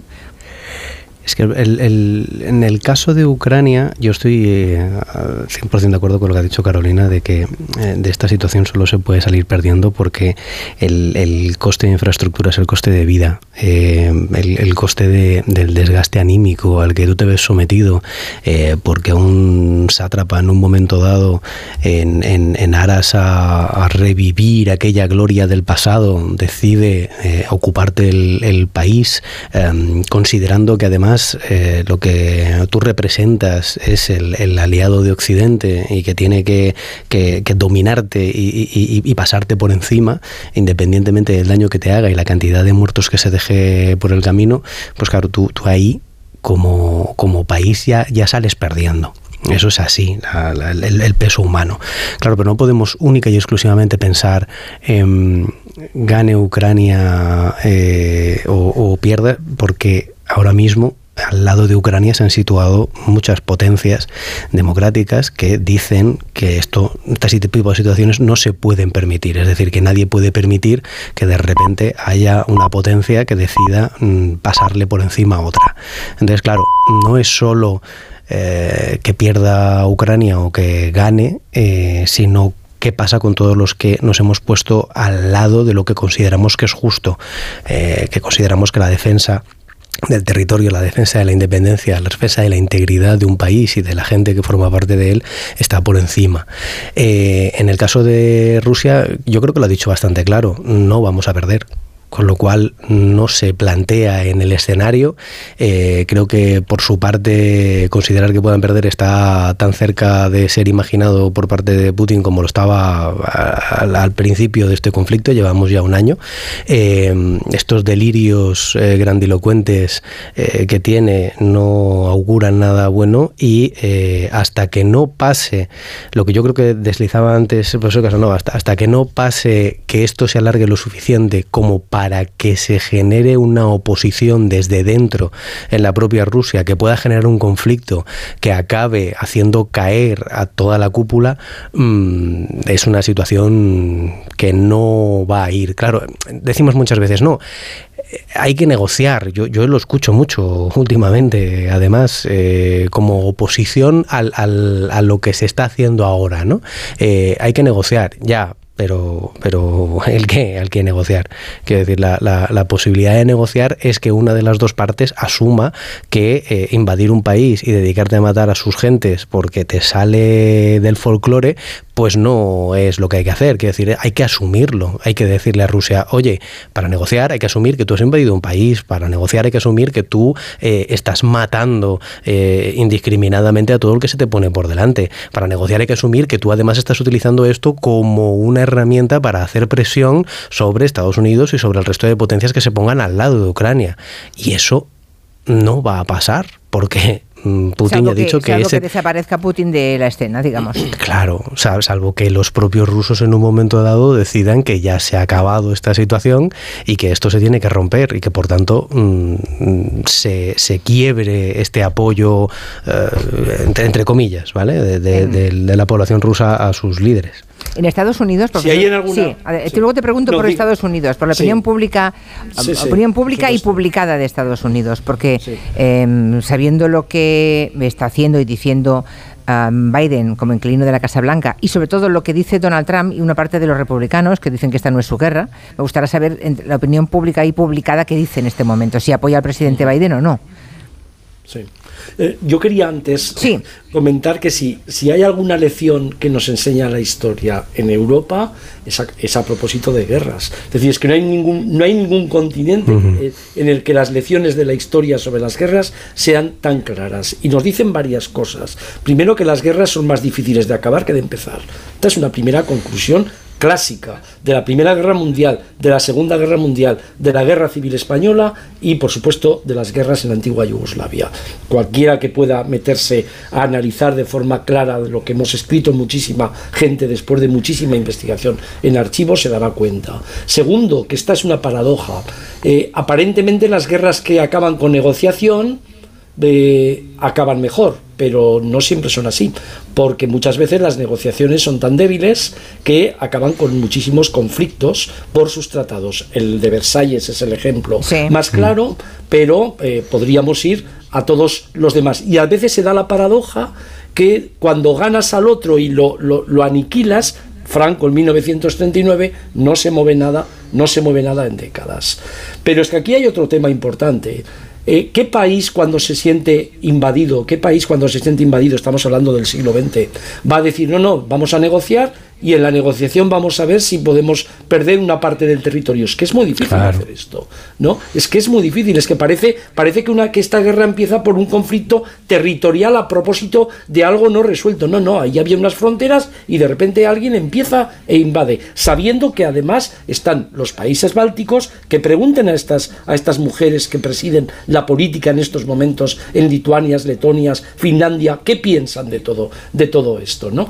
En Estados Unidos eh, hay un, un año después, hay un montón de información, pero este es un país bastante sensible con toda la gente que de, la, emigración de Polonia y de Ucrania más que de Rusia. Aquí hay un apoyo bastante, bastante amplio a lo que está haciendo Estados Unidos, Biden y, la, OTAN. Es verdad que, está, que, este país se acelera en un momento y enloquece por muchísimas cosas que hemos visto en los últimos años. Pero yo de verdad también le preguntaría a muchísima gente que en España eh, vio las consecuencias de la guerra, de la guerra eh, civil, eh, cuando la República quería negociar, ¿quién negociaba? ¿Quién, apoyaba entonces a la República? ¿Qué hizo el Vaticano para negociar a favor de la causa de, la paz? ¿Qué hizo en, aquel momento las potencias? Alguien de decir, puede decir, sí, pero estaban en el, en el preámbulo de una guerra. No es que estaban en el preámbulo de una guerra, es que cuando tú entras en una guerra pasando a cuchillo al vencido o pasando al cuchillo al que vas a derrotar, eh, los vencidos entran en una negociación en la que nunca pueden salir victoriosos. Pero yo insisto, yo no veo, yo no veo imposible en absoluto la derrota de Putin y a lo mejor, a lo mejor la analizamos dentro de unos meses. Bueno, salvo que se mm, eso es curioso. Todo el mundo da por supuesto que no habrá paz con Putin eh, sin derrotar a Rusia. Es decir, que cuando él dice, lo hemos oído en el discurso, ¿Y qué va a decir? claro, ¿Qué va a decir? cuando él dice nunca vencerán a Rusia, en realidad toma la parte por el todo. Quiere decir a mí nunca me venceréis. Porque seguramente él no está dispuesto a perder y a saber qué haría mm, Perdona, si tiene claro que va a perder solo 10 segundos o eso. ¿Qué va a decir si no muestra una si no muestra una imagen en Rusia de un cadáver? ¿Qué va a decir si su discurso nacional no permite en absoluto cualquier alusión a la derrota? ¿Y qué va a decir si tiene a un montón de disidentes que se han tenido que marchar todos de ese país porque no pueden vivir allí? Os voy a leer, os voy a leer algunos mensajes, a ver si al hilo de lo que dicen los oyentes, que supongo que lo hacen fruto de su reflexión o de lo que han leído en los últimos tiempos, plantean cuestiones que son interesantes. Por ejemplo, dice, China está valorando un, una posible invasión de Taiwán en función del éxito o fracaso de Rusia. Ahí está un poco lo que decía Carolina Vescanza, el orden que va a salir, ¿no? el nuevo orden mundial que puede salir de esta guerra.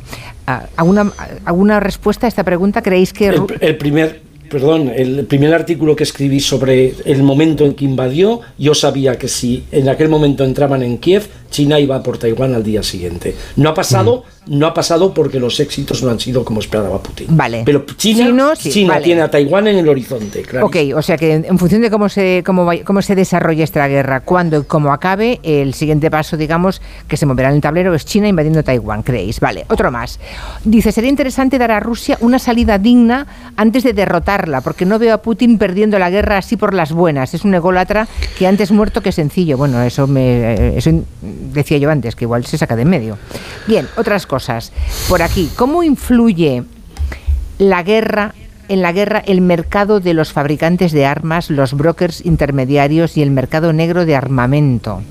Otro más, nadie quiere que Rusia se desestabilice y Putin lo sabe, sabe que es el mal menor porque nadie quiere a un Milosevic en Rusia con armas nucleares. ¿Es posible esta, creéis que es posible que para Occidente incluso Putin, con todo lo que nos parezca, eh, lo que nos parece, sea el mal menor? Carolina. Eh, a mí lo que me parece es que tenemos que ser muchísimo más ambiciosos de lo que estamos siendo.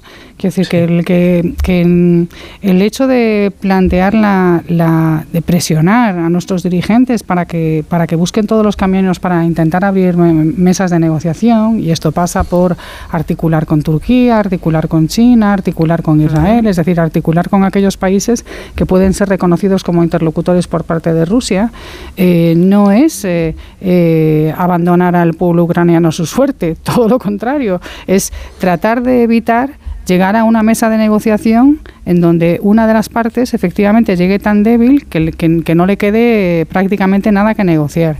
Eh, yo no soy tan, no, no, tengo una visión tan optimista sobre las posibilidades de, de, Ucrania de ganar esta guerra. Creo que, insisto, creo que Ucrania ya ha perdido la guerra, sea cual sea el desenlace final.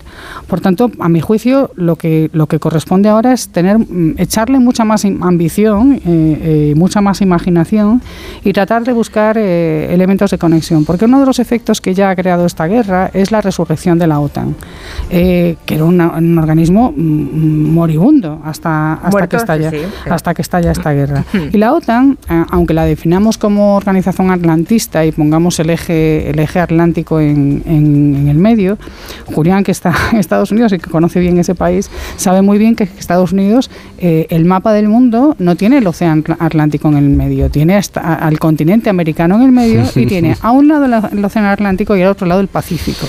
Y en la política americana y en la comprensión eh, geoestratégica del mundo de los Estados Unidos, tiene tanto peso o más ahora mismo el lado Pacífico que el lado Atlántico. En este sentido, creo que la forma en la que Estados Unidos está llevando la guerra en Europa eh, tiene mucho que ver o no, se, no se entendería si no fuera por cómo está interpretando lo que está pasando en el eje Pacífico y con China.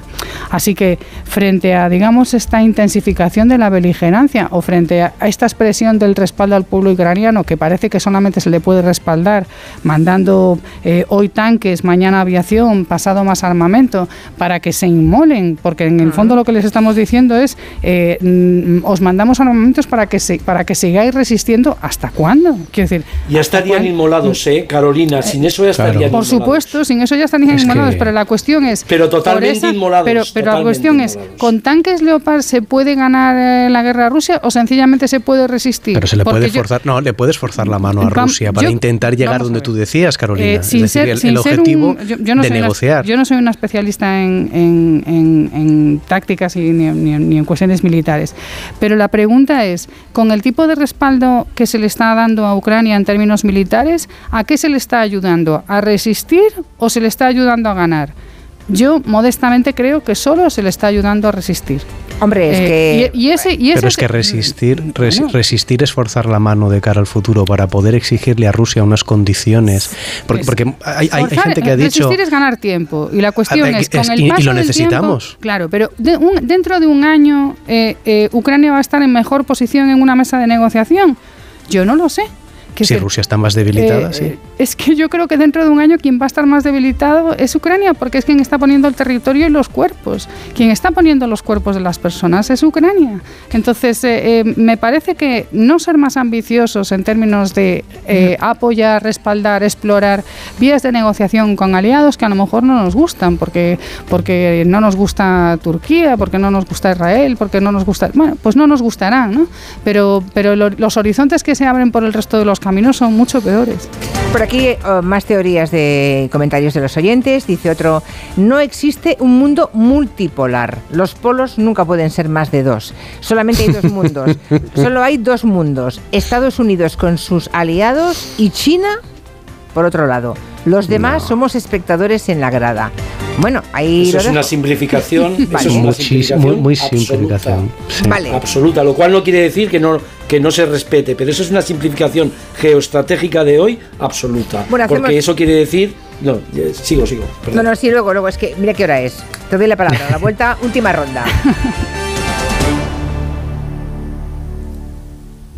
Hola, soy Marta, cantante de ópera experta en arpegios. La la la la y octavas. La la. Pero cuando tengo que reclamar una factura me quedo sin voz. Por eso soy de legalitas, porque sé que con una llamada un experto me ayuda a resolver lo que yo no domino. Hazte ya de legalitas. Y ahora por ser oyente de Onda Cero y solo si contratas en el 91661, ahórrate un mes el primer año. Legalitas y sigue con tu vida. En el Parque Nacional de Monfragüe se celebra la Feria Internacional de Turismo Ornitológico FIO, una de las más importantes de Europa. Actividades culturales, música en la calle, concurso fotográfico de naturaleza y por supuesto, observación de aves. FIO cumple este año su decimoctava edición. Ven este sábado a celebrar celebrarlo con gente viajera. Patrocina Junta de Extremadura. Este sábado a partir de las 12 del mediodía, gente viajera desde Monfragüe con Carlas Lamelo. Te mereces esta radio. Onda Cero, tu radio.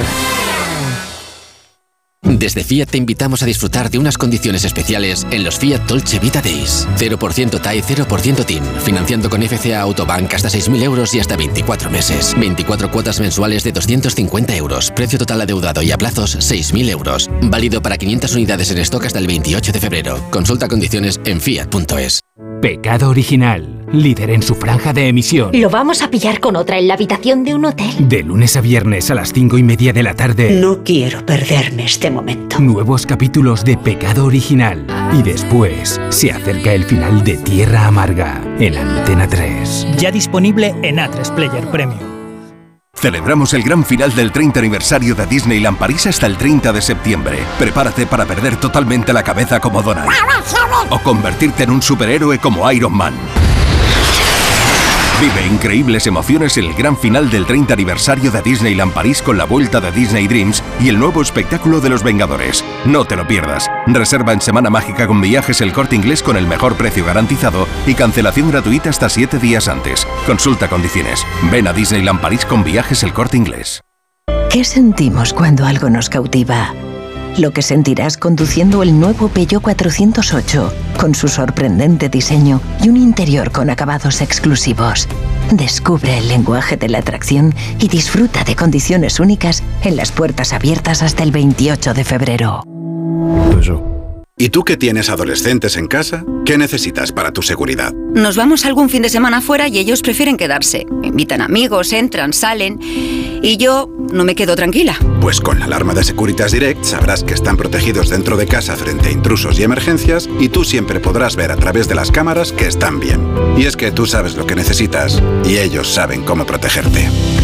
Llama ahora al 900-272-272 o entra en securitasdirect.es y descubre la mejor alarma para ti. Las noticias recientes nos dan pocas alegrías. Aún así, debemos disfrutar de la vida. ¿Ansiomet te puede ayudar? Ansiomet con Crocus Atibus mantiene tu ánimo positivo. Ansiomet de Pharma OTC. Decorman ejecuta obras integrales de interiorismo, decoración y reformas en viviendas particulares o locales comerciales de cualquier tipo. Al contratar tu proyecto integral con Decorman, te olvidas de todo. Nuestro objetivo es tu absoluta tranquilidad, sin anticipo de cantidades y llave en mano. Llama ahora y sin compromiso pídenos presupuesto. 91 609 3370 o decorman.es. En Ibismed tratamos las hemorroides desde la causa. Por eso te garantizamos que no volverán a reproducirse nunca más. Ibismed cuenta con la única técnica pionera en el mundo para la solución definitiva a las hemorroides, sin dolor, sin postoperatorio y sin complicaciones, ya que no es necesario ni tocar ni tratar la zona anal. Ibismed, el único tratamiento indoloro y definitivo para las hemorroides. Más información en ibismed.es y en el 91 431 5411. Bueno, pues en breve le damos el alta y a casa a descansar. Y no me puedo quedar, doctora. Pero si está usted como una rosa. Es que aquí dentro se está tan a gustito. Las ventanas del hospital son afán decor, ¿no? Con afán decor, ni frío, ni calor, ni ruido. El descanso que necesitas gracias a las ventanas afán decor. Con triple acristalamiento Climalit de Cristalerías Narváez. Ponte en forma ahora con Basic Fit. Mereces sentirte bien contigo mismo, así que haz del fitness un básico en tu vida. Consigue nuestro kit fit gratuito con todo lo que necesitas para ponerte en plena forma. Basic Fit, go for it. Esto es Metro de Madrid donde tu vida es única Porque hay muchos días que en Metro hay música Es ecología creciendo cada día Nuestra energía cada vez más renovable Porque no hacerlo sería imperdonable Hay una cosa indiscutible que Metro cada día más accesible Y como tu vida se mueve, deja que Metro te lleve Metro de Madrid, Comunidad de Madrid. Porque quieres renovar tu baño y tu hogar y convertirlos en un espacio confortable y moderno, Coisa Sanitarios te ofrece todo lo que necesitas. Azulejos, muebles, mamparas, calefacción, proyectos personalizados y las mejores marcas a los mejores precios. Renueva tu baño, renueva tu vida. Encuéntranos en grupocoisa.com. Coisa, nos mojamos por ti. En las tiendas Omnium estamos de rebajas hasta el 60%. Flex, Tempur, Bultex, Picolín, los mejores colchones a los mejores precios. 15 tiendas Omnium en Madrid. Encuentra la tuya en la tienda somnium.es. Las vacas Angus y Wagyu del Ganadería Organic comen pastos naturales reforzados con una mezcla de higos secos y pasta de aceite de oliva virgen extra. Es una carne increíble. Y como queremos que la pruebes, te llevamos del campo a tu casa dos solomillacos de 300 gramos, un chuletón de un kilo y cuatro hamburguesas de 150 gramos por solo 69 euros. Todo Angus Eco de Organic. Haz tu pedido 910 2010 910 2010 o en carneorganic.com. Organic, la mejor carne del mundo. Onda Cero Madrid 98.0 FM.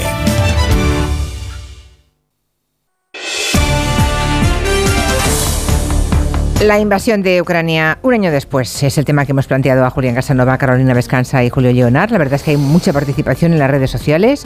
Está bien que mm, digamos, no nos resbale un tema porque llevemos un mm. año informando de él, que todavía nos, nos sintamos implicados, que entendamos la, la importancia de lo que allí se está dirimiendo y que haya personas interesadas que, leen, que apuestan, que comentan, que preguntan. Alguien, por ejemplo, dice qué clase de negociación se puede ofrecer a, Putin actualmente. Es una pregunta que lanzan para los miembros de gabinete. ¿Qué se le puede ofrecer a Putin en este momento para eh, los que son partidarios de negociar? Pero es que negociar no siempre creo yo que tenga que ser eh, ofrecer algo, en este caso a cambio. ¿eh? A ver, una pregunta. ya.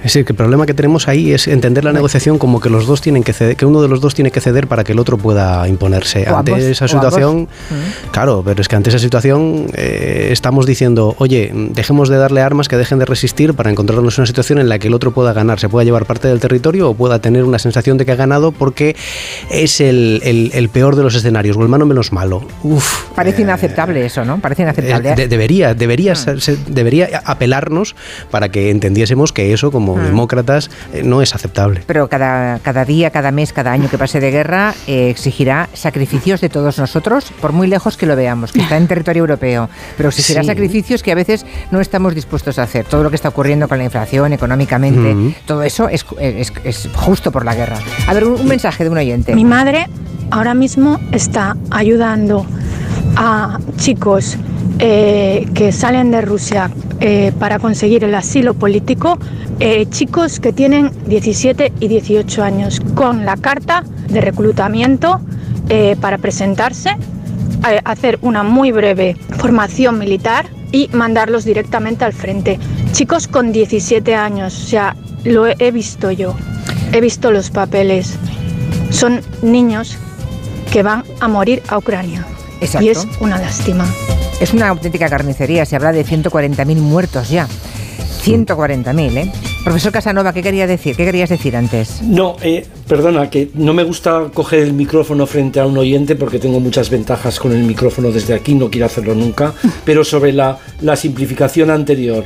El, el capitalismo ha cruzado el, Pacífico, eso está clarísimo, pero esto de pensar que los, el país, el mundo está dividido entre China y Estados Unidos, mira, China tiene un país abajo que se llama India, que le ha superado ya en población, que tiene un Producto Interior Bruto impresionante, que tiene energía nuclear y tiene armas nucleares. Y claro, pensar que China va a dominar el mundo como lo dominó Rusia geoestratégicamente en esa zona es no comprender el papel de Japón, el papel de Corea, el papel de India, que no están en una cosa que se llama bando, en absoluto. Vale, vale. Eh, Carolina. Absolutamente de O acuerdo Julio, con, sí. con Julián. Hay muchas formas de poder, además. El poder no solamente es el poder de di- dirigir o liderar, también es el poder de chantajear, de desordenar, de descolocar. El poder se expresa de muchas formas. Eh, sobre, y sobre la cuestión que nos ocupa, mm, a mí mm, solamente se me ocurren cuatro caminos que puede tomar esta guerra que efectivamente mm, gane Rusia y someta a Ucrania a una larga noche oscura de piedra que pueda durar décadas, que se produzca una fractura del territorio ucraniano y el Donbass se anexione a Rusia y, y Ucrania continúe su camino hacia el atlantismo. Se acaba la música, de, por favor, capacidad de síntesis. Entonces, mm, cuatro caminos. O la guerra, el tercer y último camino, el peor quizá, que la guerra no se acabe en Ucrania, sino que se expanda. Así que habrá que, habrá que brear con esos escenarios. Sobre todo con ese último, ¿eh? que se expanda, que es una posibilidad que nunca no debemos descartar. Ah, Julio, lo siento, no te puedo dar la palabra porque es que se me ha acabado el último segundo. La próxima vez, como seguiremos hablando desgraciadamente de este Seguro, asunto, otro seguro, día lo recuperamos. Gracias a los tres y a todos ustedes. Buenas tardes. Adiós esta mañana. Adiós.